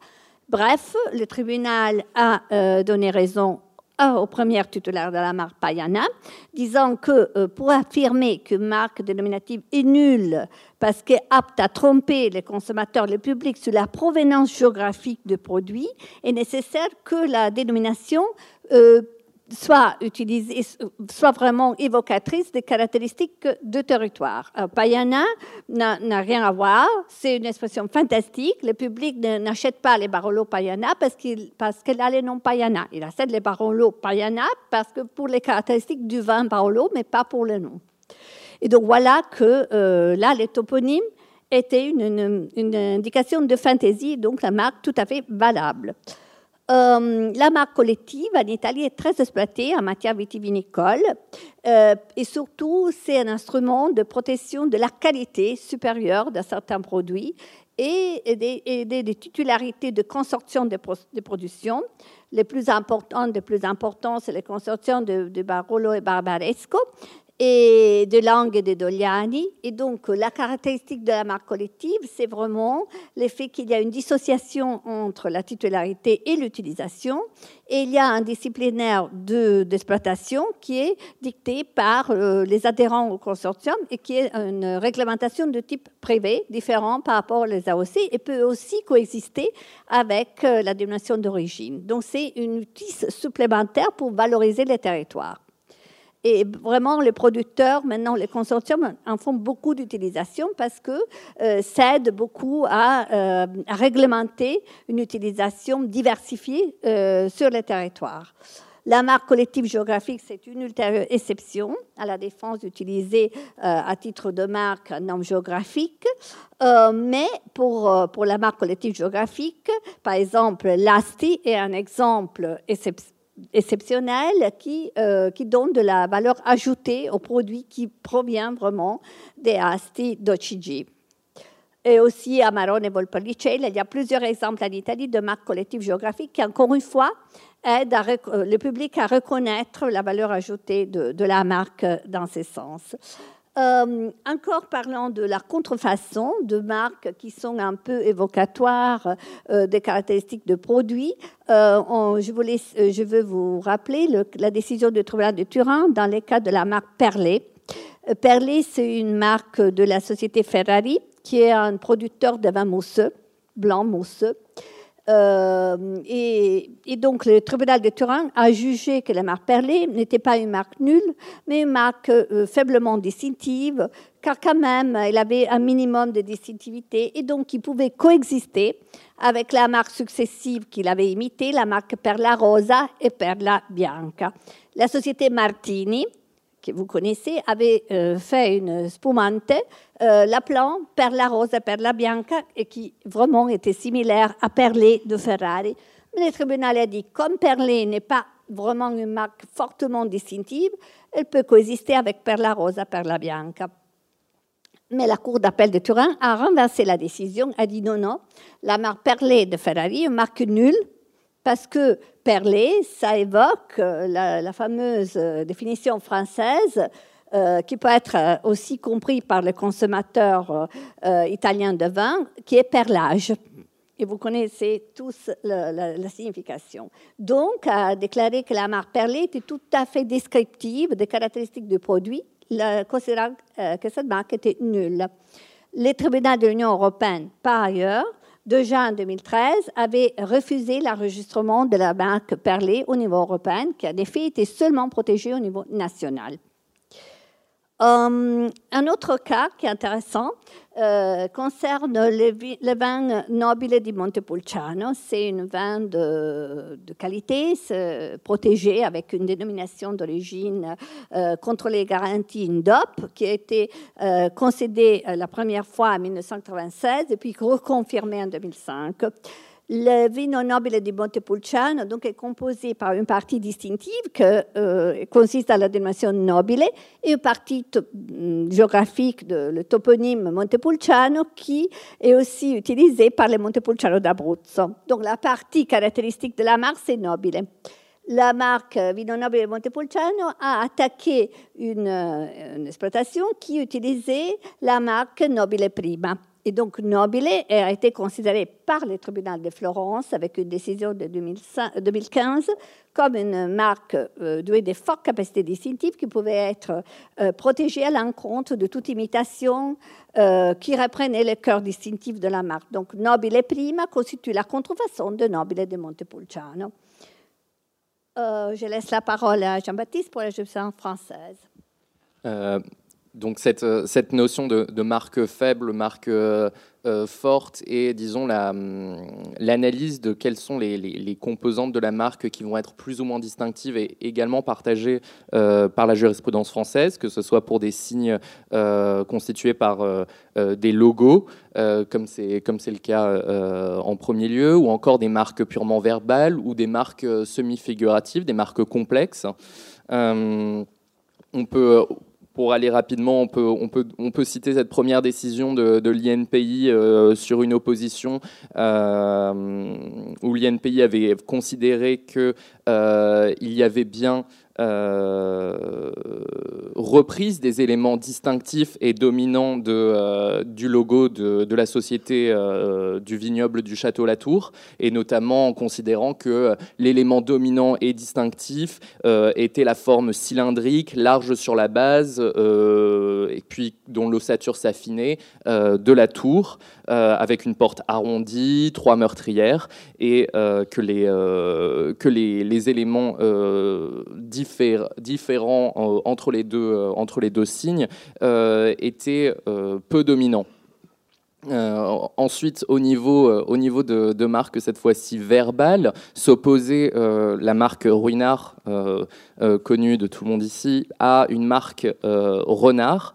Il s'agissait là de deux marques verbales, c'est-à-dire juste sans, aucun logo, juste les noms, dans laquelle l'I- l'INPI a considéré euh, tout d'abord euh, qu'il existait en effet une similitude et que cette similitude euh, existait quand bien même les produits pour lesquels chacune de ces marques était déposée étaient différents, dans le sens où la marque Ruinard était déposée pour des produits constitués de vin, vin mousseux, alors que la marque Renard était déposée pour des produits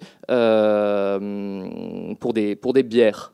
Euh, L'INPI a considéré que euh, ces produits présentaient la même nature de boissons alcooliques euh, et qu'ils étaient d'ailleurs proposés à la vente sur des rayonnages voisins des grandes surfaces ou des magasins d'alimentation.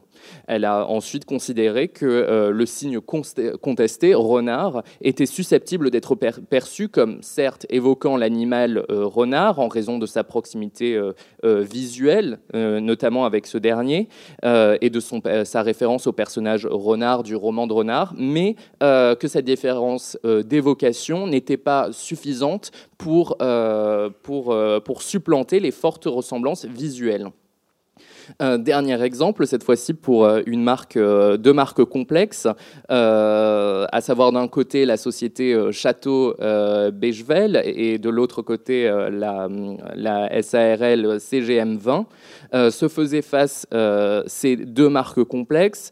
Euh, selon euh, la société Château Bechevel, l'élément figuratif, euh, c'est-à-dire le dracar, euh, était euh, l'élément distinctif, dominant par rapport à l'élément verbal, c'est-à-dire le nom euh, apparaissant sur euh, l'étiquette, euh, et que c'était sur cet élément-là qu'il fallait fonder la comparaison. Et les éléments étant très proches visuellement de, ces, de, ces deux, navires. La société CGM 20 euh, affirmait quant à elle que c'était l'élément verbal qui indiquait l'origine d'un vin, que c'était là l'élément dominant et le plus important à prendre en considération. En effet, parce que le consommateur s'atta- s'attache davantage à l'élément verbal euh, qui est différent que euh, à la représentation euh, d'un dracar. Finalement, la Cour d'appel euh, a considéré que le signe euh, Château les Zéros ne constitue pas la contrefaçon par imitation des marques complexes Château Bechevel. Si les signes ont une structure et une présentation similaires, celles-ci sont cependant peu originales pour commercialiser des bouteilles de vin. Les éléments verbaux diffèrent, leur terme commun euh, château étant courant et peu distinctif. Euh, l'élément distinctif est dominant et non pas l'élément figuratif représentant le bateau, euh, couramment utilisé pour désigner des vins, mais l'élément dénominatif qui, pour le consommateur moyen des boissons alcoolisées, constitue l'élément déterminant dans le choix du vin. Euh, donc ça, c'était pour euh, une comparaison de, cette analyse, des, euh, des, signes plus ou moins distinctifs. Je passerai cette slide par manque de temps. On va en conclusion. Voilà. On va en conclusion. Voilà. Voilà. Alors, oui.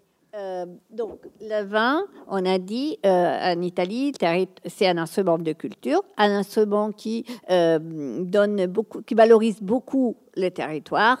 Donc, il y a une protection supérieure pour les vins de qualité qui proviennent de certains territoires particulier parce que euh, présente des caractéristiques de milieu et aussi caractéristiques humaines qui ont euh, une importance fondamentale.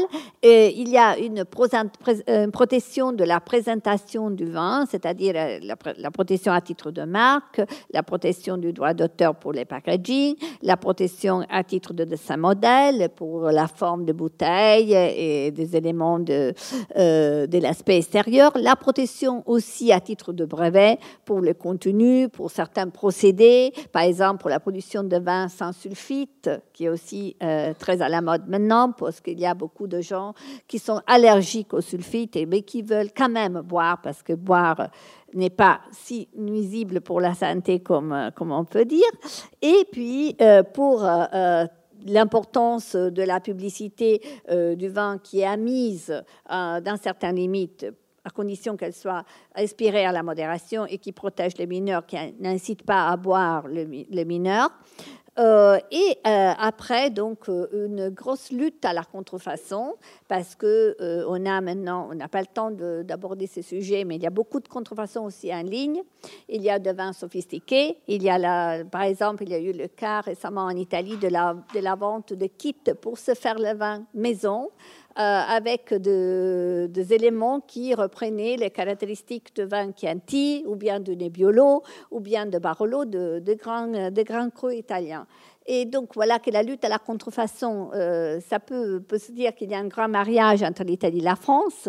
Je rappelle par exemple la loi de 2014, la loi française, et les vins les plus imités en Italie sont par exemple les Prosecco, les Chianti et les crus Nebbiolo, Barbera, de cépages de vin rouge. Euh, je termine par une citation, je dirais in vino veritas, in aqua sanitas, mais aussi la citation de, de Rabelais dans le vin et cacher la vérité. Merci beaucoup.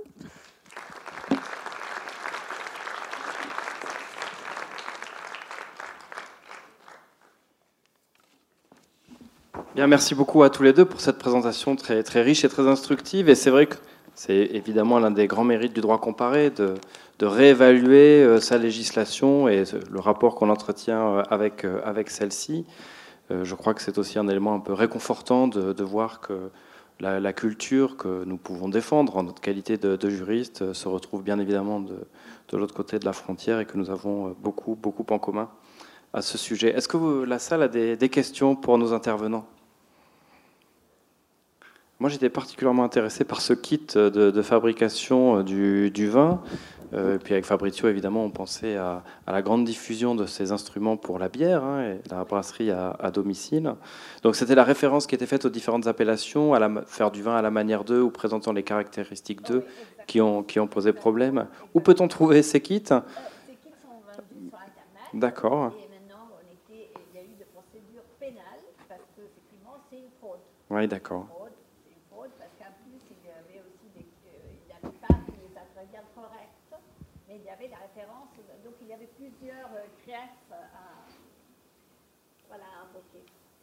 Ça mérite probablement quand même d'être essayé. Des questions?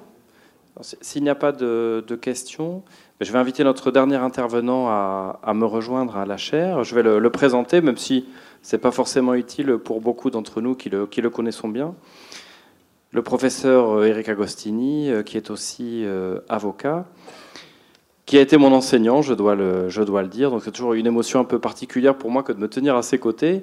Alors j'ai pas eu la chance de, suivre ses cours en droit de la vigne et du vin puisqu'il était mon professeur de droit international privé, une matière qui, je dois dire, m'a fait beaucoup souffrir, notamment les, pérégrinations des époux Patignot. Je, me souviens encore de cette histoire. Mais par contre, euh, ou en revanche, devrais-je dire, j'ai eu la chance de beaucoup le lire depuis que je fais du droit de, la vigne et du vin. C'est une plume euh, très importante euh, en, la matière, qui peut parfois être crainte d'ailleurs, il faut bien l'avouer. Je le remercie beaucoup d'avoir accepté de tenir le rôle de rapporteur de synthèse de, de, ce colloque, qui était un peu une tradition dans les colloques de droit, d'offrir la parole à, peut-être à celui qu'on considère comme le plus capé ou le plus à même d'opérer la synthèse des, propos qui ont été tenus, de tenir ce rôle de, rapporteur final et de tenir ainsi des propos conclusifs. merci beaucoup d'avoir accepté. Je vous donne immédiatement la parole.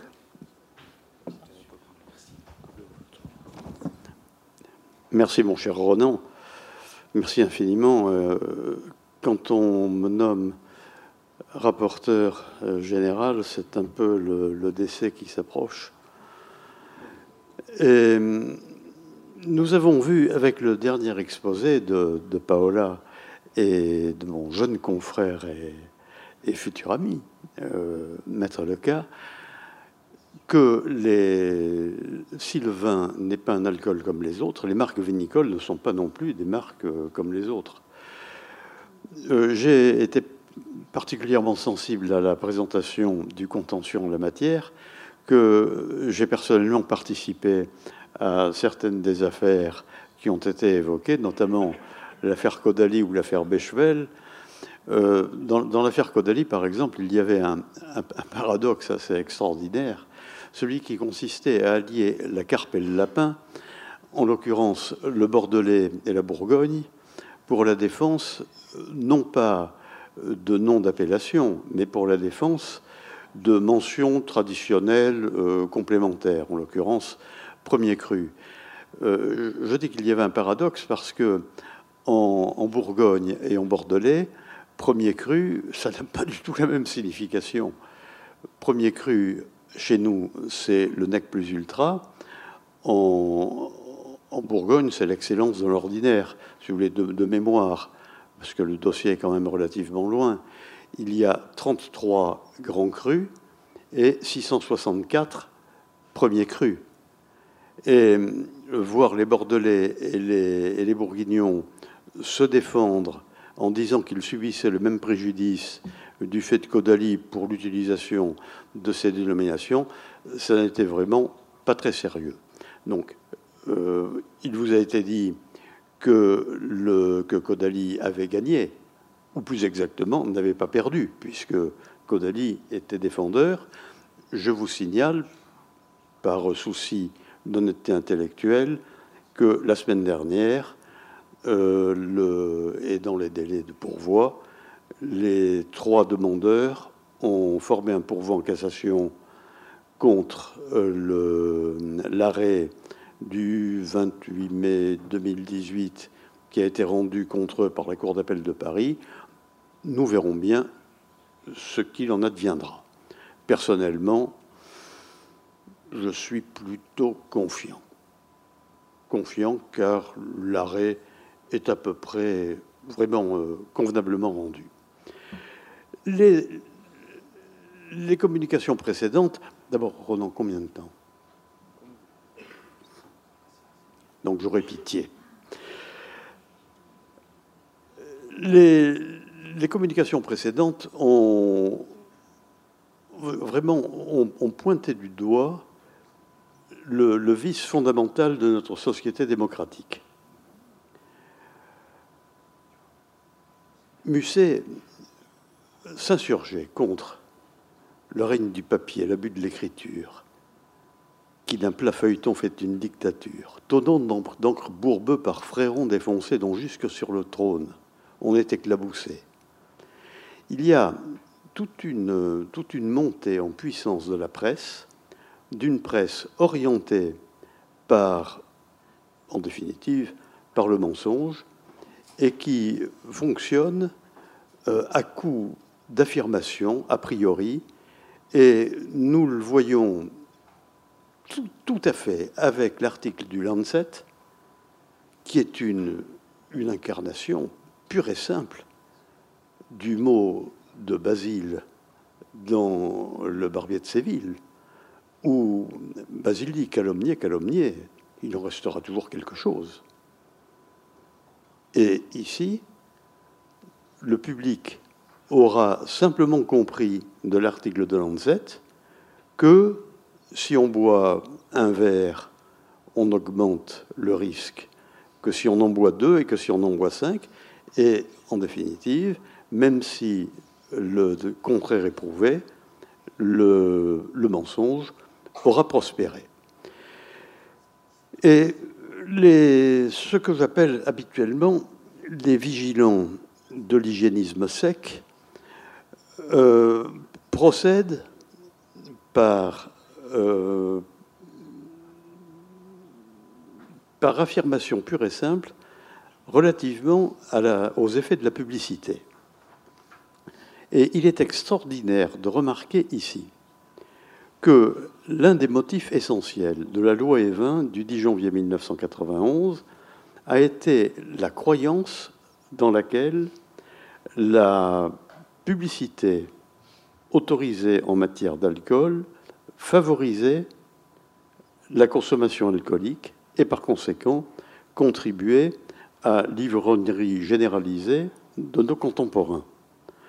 Or, je vous rappelle la date, 10 janvier 1991, il vous a été parlé tout à l'heure d'un arrêt de la Cour de justice de, des communautés européennes, qui ne s'appelait pas encore CJUE, mais qui était à l'époque CJCE, un arrêt du 10 juillet 1980, où la France avait été condamnée parce que la distinction des cinq catégories de boissons euh, euh, constituait une mesure d'effet équivalent à une distorsion de la concurrence entre les États de la communauté. En l'occurrence, le fait que dans le groupe 5, où toute publicité était interdite, il y eut le whisky, la vodka et le gin, qui étaient des boissons étrangères, alors que les cognacs et les armagnacs, étant en classe numéro 4, euh, pouvaient être, faire l'objet d'une publicité libre à peu près. Et les vins, n'en parlons pas, puisqu'ils étaient dans la catégorie numéro 2, euh, aucune limitation de la publicité, qu'il y avait là une, euh, une entrave à la libre concurrence. Euh, Olivier le, sait, Olivier Serra le sait, puisque j'avais évoqué la question il y a quelques jours à, à Dijon, où nous étions tous les deux. Et je l'avais fait purement par hasard, puisque c'était à la suite d'une communication d'Éric Andrieux qui est un, remarquable avocat. Je dis remarquable parce qu'il est bon, et puis en plus, il a de bonnes idées. Il est contre la loi Evin. J'avais fait remarquer que lors, de cette, euh, lors des débats judiciaires ayant présidé à l'arrêt du 10 juillet 1980, la France, le gouvernement français, avait eu l'originalité d'affirmer, la main sur le cœur, que la publicité n'avait strictement aucun effet sur la consommation d'alcool. Et voici ces mêmes personnages venir nous dire l'exact contraire dix ans après. Évidemment, devant le Parlement, personne n'a relevé euh, le paradoxe, la contradiction. Et euh, je rejoins ici mon collègue et ami Norbert Holzac, qui s'était euh, insurgé contre la, très piètre qualité des débats parlementaires lors de la discussion de la loi E20, lorsque, par exemple, on leur a, on leur a proposé de distinguer vin et autres alcools, les parlementaires l'ont refusé. Et le gouvernement s'y est opposé mordicus, si je puis parler latin aussi bien que Paola. Et euh, vous voyez donc sur ce terrain euh, il est irritant de voir euh, la vérité, tout simplement, tordue dans tous les sens. Quant à la, prohibition pure et simple vers laquelle nous nous dirigeons peut-être, je référerai ici, pour illustrer son manque d'effet, je référerai à, une région française qui vient de s'illustrer euh, dimanche dernier en proclamant son attachement à la métropole et que euh, Ronan connaît un peu et que je connais un peu aussi, la Nouvelle-Calédonie, où on connaît, ou du moins à l'époque où j'y allais assez régulièrement, euh, on, on, connaissait une certaine, une certaine prohibition, en ce sens que la vente d'alcool était autorisée à Bouraille et à Nouméa, disons les deux villes blanches, mais euh, interdite à partir du samedi 14 heures. Si bien que, ne pouvant pas boire de la bière et ne pouvant pas euh, honorer euh, normalement le rite de la cuite hebdomadaire qui est usuel dans les tribus kanaks, et j'écris ça C-A-N-A-Q-U-E, et non pas avec deux K. Le... Que font-ils, ces braves gens? Ben, C'est très simple.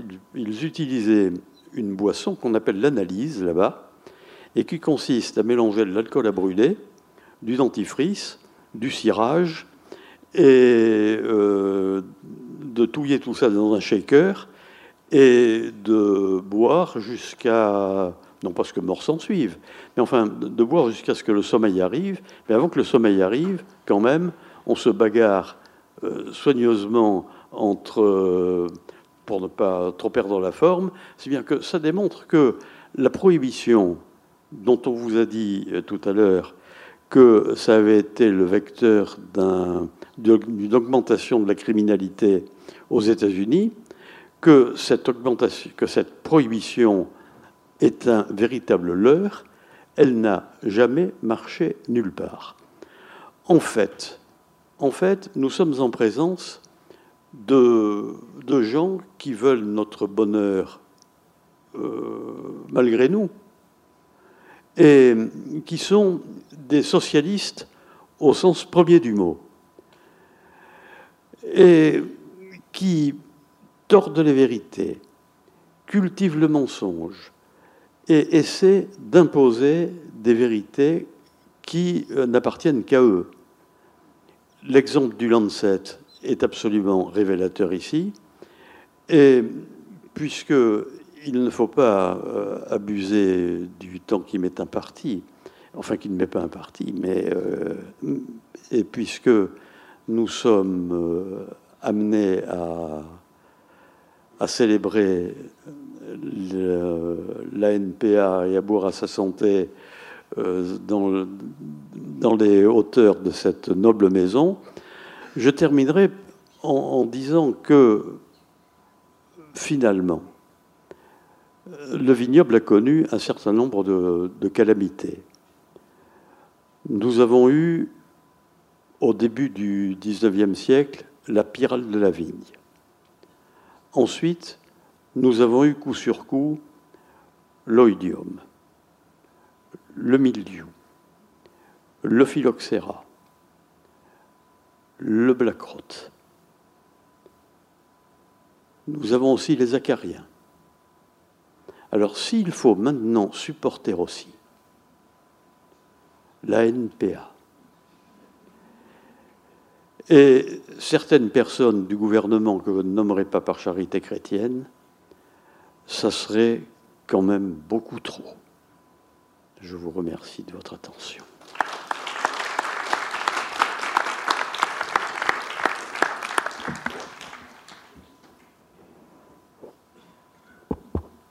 Merci beaucoup, professeur, pour ces propos conclusifs. La salle a-t-elle une, une question pour le professeur Agostini? Ou préfère-t-elle lui poser dans, l'intimité relative qu'offrira le pot de l'amitié? Bien, ben, je vous remercie euh, à tous très chaleureusement pour votre participation et votre attention. Et nous allons pouvoir, euh, comme on dit très vulgairement, débriefer un peu cette journée autour d'un verre de vin. À tout de suite.